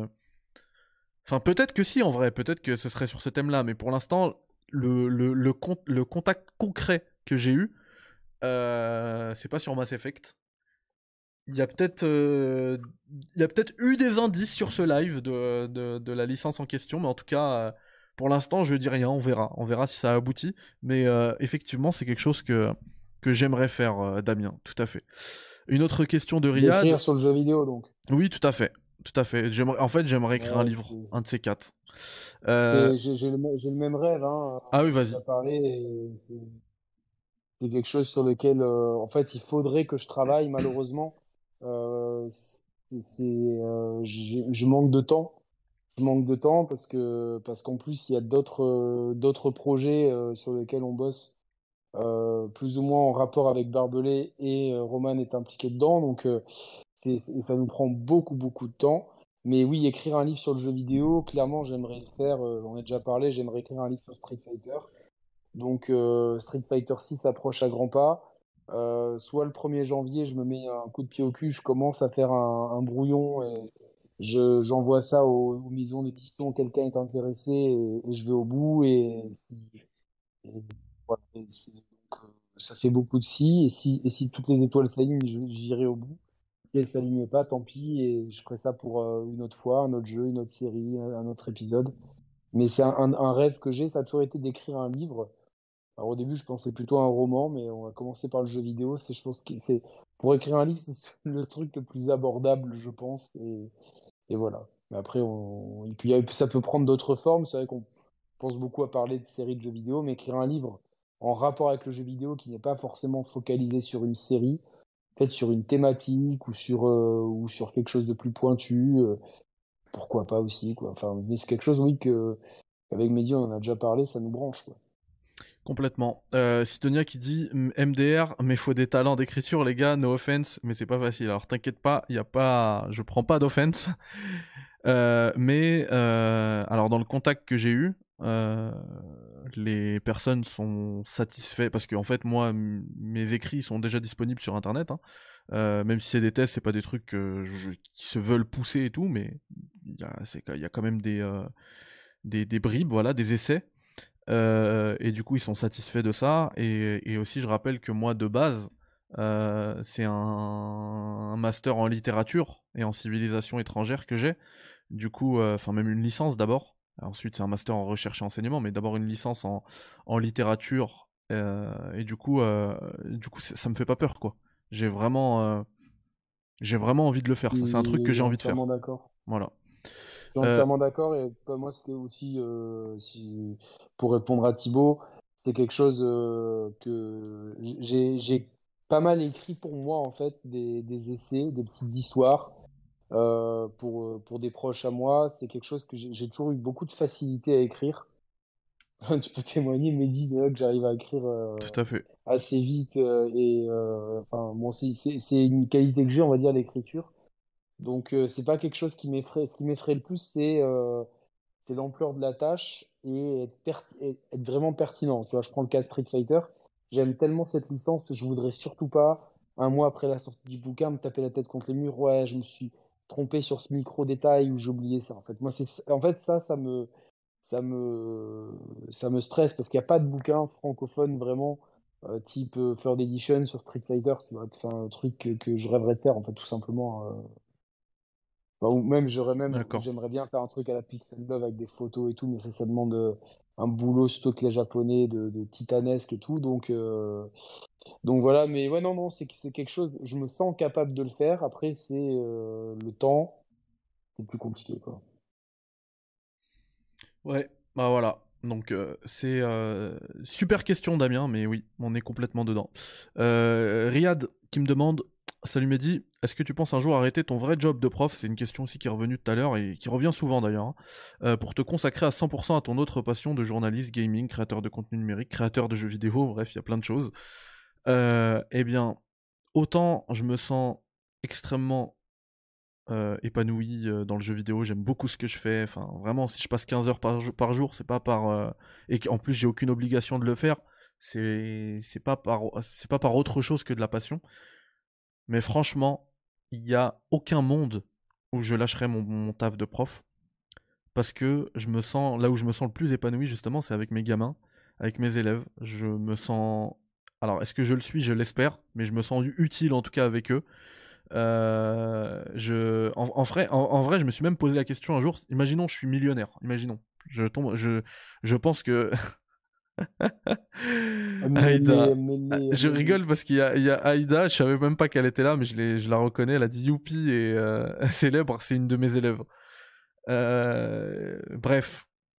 Il y a aucun monde en fait. Je me, suis posé la question. Il y a aucun monde où je, lâche ce taf. Vraiment. Même si je suis millionnaire, je pense que bah, au lieu de faire deux fois le temps plein d'un prof, bah, j'en ferai peut-être qu'un, voire même le minimum, histoire de, histoire de, quand même, euh, de quand même être là et de faire, euh, de faire, euh, de, dégager du temps surtout pour faire autre chose. Mais je resterai toujours. C'est, en fait, c'est, c'est même pas, c'est pas un métier en fait, c'est une vocation. Je me vois pas faire autre chose. Pourtant, moi, j'en ai fait des tas. Moi, je travaille depuis que j'ai 15 ans. J'ai galéré depuis que j'ai 15 ans. Je livrais des, euh, je livrais des, euh, des, euh, des plats. Je travaillais pour un resto chinois. Je livrais des, des plats chinois pour euh, 5 euros de l'heure. Enfin, c'est ce qu'elle disait 5 euros de l'heure, mais en vrai, c'était 15 euros la soirée. Et je travaillais de 19h à 22h.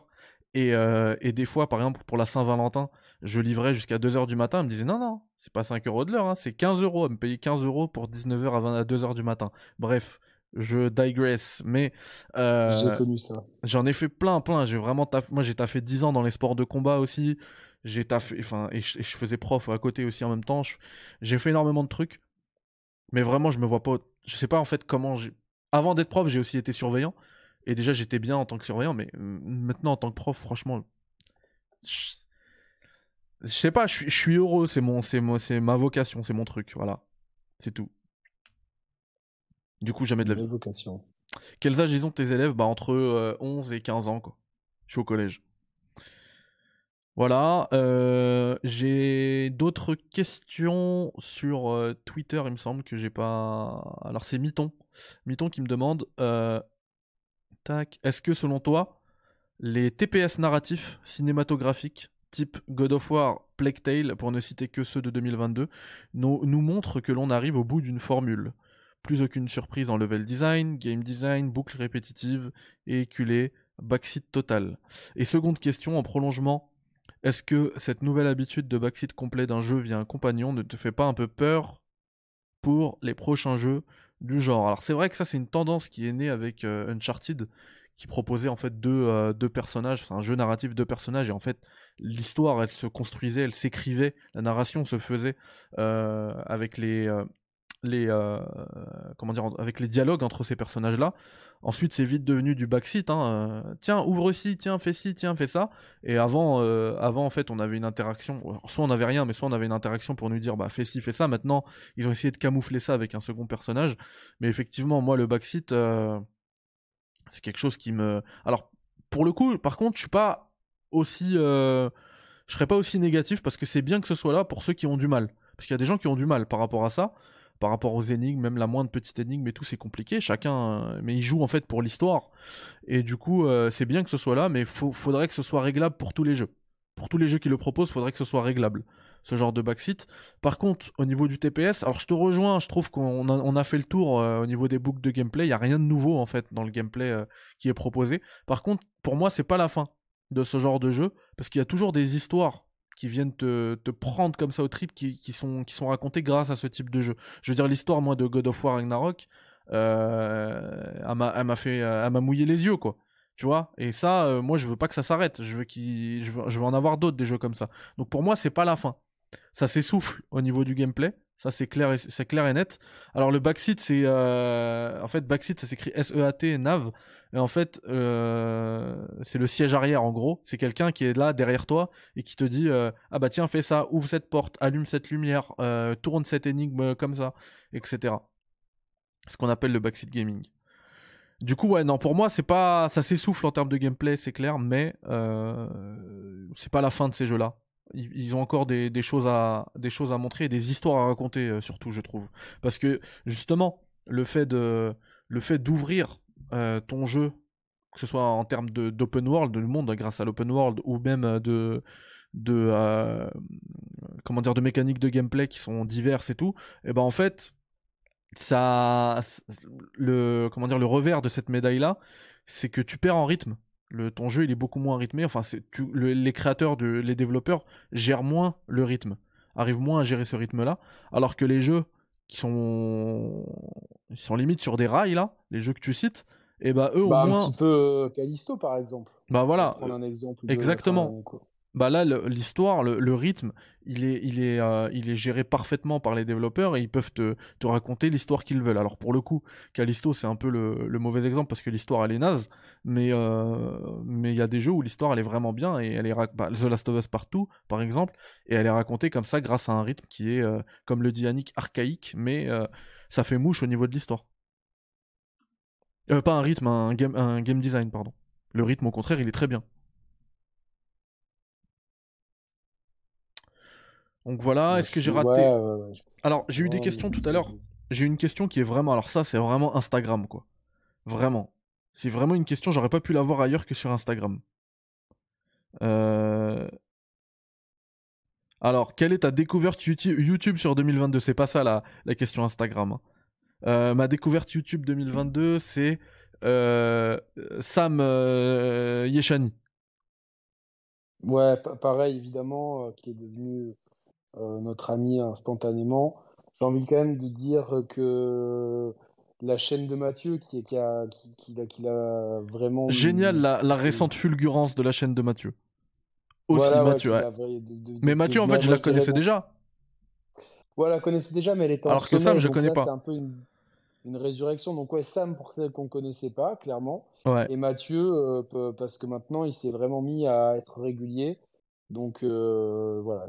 c'est- la famille, euh, clairement. euh, Ah, ah, Ma- Mathieu, bah, si, si vous voulez une analogie NBA, Mathieu, c'est le MIP, le Most Improved Player, Ouais, exactement. la progression de l'année.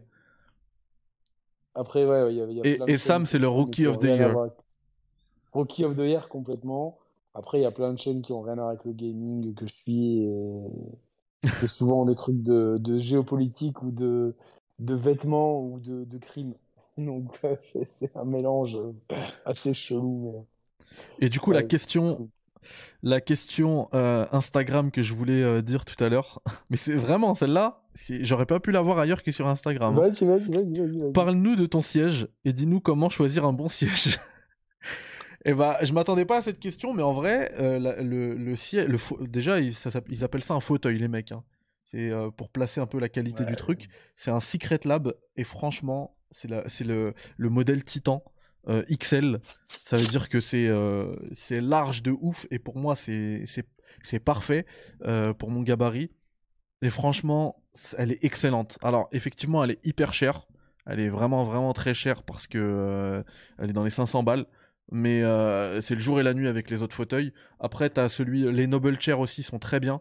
Moi, mon conseil pour pour choisir euh, sa bonne chaise, déjà prenez un truc. Si vous savez que vous, allez passer beaucoup de temps, moi je passe énormément de temps dessus. C'est euh, limite, c'est vraiment vraiment rentable. hein. C'est comme un lit en fait. hein. Euh, je passe limite plus de temps dessus que dans mon lit. Prenez un truc qui va bien vous soutenir les lombaires, c'est important. Prenez un truc qui est bien adapté à votre gabarit. Faut pas être trop grand, trop gros, trop mince, trop petit pour sa chaise. Et maintenant, il y a des chaises qui arrivent dans les trucs. Et, euh, et effectivement, moi je le, dis, hein, ce genre de chaise-là, c'est pas que du marketing. C'est vraiment top au niveau du confort. Donc voilà. Non, mais c'est vrai. Il y, a un- lit, en fait, ceux qui te vendent les matelas et tout, ils te disent, euh, euh, genre, tu vas passer tant de temps dessus, faut pas aménager ton, genre, ton investissement. Mais en vrai, pour ceux qui passent énormément de temps dans leur bureau, sur une chaise comme ça et tout, bah c'est pareil. Si vous prenez une vieille chaise, vous allez vous ruiner la vie, hein, pour de vrai. Parce qu'un dos, euh, un dos en miettes, c'est pas, c'est pas joli. Hein. Ouais, après, moi, j'ai déjà conseillé ma chaise euh, qui est très bien pour ceux qui ont des problèmes au lombaire. Ça s'appelle euh, Ah oui, c'est ta chaise ergonomique là? Tonic Chair, ouais, ouais, chez, chez Ergonomic, qui est en fait un ballon gonflable, tu sais, des ballons de gym gonflables euh, qui, qui s'insèrent dans une structure en plastique et euh, on le regonfle à peu près tous les 10 jours. Et donc, plus il est gonflé, plus ça vous fait, en fait, euh, ça vous force à tenir le dos parfaitement droit. Et donc, en tenant le dos droit, ça, permet d'é- d'étirer les, les muscles et de, gainer le dos, plus les abdos, et forcément, c'est super. Par contre, au bout, de. euh, au, au pa- passer deux heures, ça devient un, peu physiquement éprouvant. On se rend pas compte, enfin, physiquement éprouvant, vous n'avez pas transpiré, mais vous sentez quand même un peu des douleurs, enfin, de la fatigue musculaire. Dans ces cas-là, vous switchez sur une chaise, mais moi, personnellement, qui j'ai une hernie discale, donc euh, ouais, ça fait euh, aux- vertèbres L4, L5, donc c'est super douloureux.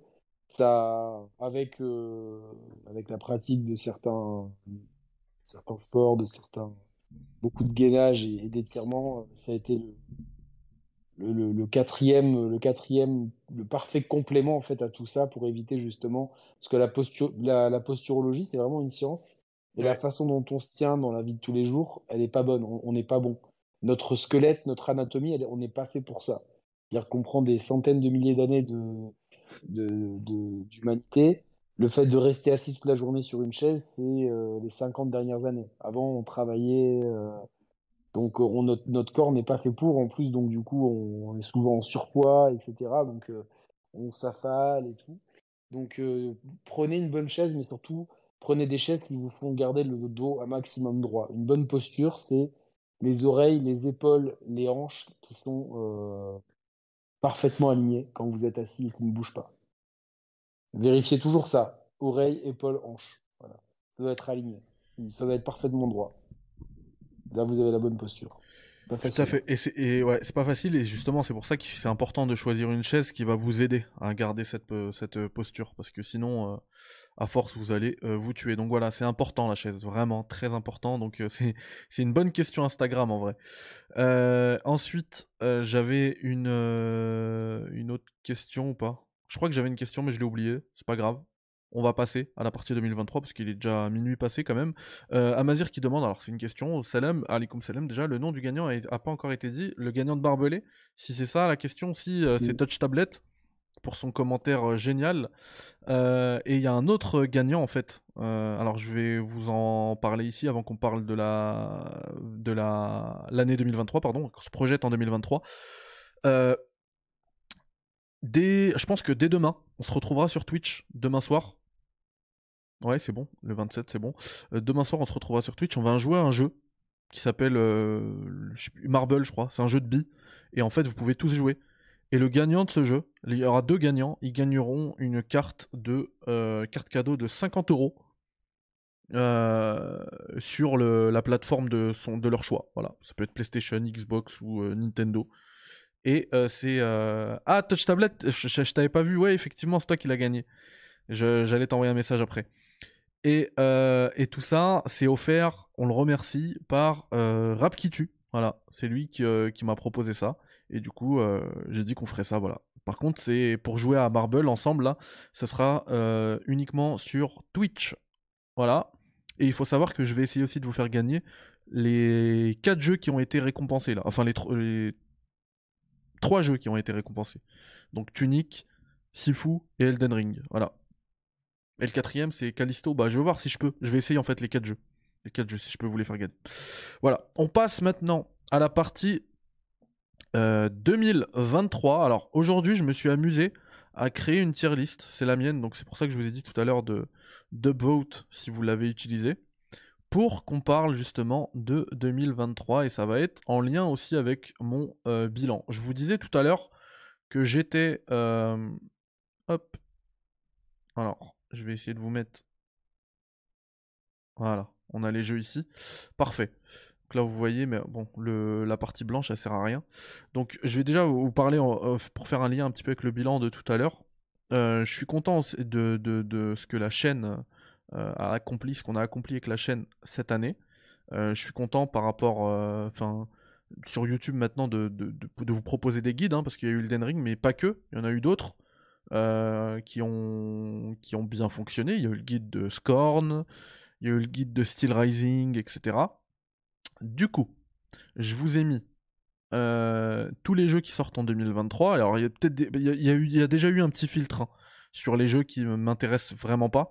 Alors peut-être que pour vous ça, ça vous intéresse, mais j'ai essayé de, de, mettre, de garder quand même un, un max de trucs.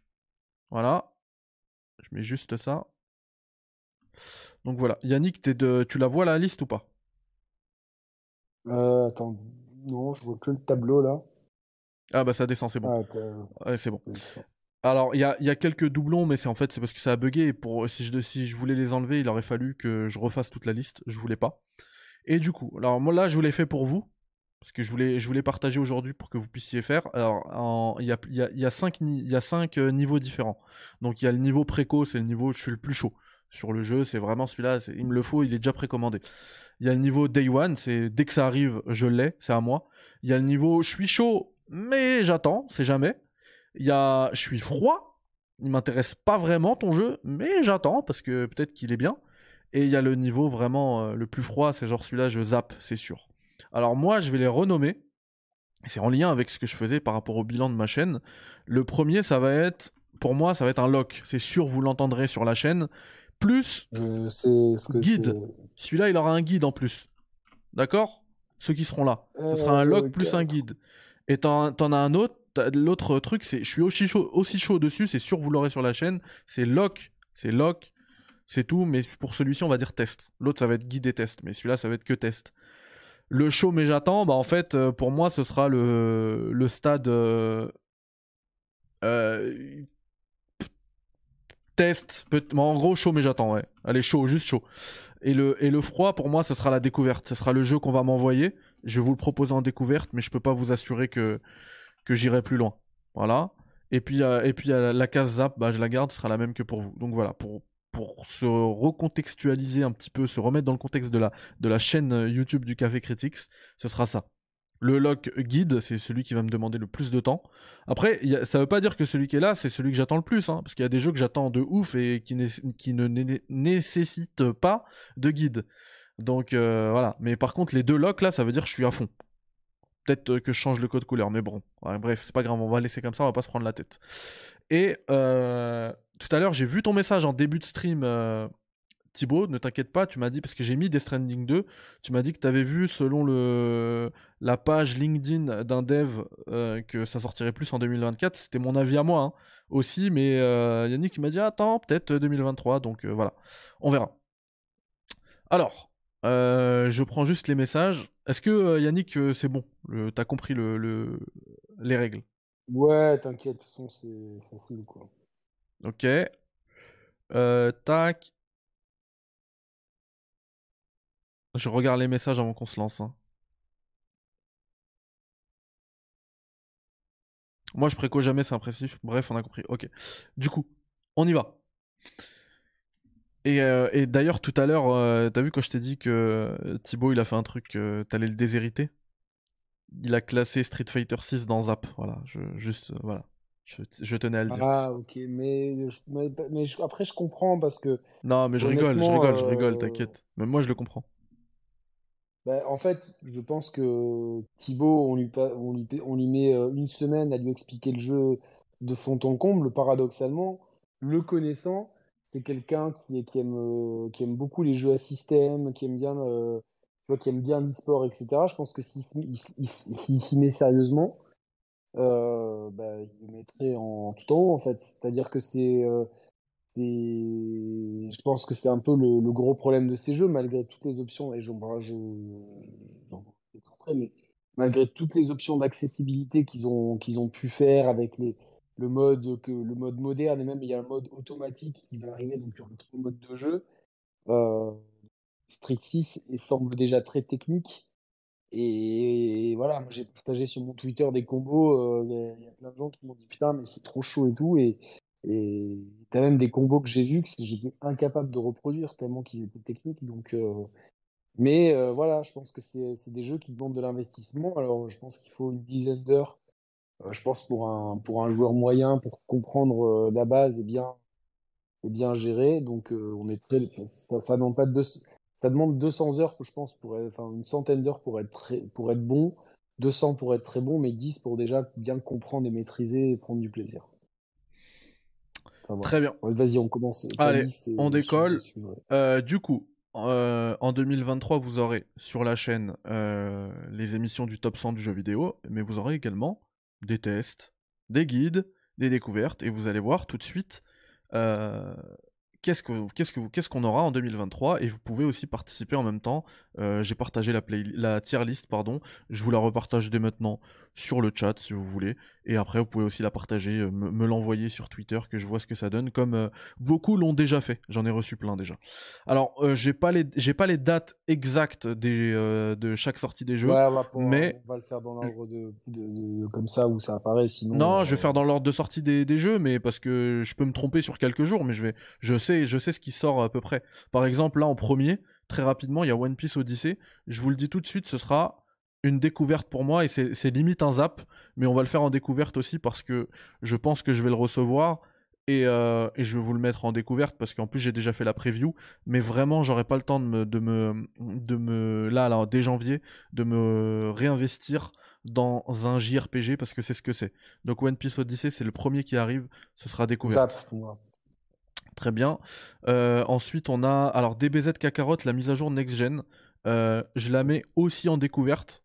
J'ai déjà terminé le jeu et tout, hein. mais je en vrai, je l'attends beaucoup, je suis chaud, mais je la mets que en découverte parce que je vais pas aller plus loin. éclataxe, ce jeu. Moi, j'ai éclataxe, beaucoup, aimé, hein.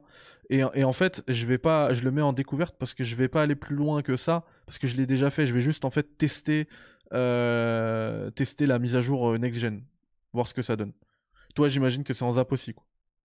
Sans zap parce que franchement, le premier jeu, euh, euh, franchement, le gameplay est tellement pauvre. Tu vois, c'est bien d'avoir. Les zones sont. Les temps de chargement, les zones sont vides, c'est répétitif. Et, le gameplay, euh, dans la, dans, parce que la boucle de gameplay de combat est quand même au centre du truc. Il, est tellement pauvre, le gameplay, sérieusement, quoi. Chaque itération de Dragon Ball, euh, c'est de pire en pire. Donc, oui, je comprends, c'est un peu un fantasme de fan, mais. Honnêtement, l'histoire de Sangoku à travers DBZ, on l'a tellement fait depuis la Super même la NES. Bon, j'aimerais, qu'il fasse autre chose avec cette licence que, que, que de faire euh, des choses ultra prévisibles et, et qui se cantonnent au strict minimum. Donc pour moi, c'est un zap total, quoi. Bah, écoute, une, une moi, c'est, euh, poubelle, quoi. Moi, euh, moi vraiment, j'ai beaucoup aimé. Hein. C'est un... enfin après, on, on va, tant on mieux, va pas euh, refaire le match parce que on n'a pas le temps en plus. Mais, euh, mais moi, j'ai beaucoup aimé. C'est juste l'aspect RPG qui est, qui est raté. Euh, mais sinon, euh, tout le reste, euh, enfin, revivre l'histoire, j'ai trouvé ça, j'ai trouvé ça beau, j'ai trouvé ça fidèle. euh, moi, j'ai, moi, j'ai, moi, j'ai, moi, je valide. Je valide. Euh, ensuite, on a, alors encore une fois, hein, je, je peux peut-être me tromper, mais il me semble que ce qui arrive, le- la grosse munition qui arrive après, Et ça va vous surprendre ce que je vais en faire. C'est Dead Space Remake et ça va dans Zap.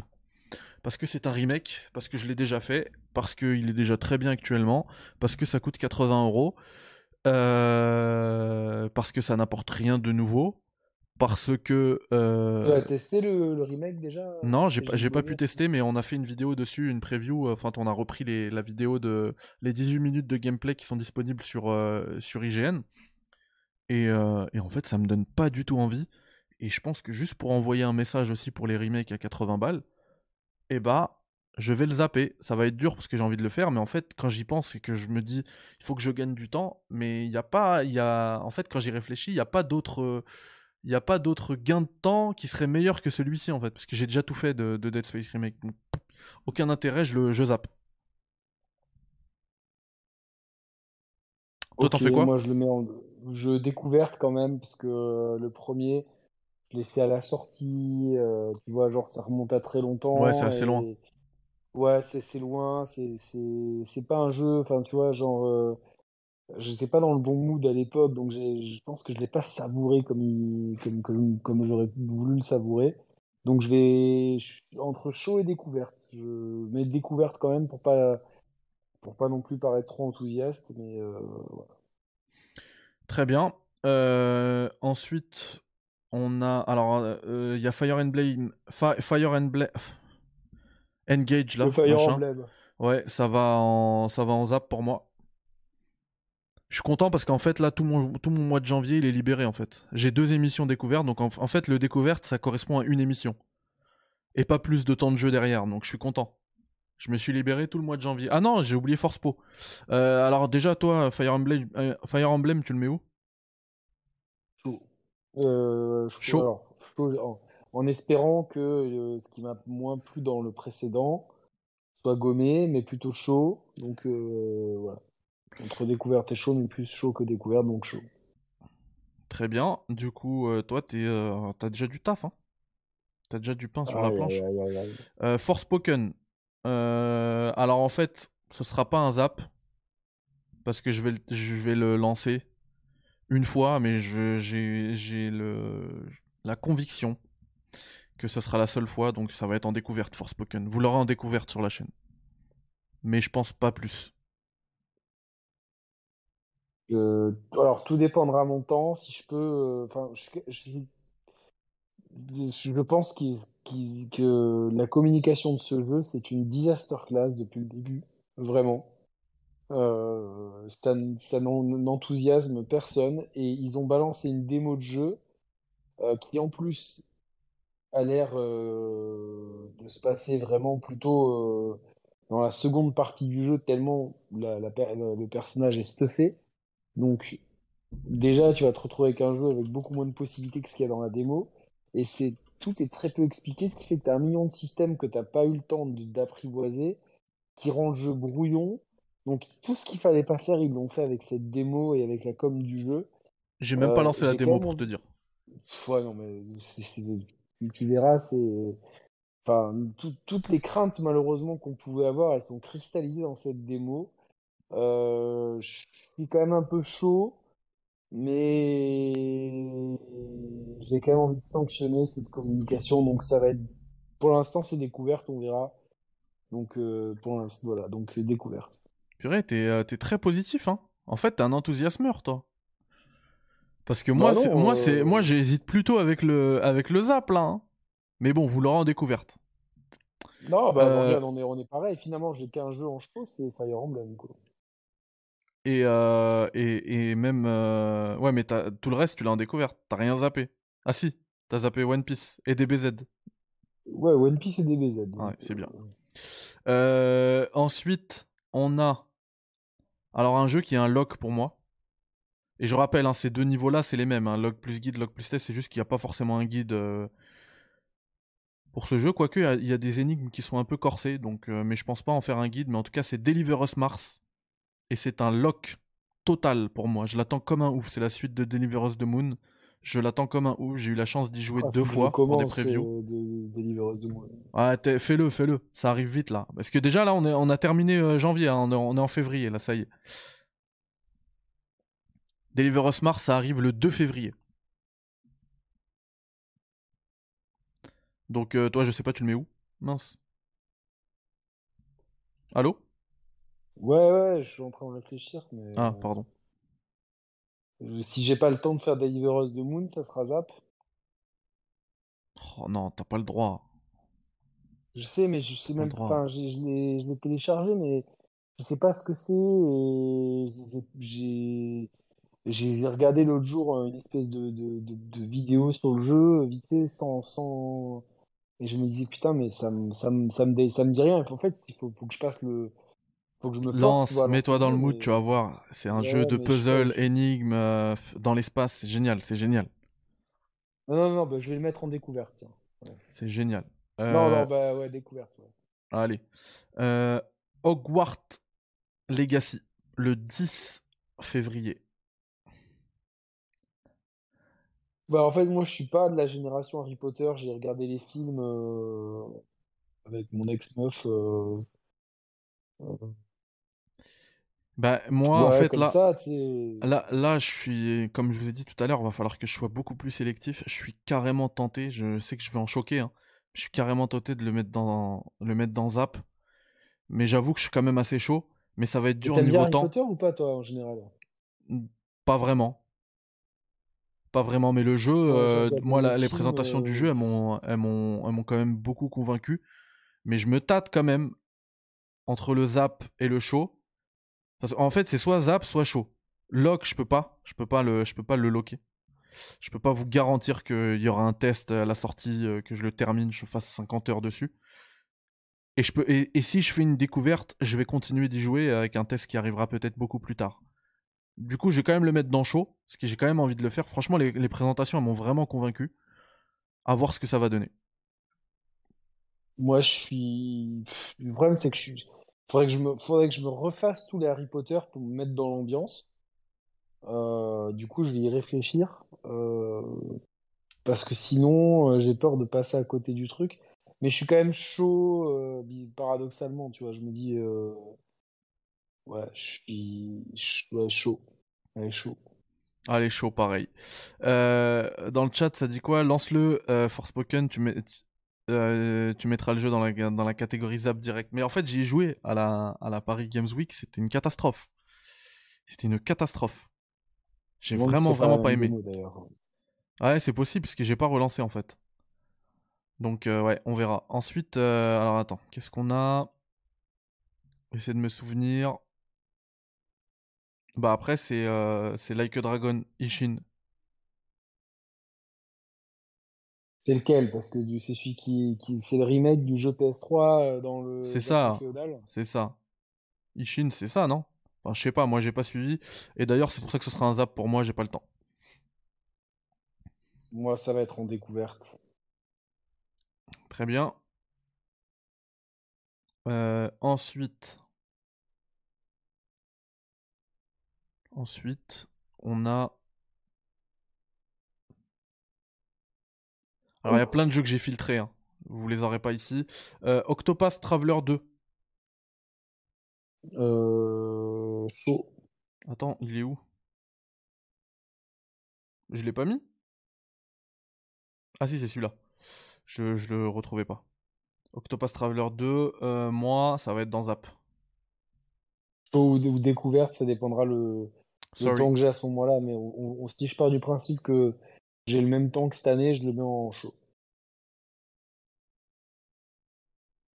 Euh, Sido qui nous dit Les gars, faites une découverte à titre égoïste, le jeu va buzz, vous pouvez pas ne pas faire de contenu dessus. Non, mais moi, moi il est dans chaud carrément. C'est même pas une question de bu- buzz, j'ai envie de le faire en fait. C'est juste le quand je pense au nombre d'heures que ça va me demander. Mais, euh, mais je le mets quand même là. J'ai dit qu'il fallait que je sois beaucoup plus sélectif et tu le sais en plus. Peut-être qu'il parle d'Hogwarts Legacy, en fait. il a peut-être du Ouais, non, non, il parle d'Hogwarts Legacy, ouais. Je l'ai mis dans chaud, je parle de celui-là.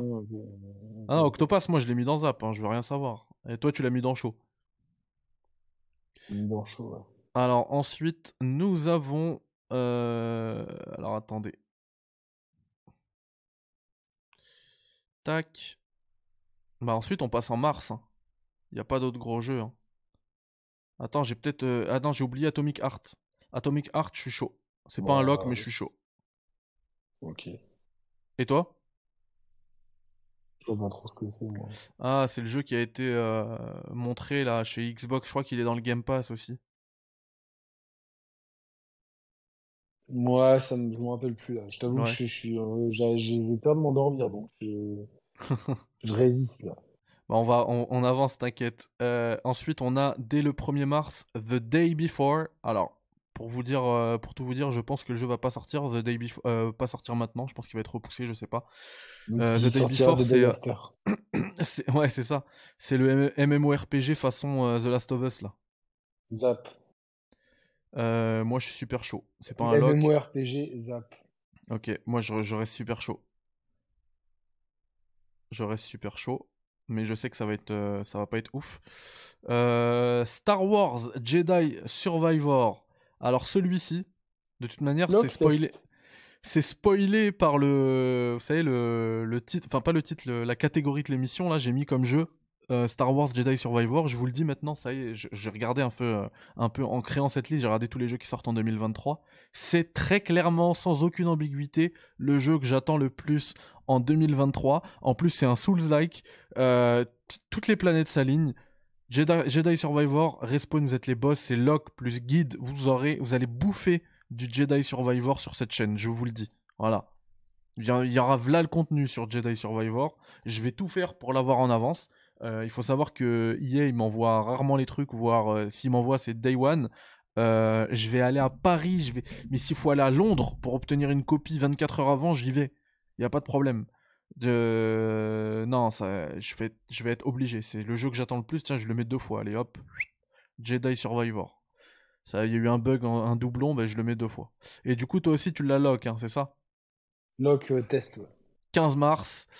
Euh, ensuite, non, 17 mars, pardon. Et ensuite, le 24 mars, une semaine après, pareil, vous allez en bouffer, les gars. Alors, ce sera pas un guide non R4 plus, parce que je, pense pas que ça, ça mérite de guide. Mais R4 Remake, ouais, c'est lock test. Lock, lock, lock. Lock test aussi, évidemment. RE, de la base. Voilà. Ensuite, nous avons. euh, Ah, bah, moi, je l'ai pas noté, mais peut-être que toi, ça va t'intéresser. Dead Cells Return to Castlevania. Je suis pas vraiment un fan de Dead Cells, faudrait que je le fasse, mais du coup, euh, pour l'instant, découverte. Ok, moi je l'ai pas mis, hein. Mais bon, au moins ils sauront. Alors euh, ensuite on a, on passe en avril déjà. hein. Ça va aller vite cette année. Le temps passe trop vite. Euh, Dead Island 2 qui est là. Moi ça va aller en zap. Ça va me faire permettre de gagner du temps. Même s'il est intéressant. Lequel? Dead Island 2. Oh, c'est impossible. Moi, j'ai l'impression que c'est un projet qui est qui, quand ça a mis trop de temps comme ça, que ça, que c'est pas forcément une bonne idée. Ouais. Ensuite nous avons euh, Zelda Tears of the Kingdom. Lock test. Lock test aussi. Et il faut que je fasse Breath of the Wild avant. Mais, euh, mais c'est lock- locké quand même. Bien. Euh, ensuite, nous avons. On passe en, en juin. Le, ju- euh, le mois de juin, il va être sérieux. hein. Diablo 4, j'ai ma petite revanche avec. Alors attendez, parce que j'ai oublié tout à l'heure. C'était en février, j'ai oublié. Callisto Protocol. Très chaud, parce qu'en fait je le mets parce que le 7 février, comme j'ai mis DBZ Kakarot, il aura une mise à jour avec un premier DLC. Alors c'est pas très intéressant, c'est pour ça que je le mets dans chaud, sinon je l'aurais mis dans Log Test voire Log Guide. Euh, et il aura aussi le NG qui va me permettre, c'est pour ça que je suis hyper chaud, qui va me permettre d'augmenter tous mes équipements dans Callisto. Donc euh, et lui Callisto il l'a mis dans Zap euh, Thibaut, Bah, là j'ai ma petite revanche Diablo 4, Zap, Zap, Zap, Zap. Découverte pour moi. Très bien. Euh, Ensuite, on a FF16. La- euh, Diablo 4, c'est le 6 juin. Et FF16 le 22 juin. Et on rappelle que quelques jours avant, euh, il y a eu euh, Zelda Tears of the Kingdom. Ça va être ouf, hein. Mai-juin, ça va être ouf. Ça va être ouf. Heureusement que c'est à plein de jours de congé, donc c'est cool. Ouais, du coup, Notamment FF16, Grand lock test pour moi aussi. Lock test direct. Ça fait quand même pas mal de Ça contenu hein, qui arrive. hein. Mais ouais. Ensuite, nous avons. Yannick, si tu veux, si tu dois dormir, dors, hein, parce que là. Non, vas-y, vas-y, vas-y. euh, Je, je sens ta- à ta voix que. Euh, Si alors si ensuite, j'arrive plus, je te le dis. ensuite on a on a plus de dates précises, mais on a des jeux. Mais si. Ah Mais si, si. euh, Street Fighter 6, je suis fou moi. Moi, je, je reste éveillé pour ça, quoi. Ouais, Street Fighter 6. Lock guide pour moi. Log test pour moi, log guide effectivement. Bah oui, je peux pas faire de guide de Street Fighter 6. Il y aura- va faire en plus. Il y aura Euh, largement meilleur. Ouais, c'est vrai, tu l'as déjà fait. Mais c'est les bases après. Mais des guides par personne, je peux et tout. Donc, euh, je me suis pas pris un. Je me suis pas pris même deux stick arcade pour rien. Non, non, cette année c'est euh, c'est Lock euh, Street 6. Euh, ensuite, bah là, du coup, on n'a plus de date précise pour les jeux qui arrivent. Par exemple, Tekken 8, on n'a pas de date, mais je le mets en log test également. Oh, log guide aussi, moi. Génial. Ensuite, euh, Silent Hill 2. Je suis pas sûr que ça sorte en 2023, mais bon, il est listé en 2023. Euh, bah Oh. ça, ça sera log test également.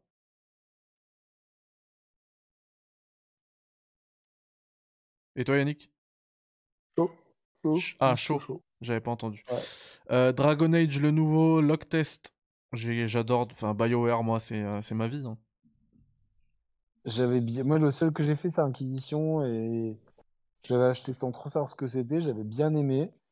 Euh, du coup, euh, je vais le mettre en show et je pense que si je passe une soirée à en parler avec Raphaël Farmer, ça va finir en log test. Euh, c'est clair. Il y a un truc.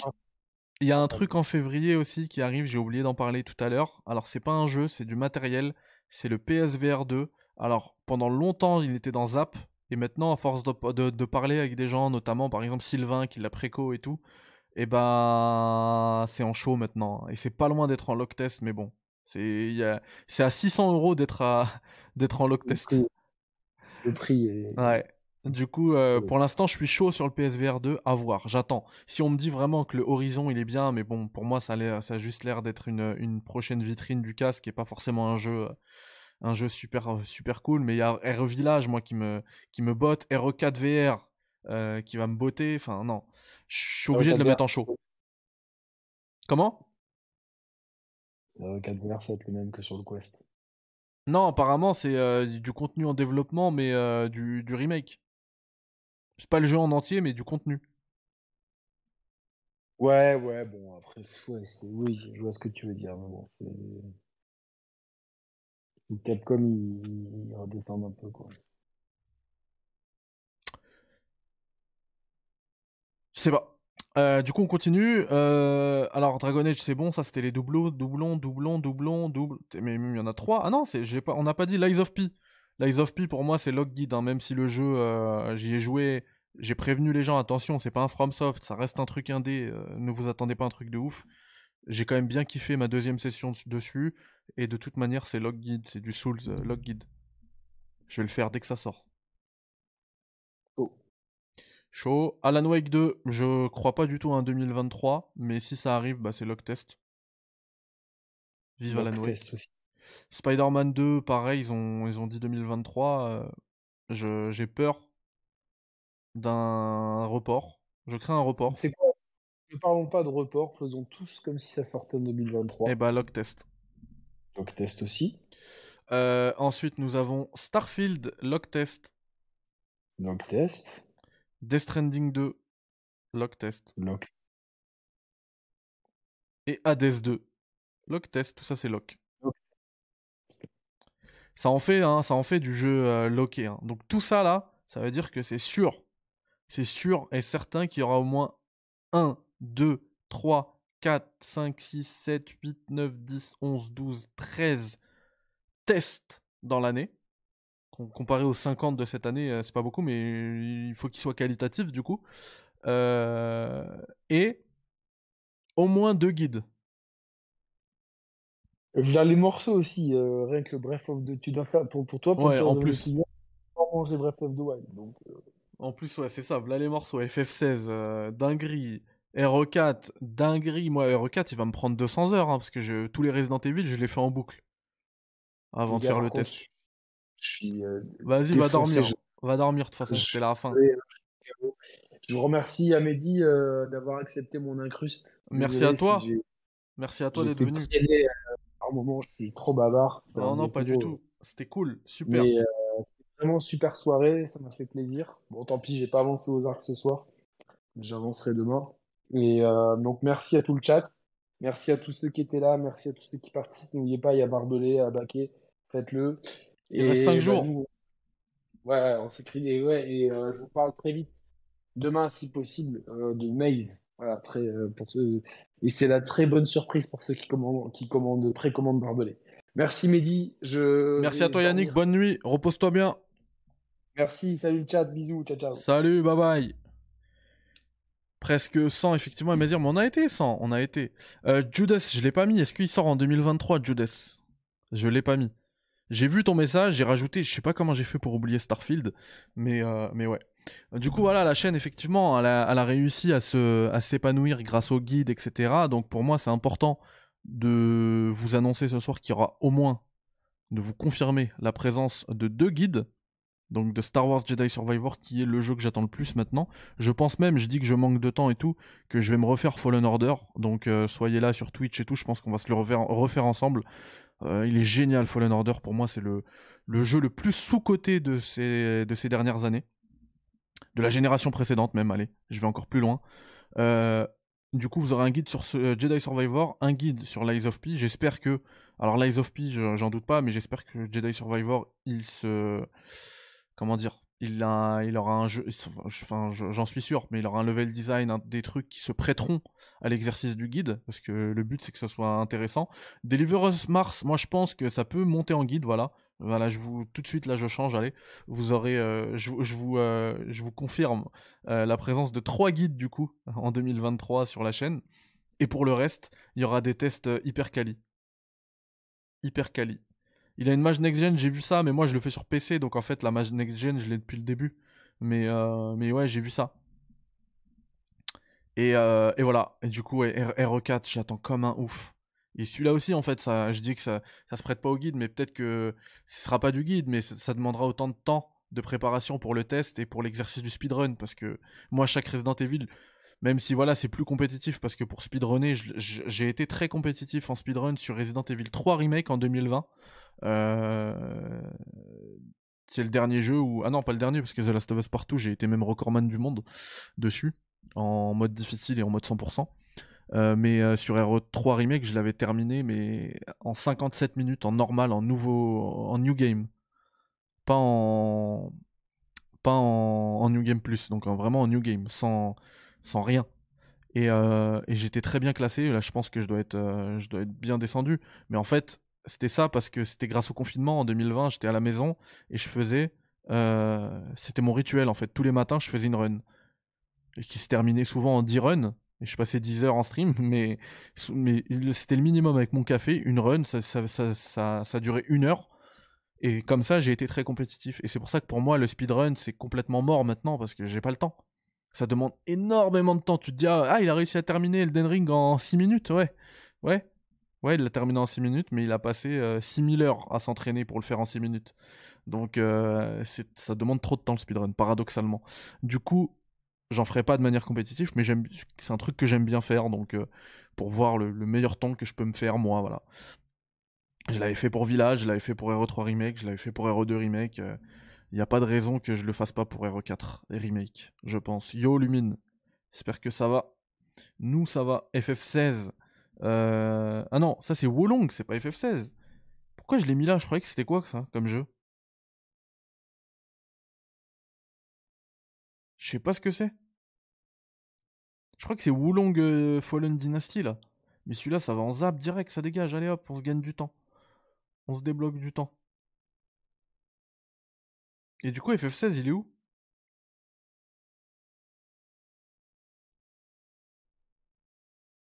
Il est pas dans la liste.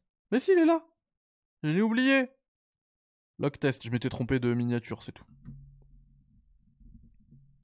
Et du coup, tout le reste, moi je pense que ça, se- ça ne se prête pas à, un guide sauf Starfield. Mais Starfield. euh,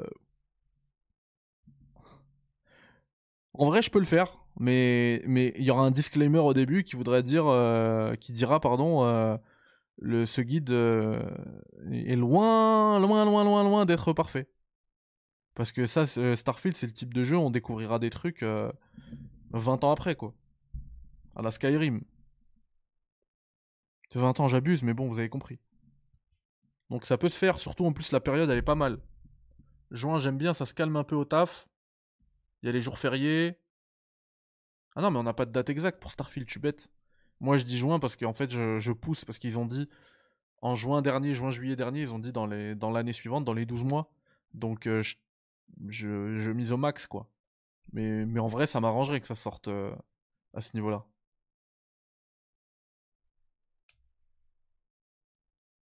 Et pour le reste, euh, ouais, il n'y a pas vraiment de. Il a pas vraiment. Les jeux de combat, bah, je serais pas, je serais pas pertinent sur un guide. Puis il y a ceux d'Yannick qui seront bien meilleurs. Zelda, bah, c'est pareil, ça va être. euh, En vrai, il n'y a pas besoin, quoi. Ouais. Bon, voilà. En tout cas, vous avez la tier list, elle est là. Je me cache, comme ça, vous avez tout. Les jeux que... pour lesquels je suis chaud. Et ceux que je zappe, voilà, ils sont là.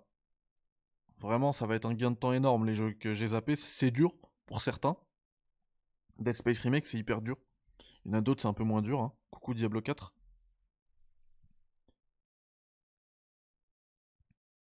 Et il y en a que je mets en découverte, ça pique un peu. Parce que j'aimerais bien les faire. Mais ce sera que de la découverte. Et, aussi, je précise que ceux qui sont dans chaud, lock, ça veut dire test. Ceux qui sont dans chaud, ça veut dire on se dirige vers une couverture complète du jeu avec un test, avec un jeu terminé, etc. Mais ça peut aussi très vite se terminer là. C'est-à-dire que ça s'arrête au premier ou à la première ou à la deuxième partie. Donc ça peut arriver. Par contre, celui-là, là, le 17 mars. Hmm, Le 17 mars.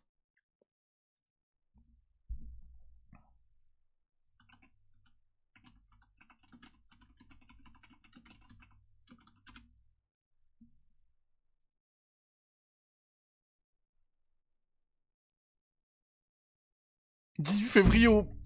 Purée, je suis dégoûté Au 6 mars. Mais en vrai, c'est le max, hein. Je pouvais pas faire plus tard.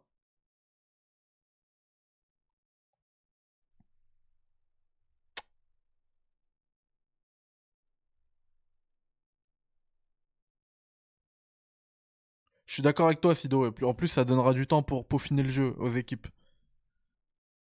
Oh là là Attendez, on regarde les dates pour voir ce que je peux faire de, de, de bien, là.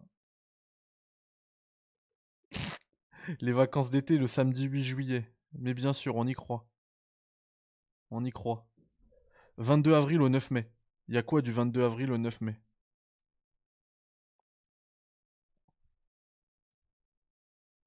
Avril. Y a rien. Je vais jouer à Star Trek Resurgence?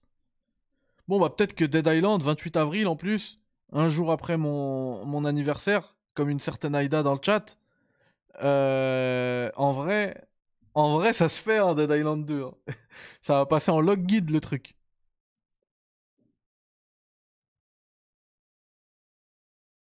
Ah, je l'ai même pas mis sur Side Squad. Je t'ai dit, j'ai mis une petite. euh, Ah bah voilà, elle est là, Aïda.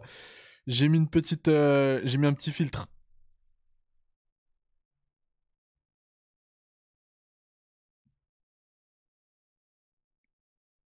Tears of the Kingdom, c'est juste après mes vacances. Star Wars et Zelda après les vacances. J'ai oublié Mirage. Mirage, il est en chaud. Je peux pas vous le mettre en lock. J'adore les Assassin's Creed, mais si c'est pour me taper 70 heures, mais je sais que c'est un. Non, ils ont dit que c'est un, un, assassin comme à, l'é- comme à l'époque, du coup c'est en lock test. Vous aurez le test forcément. Mais franchement, le gros RPG, genre si c'était, il ressortait un Valhalla, un truc comme ça, je l'aurais mis en chaud, mais basta. hein. Je peux pas aller plus loin.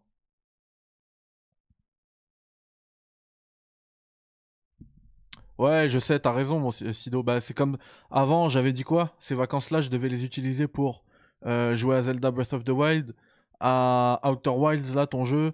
Il y a plein de jeux que je me suis dit, ah purée, j'ai deux semaines complètement libres, je vais bien me tuer.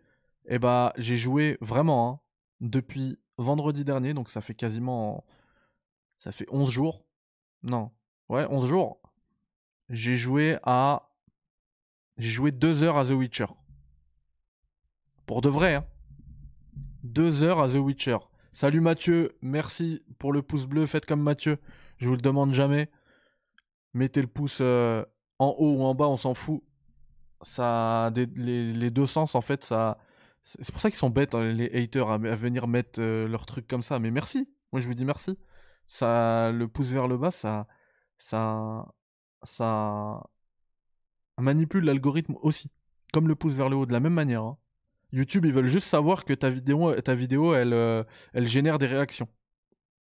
Peu importe qu'elles soient positives ou, positives ou négatives. Et FF14, purée, ouais. Non, FF14, faut que je me lance, faut que je profite que te... toi t'y es. En plus, là, je suis content parce que euh, t'es coincé, tu peux pas jouer. Donc ça me permet de d'avancer, enfin ça me permettrait d'avancer parce qu'il faudrait que je le lance. Le problème c'est est-ce que c'est parce que moi j'ai la version Endwalker mais je l'ai sur PC et sur Xbox et sur PC il me demande de payer euh, sur PS5 il me demande de payer sur euh, pour y jouer. Ouais mais tu vois je me dis que ça peut être un ce que j'appelle moi un go-to game. C'est-à-dire, euh, t'as rien à faire, t'as une heure, vas-y, tu te lances et tu fais deux trois trucs. Mais il y avait pas un délire que les premières quêtes elles sont gratuites? Genre, t'as eu euh, genre une cinquantaine d'heures gratuites? Genre, le, tout ce qui arrive avant les, les premiers DLC là.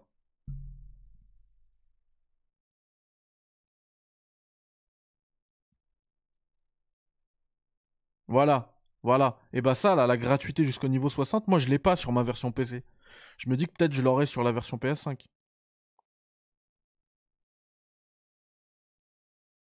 Alors en fait, j'ai le jeu euh, sur le sur le launcher euh, Square Enix. C'est même pas Steam, c'est le truc euh, Square Enix. C'est trop bizarre. Franchement, juste pour te lancer, déjà, c'est une énigme de de de Scorn. Juste pour lancer le jeu une première fois. Et donc je disais ouais, c'est un go-to game, mais en vrai, c'est un go-to game. Moi, ce que j'appelle ça, c'est genre t'as un peu de temps, allez, tu te lances. Peu importe si je le termine dans 7 ans, c'est pas grave. Mais au moins pour le début. Je dis ça jusqu'au niveau 60 là. Ben moi j'ai pas ça. J'ai pas eu Sidonia le grade de la gratuité jusqu'au niveau 60. Dès que je veux lancer le jeu, on me dit paye. Mais c'est peut-être parce que j'ai pas payé le jeu. Parce que moi le jeu en fait il m'a été envoyé, c'est c'est le Square Enix qui m'a envoyé le jeu entier. Et du coup je disais ouais si c'est gratuit jusqu'au niveau 60 je m'en fous que ce soit pas long. Si je mets une heure, euh, une heure euh, aujourd'hui, demain je mets une demi-heure, euh, mercredi j'ai un peu de temps l'après-midi, ah bah tiens je vais mettre deux heures. Euh, voilà, je m'en fous. Ça me permet d'avancer dans ce truc-là. Et c'est un MMO, ça s'y prête bien, je trouve. Mais par contre, si je commence à payer un abonnement pour devoir y jouer, là non, je vais, là je vais lui coller 5 heures par jour minimum, histoire que je paye pas 12 ans d'abonnement pour faire leur jeu.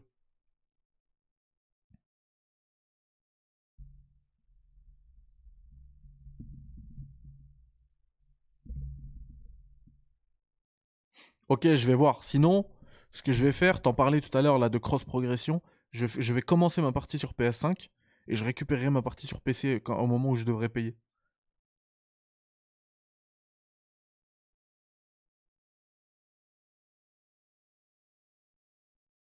Tu crées un compte? Ah, ah ouais, pas bête. Bah, bref, je verrai. Je suis en train de réfléchir à des solutions et je me dis ah non, c'est pas possible en fait. Je verrai, je verrai. En tout cas, voilà. Une belle petite euh, rétrospective, j'espère que ça vous a plu. hein, le bilan, la FAQ, j'ai répondu euh, tout à fait honnêtement à toutes vos questions, le plus honnêtement possible en tout cas. Et, euh, et bah merci à tous. Voilà, il est 1h du matin, vous êtes encore 80, ça fait hyper plaisir. Le programme, vous l'avez vu, vous le voyez actuellement encore, il est chargé en 2023, en plus de l'émission sur le top 100. Ça va être super cool. On va célébrer le, on va fêter le jeu vidéo euh, ensemble. Euh, demain, je pense que on va se faire le stream Twitch sur euh, les billes Marble pour que vous puissiez donc soyez là. Je, vous dis 21h, c'est bien. hein. 21h Twitch en prime. Ce sera rapide. On va pas passer 4 heures comme ce soir. Ce sera très rapide. Euh, et du coup, vous pourrez gagner euh, 50 euros de cartes cadeaux grâce à Rapkitu. Euh, et puis, euh, et puis, et puis ensuite, bah, on se capte, on se capte rapidement. Ouais, Aïda est là, ça me fait plaisir. Si Aïda est là, ça me fait plaisir. Aïda in my heart. Et du coup, nous, on se fait. J'ai encore 2-3 tests à vous faire que j'ai pas terminé. hein. Vous proposer Midnight Suns, je l'ai acheté. J'ai joué une heure, il faut que j'avance. J'ai encore plein de, trucs. Et puis, euh, Maze rapidement. Bah oui, ça fait partie de 2023, je, suis- bête. J'ai parlé de bilan projet. 2023, je serai full euh, développement. Alors là, ça commence par Maze. Et ça va continuer toute l'année euh, sur Barbelé. Donc voilà, je vous dis bonne nuit à tous. Je souhaite une bonne nuit. Reposez-vous bien. Moi, je suis encore debout. Là, je vais aller sur Unreal Engine, du coup, jusqu'à 5h du matin. C'est mon, c'est mon rythme pendant les vacances. Euh, vous prenez soin de vous. Lien Twitch, j'ai pas, frérot. Alors, ma chaîne Twitch, euh, tu la trouveras. Bah, attends, je vais te la donner. Je vais te la mettre dans le truc. Euh, N'oubliez pas aussi que pour précommander Barbelé, et merci encore à Nicolas Vernant. Franchement, si tu regardes ce replay, je te remercie infiniment, mec. C'est ouf. Euh, vous pouvez encore précommander pendant 5 jours, mais bientôt 4 jours hein, uniquement. Donc euh, voilà. C'est maintenant ou jamais. Et pour, tout, pour toute précommande, euh, enfin, chaque backer, tout backer se verra offrir. Donc la chaîne Twitch, c'est là. Maze. Prochain Maze qui arrive courant janvier. J'ai mis une date là, normalement, c'est le 16 janvier 2023. À voir si la publication Steam se fait et si le jeu est terminé. Parce que j'ai rencontré des gros problèmes hier. Ça, je suis, devenu ouf. Donc prenez soin de vous. Bye bye. Ciao. Salam alaikum. C'était cool.